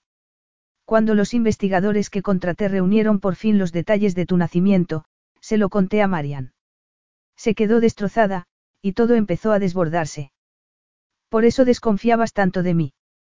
Adivinando su miedo secreto, él contestó. Tenías razón cuando me acusaste de estarte poniendo a prueba. Me preguntaba si tú eras como ella, si estabas dañada en algún punto básico. Compré el complejo hotelero para poder usarlo como medida de presión. Pagaste mucho dinero por una presión que podía no haber funcionado si yo hubiera sido como mi madre, comentó ella. Él se encogió de hombros. Tenía buenas perspectivas. La zona se estaba calmando, y tenía planes al respecto. No pensaba perder todo en ese negocio. Entonces llegué allí y me di cuenta de que Barry no podía dejar de mirarte sin que se le cayera la baba. No. Interrumpió ella, indignada. Confía en mí, era así, dijo él secamente, enarcando las cejas. Y, aunque recelaba de ti enormemente, odiaba sentirme así. Ironía y un cierto desprecio de sí mismo tiñeron sus palabras. Claro que no me iba a permitir a mí mismo reconocerlo, pero estaba celoso, oscura y profundamente celoso. Así que te ofrecí la oportunidad de quedarte en Balanu para salvar los trabajos de tus amigos. Debería odiarte, le espetó allí. Los ojos de él brillaron. Pero no me odias, ¿verdad? Ella no respondió. Eslade se acercó a ella. Te quedaste en Balanu. Incluso cuando te marchaste, no hiciste ademán de contactar con Marian. Y cuando creíste que tu presencia le estaba causando problemas, te fuiste. Alison hubiera puesto el mundo del revés para salirse con la suya. No le importaba hacer daño a otras personas. No. Qué doloroso fue decir esa simple palabra. Tú eres enteramente normal, afirmó él deliberadamente, y la abrazó. Has tenido un enorme shock. ¿Quieres dormir en tu habitación esta noche? No, respondió ella, en un suspiro. Si aquello era todo lo que podía tener, lo aceptaría. Y mientras él la tomaba entre sus brazos, allí levantó la cara para besarlo y sintió la felicidad fluyendo en su interior, feroz y elemental. Capítulo 11. Allí descansaba llena de dicha y medio adormilada, tan saciada de placer que, cuando Slade entró en la habitación, apenas pudo reunir energía para sonreírle. Pobre de ti, dijo ella soñolienta. Trabajar, y con viejos políticos aburridos, además. Él terminó de hacerse el nudo de la corbata y se inclinó para besarla. Ella le pasó los brazos alrededor del cuello y respondió a su beso con entusiasmo. Eslade se soltó de sus brazos. Esta reunión es muy importante, y los políticos odian que los demás lleguen tarde. Les hace sentir menos poderosos. A allí le encantaba la forma en que los ojos de él destellaban cuando la miraba. De hecho, le encantaba todo de él. Se incorporó en la cama, apoyándose en el cabecero y le observó mientras se ponía su elegantísima chaqueta. Un dardo penetró en su felicidad y se alojó en su corazón. Con ese aspecto, esas ropas exquisitamente cortadas para realzar sus anchos hombros y sus caderas estrechas, Eslade no pertenecía a su mundo. Habían pasado los últimos tres días aislados, cocinando ellos, sin ver ni oír a nadie, haciendo el amor. En sus brazos, allí había aprendido mucho de sí misma y de él. Unas veces él la acariciaba dulcemente hasta llevarla a un éxtasis que le hacía brotar las lágrimas, otras veces se amaban como leones, salvajemente, desinhibidos, perdidos en un éxtasis tan intenso que ella tenía que ahogar los gritos. En la cama eran iguales, pensó allí, mientras le observaba revisar el contenido de un portafolios de cuero negro. Pero, y fuera. Ella sospechaba que, así como ella le había entregado su corazón completamente, para él ese fogonazo de deseo era suficiente. Eslade se acercó y depositó un rápido beso en su boca. Vuelve a dormirte, le ordenó. Tienes muchas ojeras. No es de cansancio. Eslade rió por lo bajo. Estaré de vuelta al final de la tarde. Cuando se hubo ido, allí se tumbó en la cama, reteniendo unas lágrimas estúpidas. Apesadumbrada, pensó que aquello era lo que el amor le hacía a uno, despojarte de tu independencia y del sentido común. El sonido apagado de un motor le hizo erguirse. Se puso una camiseta y unos shorts y salió al balcón justo a tiempo de despedir con la mano al helicóptero. No pudo distinguir a Slade. Seguramente estaría sentado delante, junto al piloto, tal vez incluso pilotándolo él mismo. Era una estupidez permitir que algo tan simple le hiciera sentir desolada, pero mientras se duchaba se sintió como si nunca fuera a volver a verlo. Te has enamorado como una loca, se dijo a sí misma. Deberías estar pensando qué hacer después, al menos deberías buscar un trabajo, pero no, lo único en lo que piensas es en que no vas a pasar el día en la cama con él. Bajó a la cocina, se preparó un café y se sentó en el embarcadero con las ofertas de empleo del periódico. Nada le resultaba atractivo. Con pesimismo, apartó el periódico y contempló el paisaje. El problema era que no sabía qué quería Slade de ella. Ni siquiera sabía qué sentía por ella. No le había dicho que la quería, pero bueno, ella tampoco había admitido que lo quería a él. Pero Slade parecía contento de hacer el amor con ella sin promesas ni compromisos. Ese idilio sensual no podía durar mucho tiempo. Ella no iba a permitir que él la absorbiera, y dudaba mucho de que encajara en la vida de un hombre extremadamente rico, la perspectiva de pasar los días esperando a que regresara a casa para hacer el amor no le resultaba atractiva. Lo que Slade parecía querer era que ella fuese su amante, pero que no hubiera intimidad más allá del sexo y la pasión. Exactamente igual que lo que su abuelo había querido de la mujer con la que no se había casado. Amaba ella a Slade lo suficiente para serle fiel si se casaba con otra mujer y tenía hijos con ella. Eso nunca, pensó, apartando el periódico con repugnancia. Ella amaba celosa y posesivamente. Si él alguna vez sugería algo así, ella no aceptaría una relación tan desigual. Prefería vivir sola el resto de su vida que ser, la otra mujer, en un triángulo amoroso. Profundamente deprimida, contempló el paisaje un momento y luego telefoneó al albergue para ver cómo iban las cosas por allí. Muy bien, respondió Tui alegremente, a Poppy le encanta el trabajo. ¿Qué haces tú? Holgazanear tumbada al sol, respondió allí vivamente. Una voz reclamó a Tui. Tengo que irme. Me ha gustado que hayas llamado, comentó. Pásate por aquí a vernos en algún momento. No puedes volver atrás. Su padre solía decir eso, y desde luego hablaba con razón. Ya no había nada en Balanu para ella, ni tampoco en el albergue. Toda su vida estaba unida a un hombre, aunque sospechara que fuera de la cama él no sentía ningún interés por ella. Era cierto, no habían salido a ningún café, ni a restaurantes.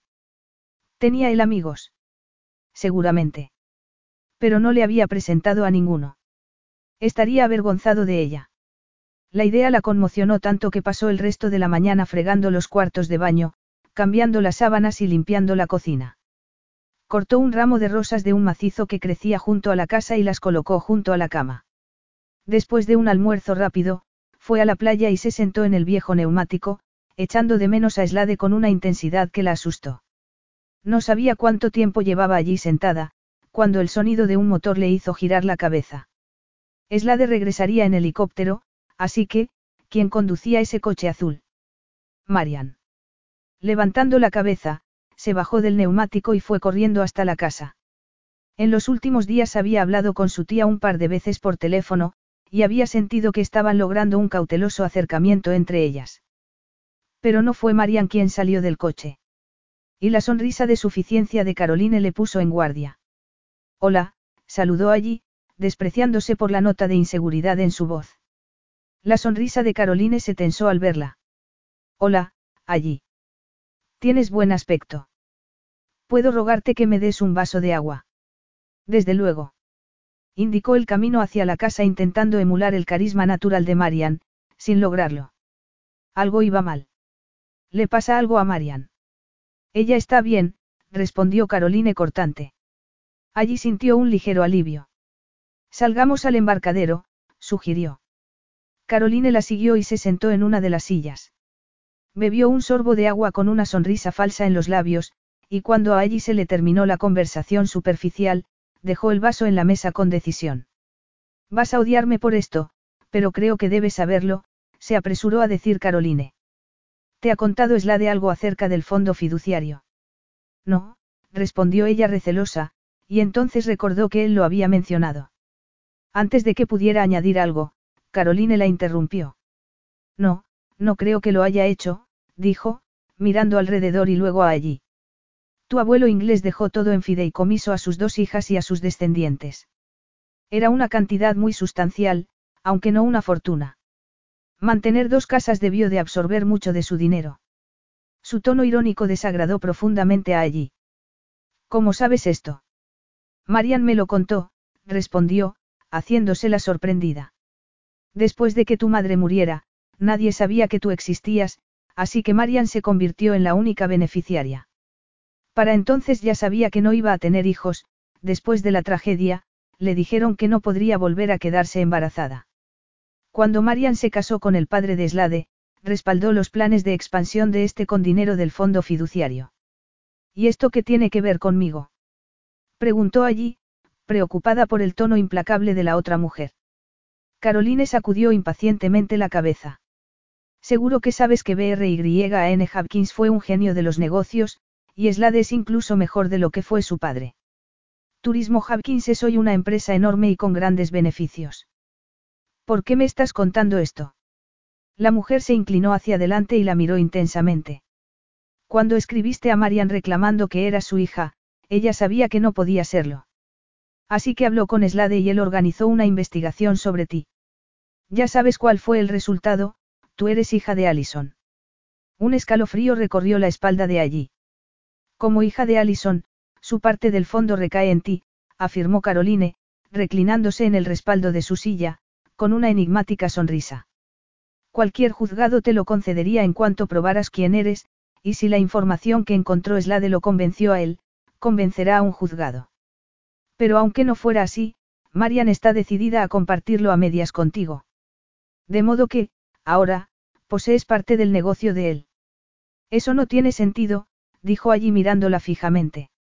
Pues es la verdad, afirmó Caroline pausadamente. Tienes poder, y si quisieras, podrías hacerle mucho daño a Slade. Siendo él como es, se dio cuenta de eso, así que se dedicó a neutralizar cualquier amenaza para su negocio. Allí sintió una enorme presión en el pecho, junto al corazón. Dime lo que has venido a decirme. Te dije que me odiarías, recordó Caroline, y la miró con desagrado. Y sí, yo tengo un interés en todo esto, amo a Slade, y por un tiempo creí que él me amaba. Yo lo superaré, pero se va a casar contigo para poder controlar tu herencia y, sinceramente, creo que eso es atroz. Se puso en pie y miró a allí, totalmente inexpresiva. Bajo su superficie sofisticada hay una enorme crueldad. Su empresa es su vida.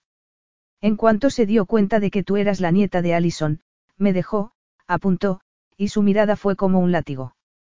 Puedo ver que estás enamorada de él. Lo siento por ti.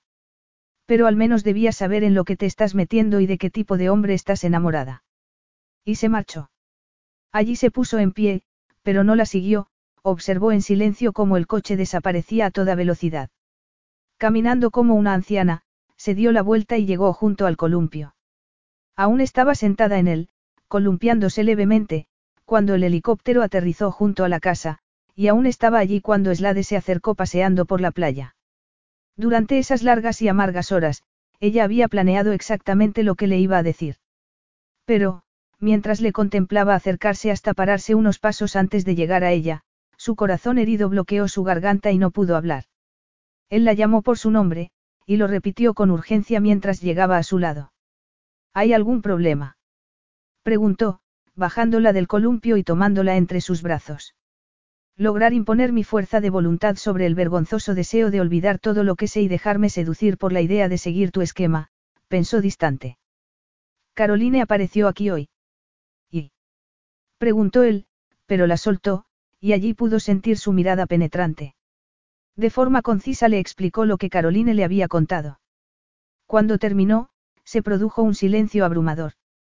Entonces él habló, lentamente. Es lista. Y escucha a escondidas las conversaciones de los demás, porque Marian nunca hablaría de esto con ella. Eso no es una respuesta, dijo allí crudamente, con toda esperanza desapareciendo. Creerás la respuesta que te dé yo. Deseaba hacerlo, necesitaba urgentemente que la tranquilizara con sus palabras, pero sabía que eso no sería posible. La expresión de él se endureció.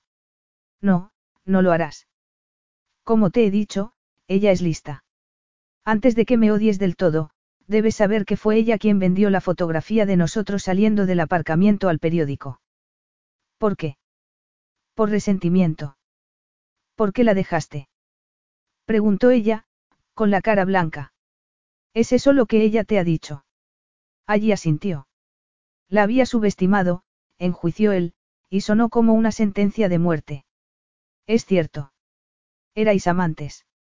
En cuanto hizo la pregunta, allí supo que se había traicionado a sí misma.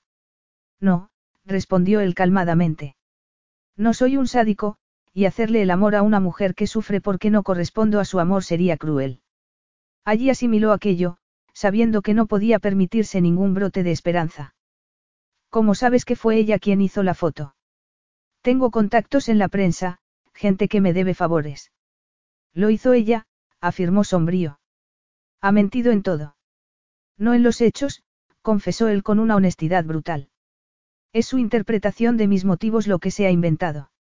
Y eso, no me cabe duda, lo ha hecho con maldad. Allí deseaba desesperadamente que él la convenciera, pero no podía permitirse confiar en sus propias emociones. Durante las interminables horas mientras esperaba a que regresara, se había hecho a la idea, no podía permitir que la esperanza la debilitara. Tendrás que requerir ante un juzgado tu parte del fondo, pero moralmente, y en último caso legalmente, te pertenece. Marian está decidida a dártela. Y desde luego que podrías usar eso para hacerme daño a nivel económico. ¿Por qué no me lo dijiste? Preguntó por fin.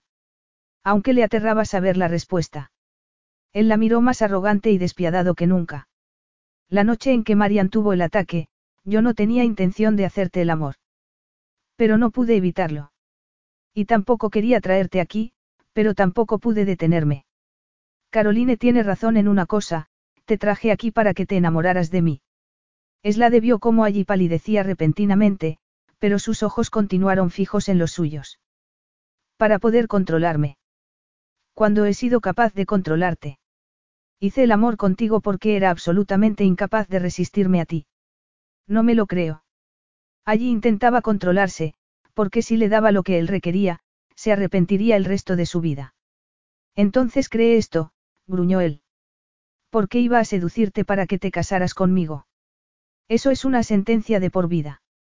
¿Y si te divorciaras de mí, tendría que pagarte más de lo que vale tu parte del fondo. No, replicó ella enfadada. Oh, sí.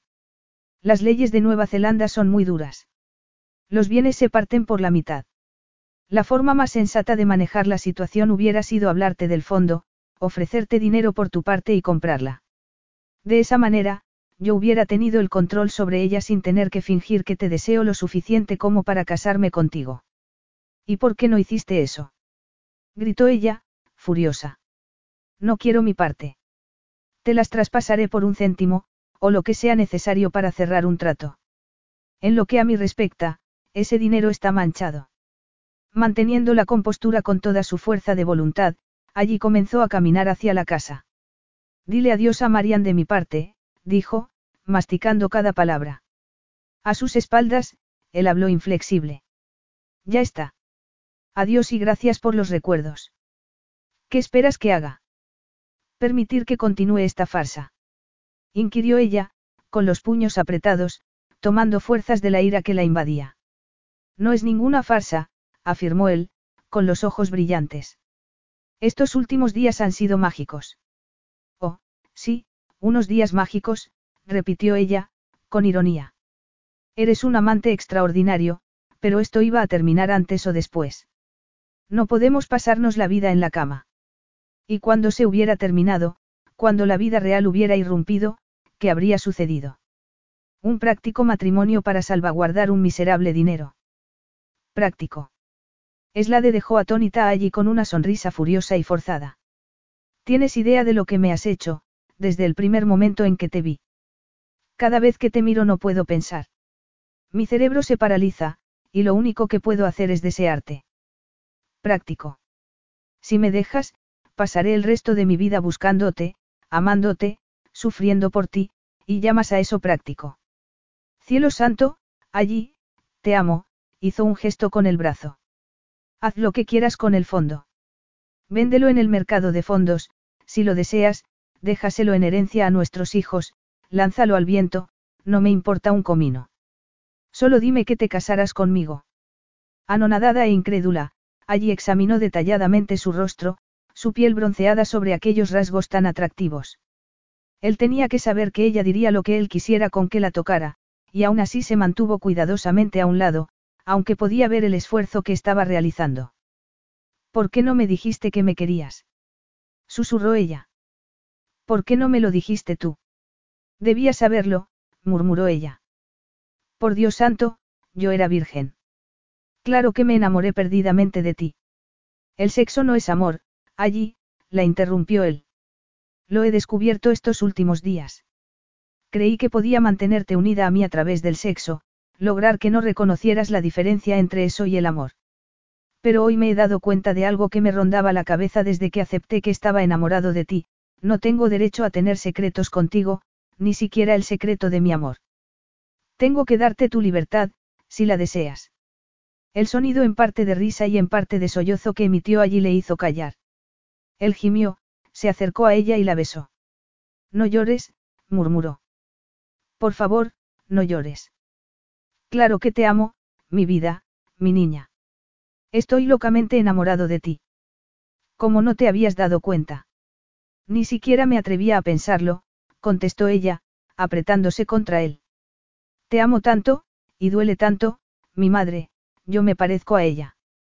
Él apagó sus palabras con un beso. Me gusta lo que eres, amo lo que eres. No quiero oír hablar más de tu madre. Tú eres tú, no ella.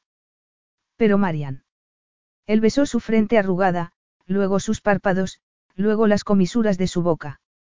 Cariño, deja esos fantasmas del pasado donde pertenecen, en el pasado.